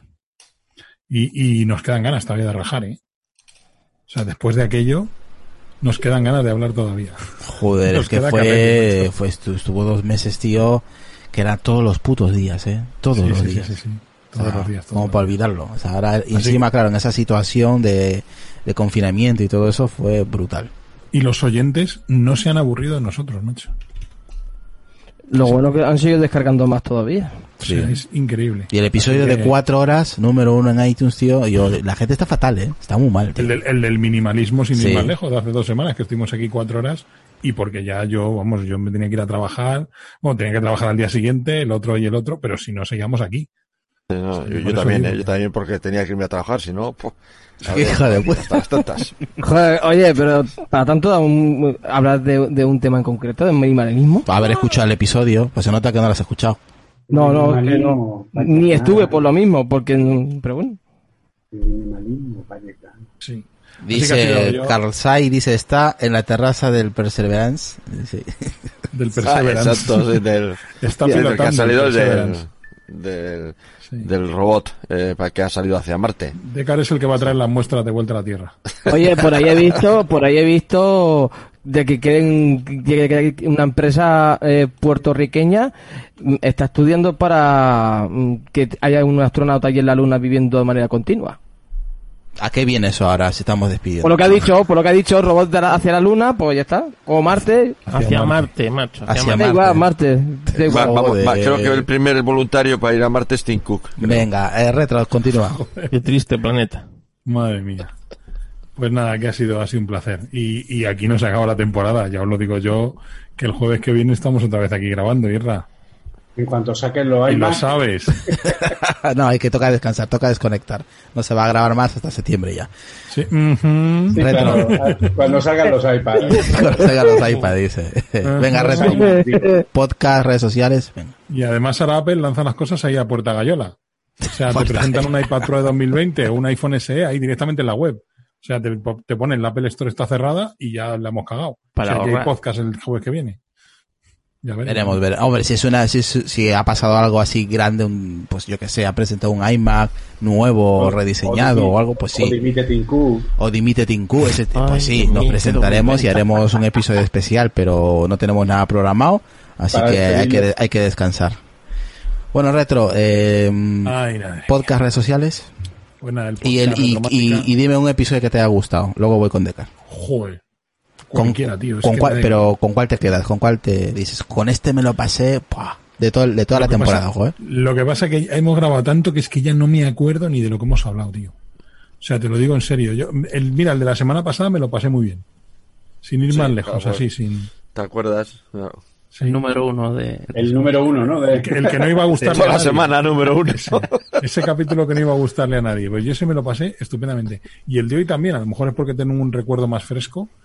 Pero, joder, y luego mira que hemos tenido debates enconados aquí y, y, y- y intercambios de opinión. Y por ejemplo, el de, el de las dudas de la. RM también estuvo muy bien. O sea, es que son muchos. muy bien, sí. Borja, ¿te acuerdas que tuviste que entrar? No me aguanto más, no me aguanto más. Ay, ¿cuál fue, cuál fue aquel que no quería, que no, no iba a entrar y al final es que me estaba muriendo la, la lengua y me enveneno? No sé cuál fue. No me acuerdo de qué estábamos, de qué estabais hablando. Y al Así final que no te aguantaste. Sí, sí. Pero no me acuerdo No el me episodio, acuerdo. ¿eh? No me sale a mí tampoco de qué era ahora. ¿Qué capítulo era que dije, vamos a ver, es que vamos a poner orden aquí porque es que estoy escuchando muchas tonterías Ah, ya me acuerdo, así. de- del Hackintosh. del Hackintosh, sí, efectivamente, de, de que el Hackintosh es la leche, que no sé qué. Dije, pero vamos a ver, si es que no funciona. O sea, sí, fue, fue el del Hackintosh, aquel estuvo también muy divertido.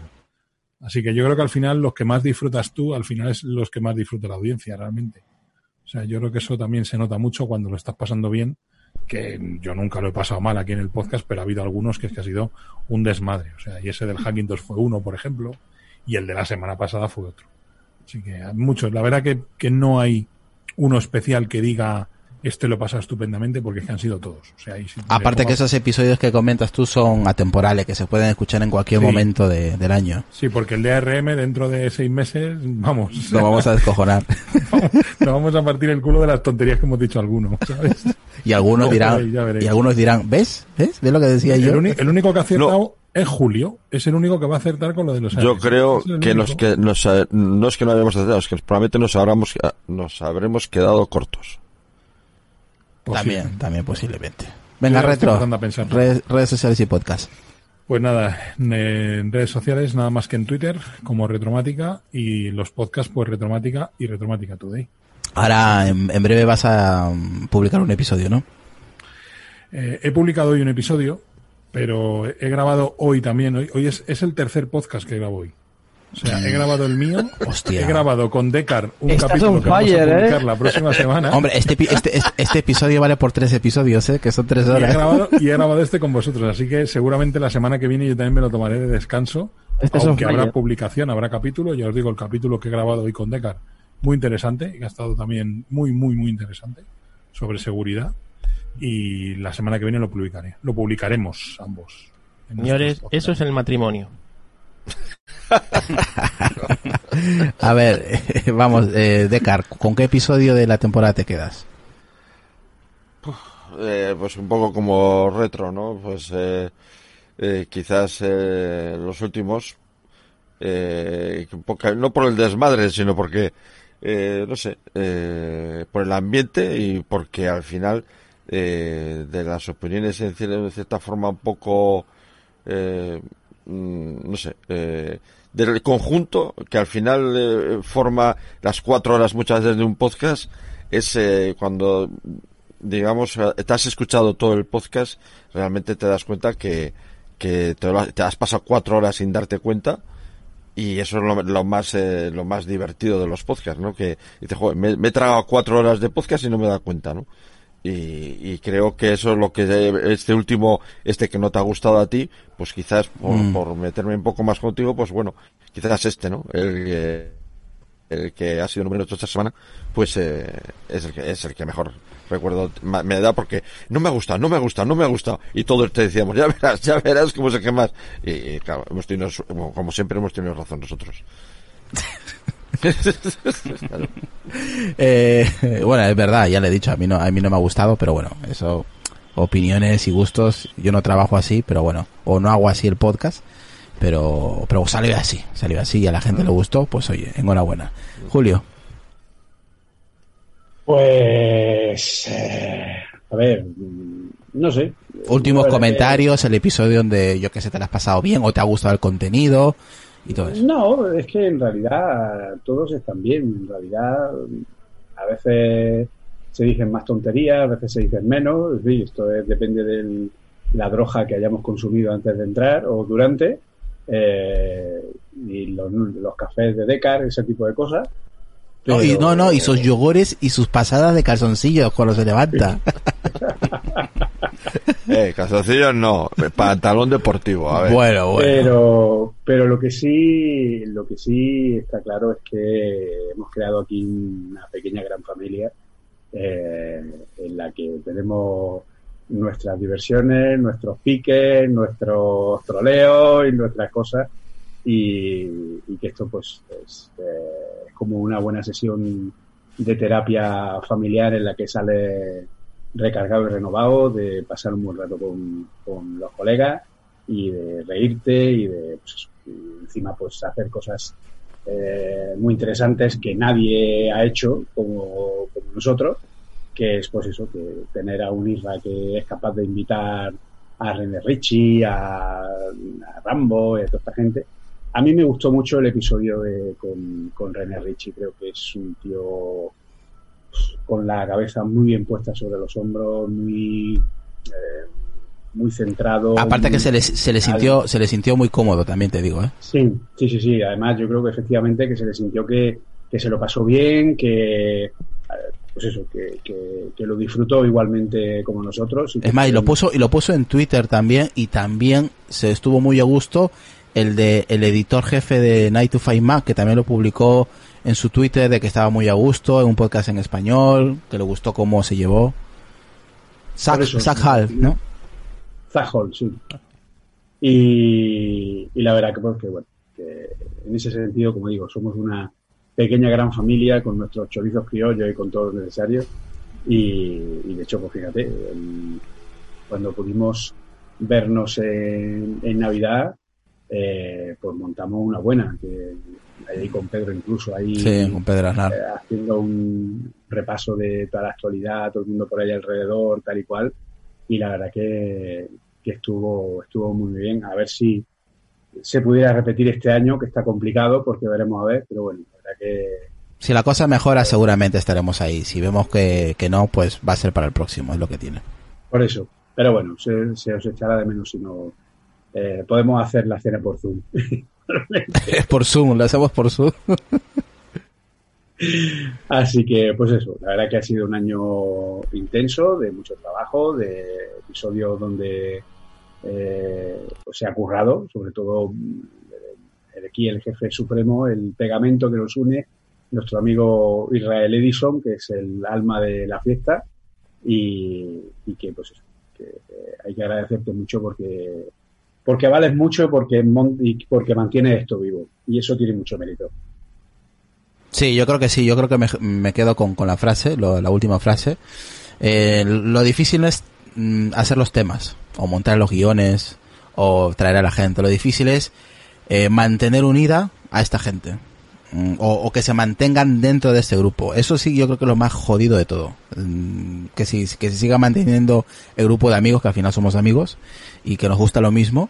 Y eso sí creo que es difícil mantenerlo durante tantos años y que la gente no se aburra o haya piques muy ya que se pasen, se extralimiten.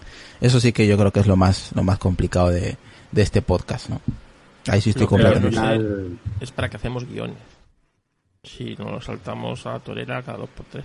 Bueno, bueno, al menos tener pues una, una línea de tiempo, ¿no? Pero bueno, aunque nos saltemos de vez en cuando en plan regreso al futuro. Eh, Julio, continúa. Redes sociales, podcast y lo último que quieras decir.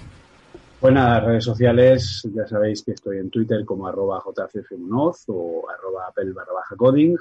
Y nada, y que pues estoy en el podcast de Apple Coding, Apple Coding Daily, que yo sí seguiré todo el verano sacando episodios y analizando eh, todo lo que presentó Apple en la Tablet DC, que fue bastante intenso y que queda todavía mucho por contar.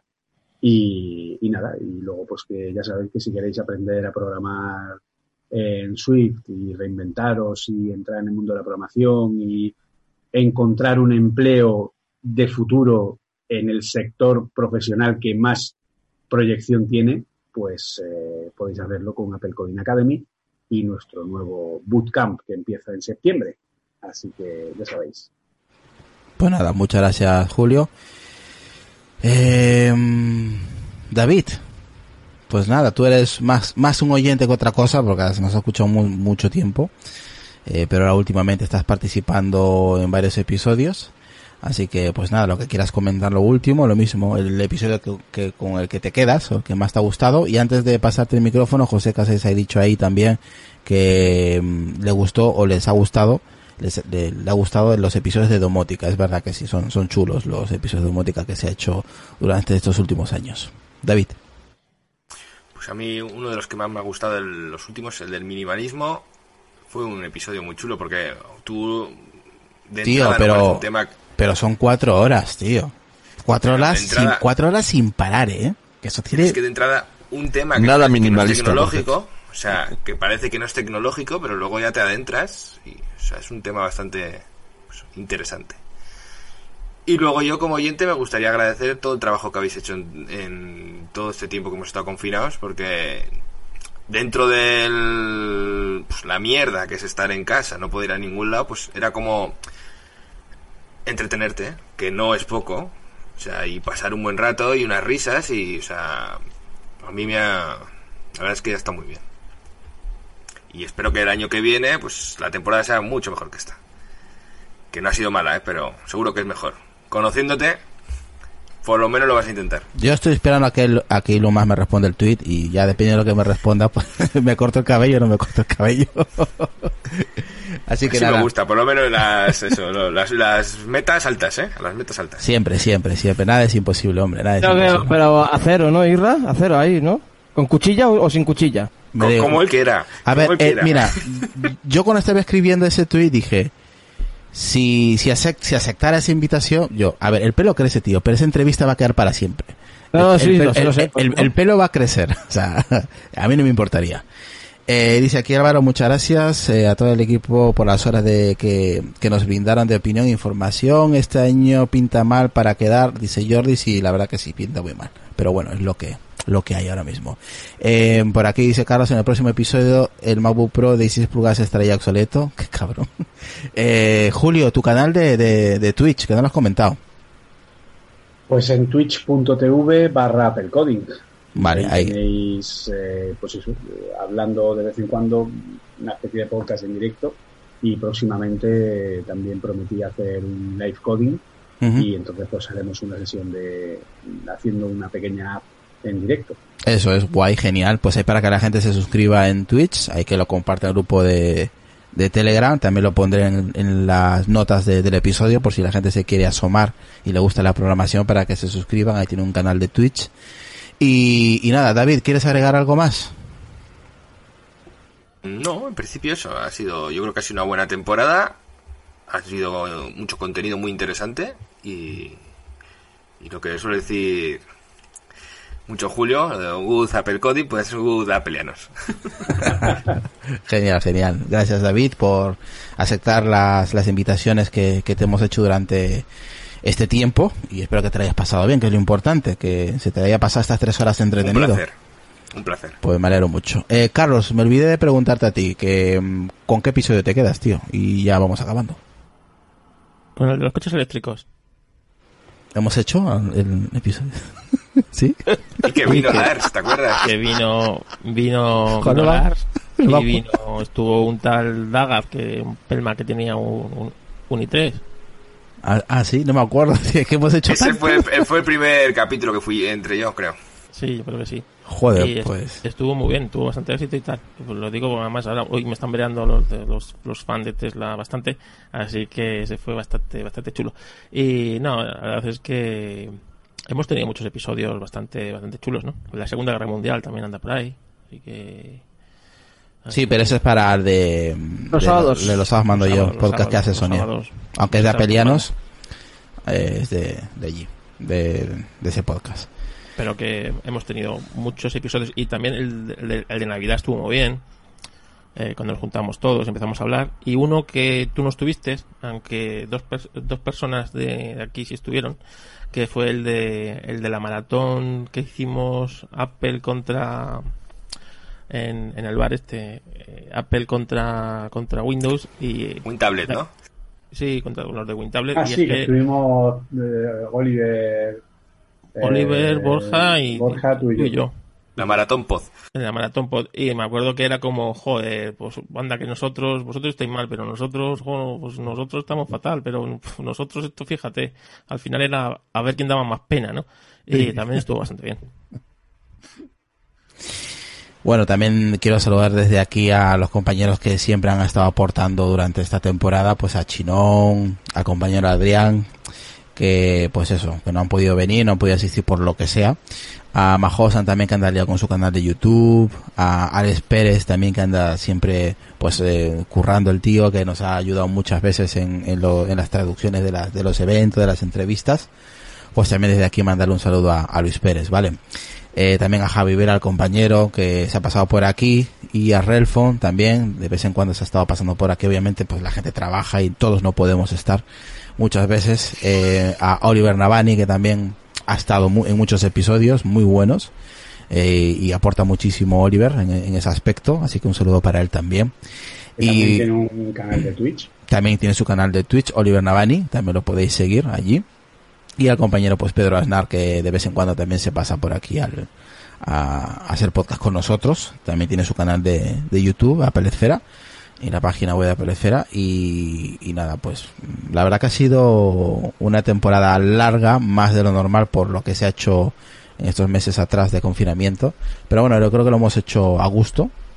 Retro y, y Decar y, y Carlos han estado esos meses de, de confinamiento con nosotros. Y, y Nacho, que también ha estado en algún que otro episodio así tecnológico. Es verdad, Nacho también ha estado y, Y Mark Gurman y, y Rambo, que no son habituales. sí que también son habituales. Hola, Ahora soy todos, Mark ¿no? Gurman. Mark Gurman. La verdad que la- a mí me costó, llegó un momento, bueno, David sabe, que lo ha estado comentando, eh, eh, él sabe todo lo que se trabaja por dentro y, joder, eso- esa semana tela, eh. Madre mía, no sabía cuándo acabar. Eh, fueron, fueron intensitas, sí. Fueron muy duras, eran episodios todo el julio, también estuvo un episodio puntual de varias semanas, durante varias semanas, Sí. y joder, fatal, fatal. Y, y una cosa que, que la gente no muchas veces no valora, e incluso a veces nos han criticado, ya últimamente no mucho por ello, eh, con el tema de las, de las traducciones. Que nos cuenten a Alex y a mí la dificultad que tiene traducir eh, siguiendo el ritmo del podcast, que los entrevistados no se aburran, que cuenten lo que realmente están diciendo, todo ese tipo de Y cosas. Lo interpretes también, es que Lo interpretes, el de su versión extendida del Señor de los Anillos, lo normal, en mí, pero, pero, hostia, es, es un trabajo que, que, a ver, ni Alex es traductor, ni yo tampoco, ni Pedro Aznar cuando lo ha hecho, Y ni gratis. Chinón, Y gratis. ni Oliver, y exactamente, y gratis. Somos gente que, bueno, que entiende el inglés. Eh, en el caso de Alex, trabaja en el Reino Unido. eh, yo lo entiendo y más o menos lo, pero no somos profesionales. Y entonces, bueno, pues, oye, hay un trabajo ahí detrás que, que telita marinera y que, hostia, acabas muy, muy cansado, muy agotado mentalmente. O sea, yo eh, al final de esa semana intensa que hubo de Richie, de Rambo y tal, a mí me, me dolían las neuronas de, del tanto usar. Es que esa semana, cosa. esa semana fue a mí, para mí fue, no puede que es que estaba agobiado. estaba agobiado. que la Sí, gente no ve. O sea, yo por ejemplo ahora que vengo a alguno de los podcasts, todo el trabajo que hay detrás. O sea, parece que es a venir aquí y soltar el rollo, pero es que hay, hay trabajo previo también. Hombre, en todos los todos los podcasts que se precien, yo valoro mucho cuando la gente me dice, ah, pues está genial los podcasts de Julio, tal, no sé qué, para arriba para abajo, los podcasts de estos que Isra se prepara, pues todos los guiones, tal, pues como ha hecho hoy, recopilando las anécdotas, etcétera, etcétera. Eso lleva un tiempo, mm, o sea, mm, pero no podía hacer una idea. O sea, de horas y horas y horas de trabajo, de reuniones, de, de o sea, esto no es llegar y ponerse ahí, venga, de hoy hablamos de los donuts. Pues los donuts se hacen con... Tiene nada que ver. Pero bueno, es, es un, es un trabajo que la verdad que da, nos gusta hacerlo. Si no, no, no lo haríamos, por supuesto. Estaría tumbado en mi, en mi cama viendo televisión jugando a la Play. Pero como es algo que me gusta, pues no me mata ni nada. Me, me gusta. Por ejemplo, el guion de hoy eh, se hizo creo que ayer en la madrugada, eh, con ayuda de Sonia. que me, me estaba buscando los temas, ahí ayudándome con los temas y los se hizo en la madrugada. En- creo que se hizo en cuatro horas, tres, cuatro horas. Y oye, me lo pasé chulo, así un calor del carajo, y voy a aprovechar la terraza y voy a poner ahí a hacer guion y pues agregando pues todo este tipo de curiosidades, ¿no? De, del episodio de hoy. La verdad que si, si te lo pasas bien, Julio, no, en ese aspecto no nos quejamos, mm, porque nos lo Sí, pasamos no, bien. o sea, a ver, es evidente que pasarlo lo pasamos bien, pero pues eso. Pero eh, obviamente es tiempo que no pasas con tu familia que estás pues invirtiendo en esto, ¿no? Pero nos gusta. Exacto. Y poco más, pues aquí dice Dani Lur, dice mm, saludos desde el curro, entré para verles y desearles buen verano, los escucharé mañana, pues me alegro mucho. Saludar ahí a Rusty que nos escucha desde Japón creo, así que pues un saludo para él también. Eh, y nada, dedicarle este episodio, el último episodio oficial de Apelianos de todo, de todo el año 2019, mm, pues a Sonia, que siempre ha estado detrás con nosotros, ahí eh, en el chat todos los puñeteros días del año, eh, ayudando a la gente, aguantándome a mí, que eso es importante, que no me echa a tomar por culo, que, que, que vamos, que me ha ayudado mucho eh, en temas, a llevar el orden en el grupo, en los compañeros, me ha dado muchas ideas también durante el año, así que desde aquí, pues este episodio yo creo que todos se lo dedicamos a, a Sonia eh, y que se sienta pues orgullosa ¿no? de los amigos que tiene y de los episodios que se va haciendo, que seguramente muchos de ellas no lo entenderán, pero otros muchos sí les ha gustado, que me lo ha dicho ya en interno, de que se lo ha pasado muy bien, aún no conociendo el tema y, y conociéndolos también. Así que, pues eso. Que lo De sepáis. que si- Hombre, la, la gran jefa. Si tú eres el padre, ella es nuestra madre, obviamente. Sí, sí, sí, obviamente que siempre tiene que haber una, una mano que te guíe, ¿no? Que, Exacto. que no siempre Así todo que- es todo es de una sola Y que te, persona. y que te dé collejas también. Que si, oye, la has Eso- cagado aquí. Oye, no digas esto. Oye, te estás pasando la raya. Oye, este episodio, mm, siempre tiene que haber alguien que te aconseje, que te diga, pues, por dónde puedes ir, o lo estás haciendo bien, o lo estás haciendo mal, o puedes, pues, corregir por el camino, ¿no? Y eso nos ayuda también a, a hacer mejores episodios, ¿no? Así que nada, eh, chicos, mm, que paséis un buen verano, ¿vale? Os quiero ver por aquí en septiembre también, a los que están ahora y a los que no han podido estar, un saludo a todos ellos y ellas. Eh, y nada, que paséis buenas vacaciones, majos. Vale, Chao, chao. Igualmente. Igualmente, para todos. vale, un saludo a todos y Chao. pasarlo bien, chicos. Chao. Chao, chao.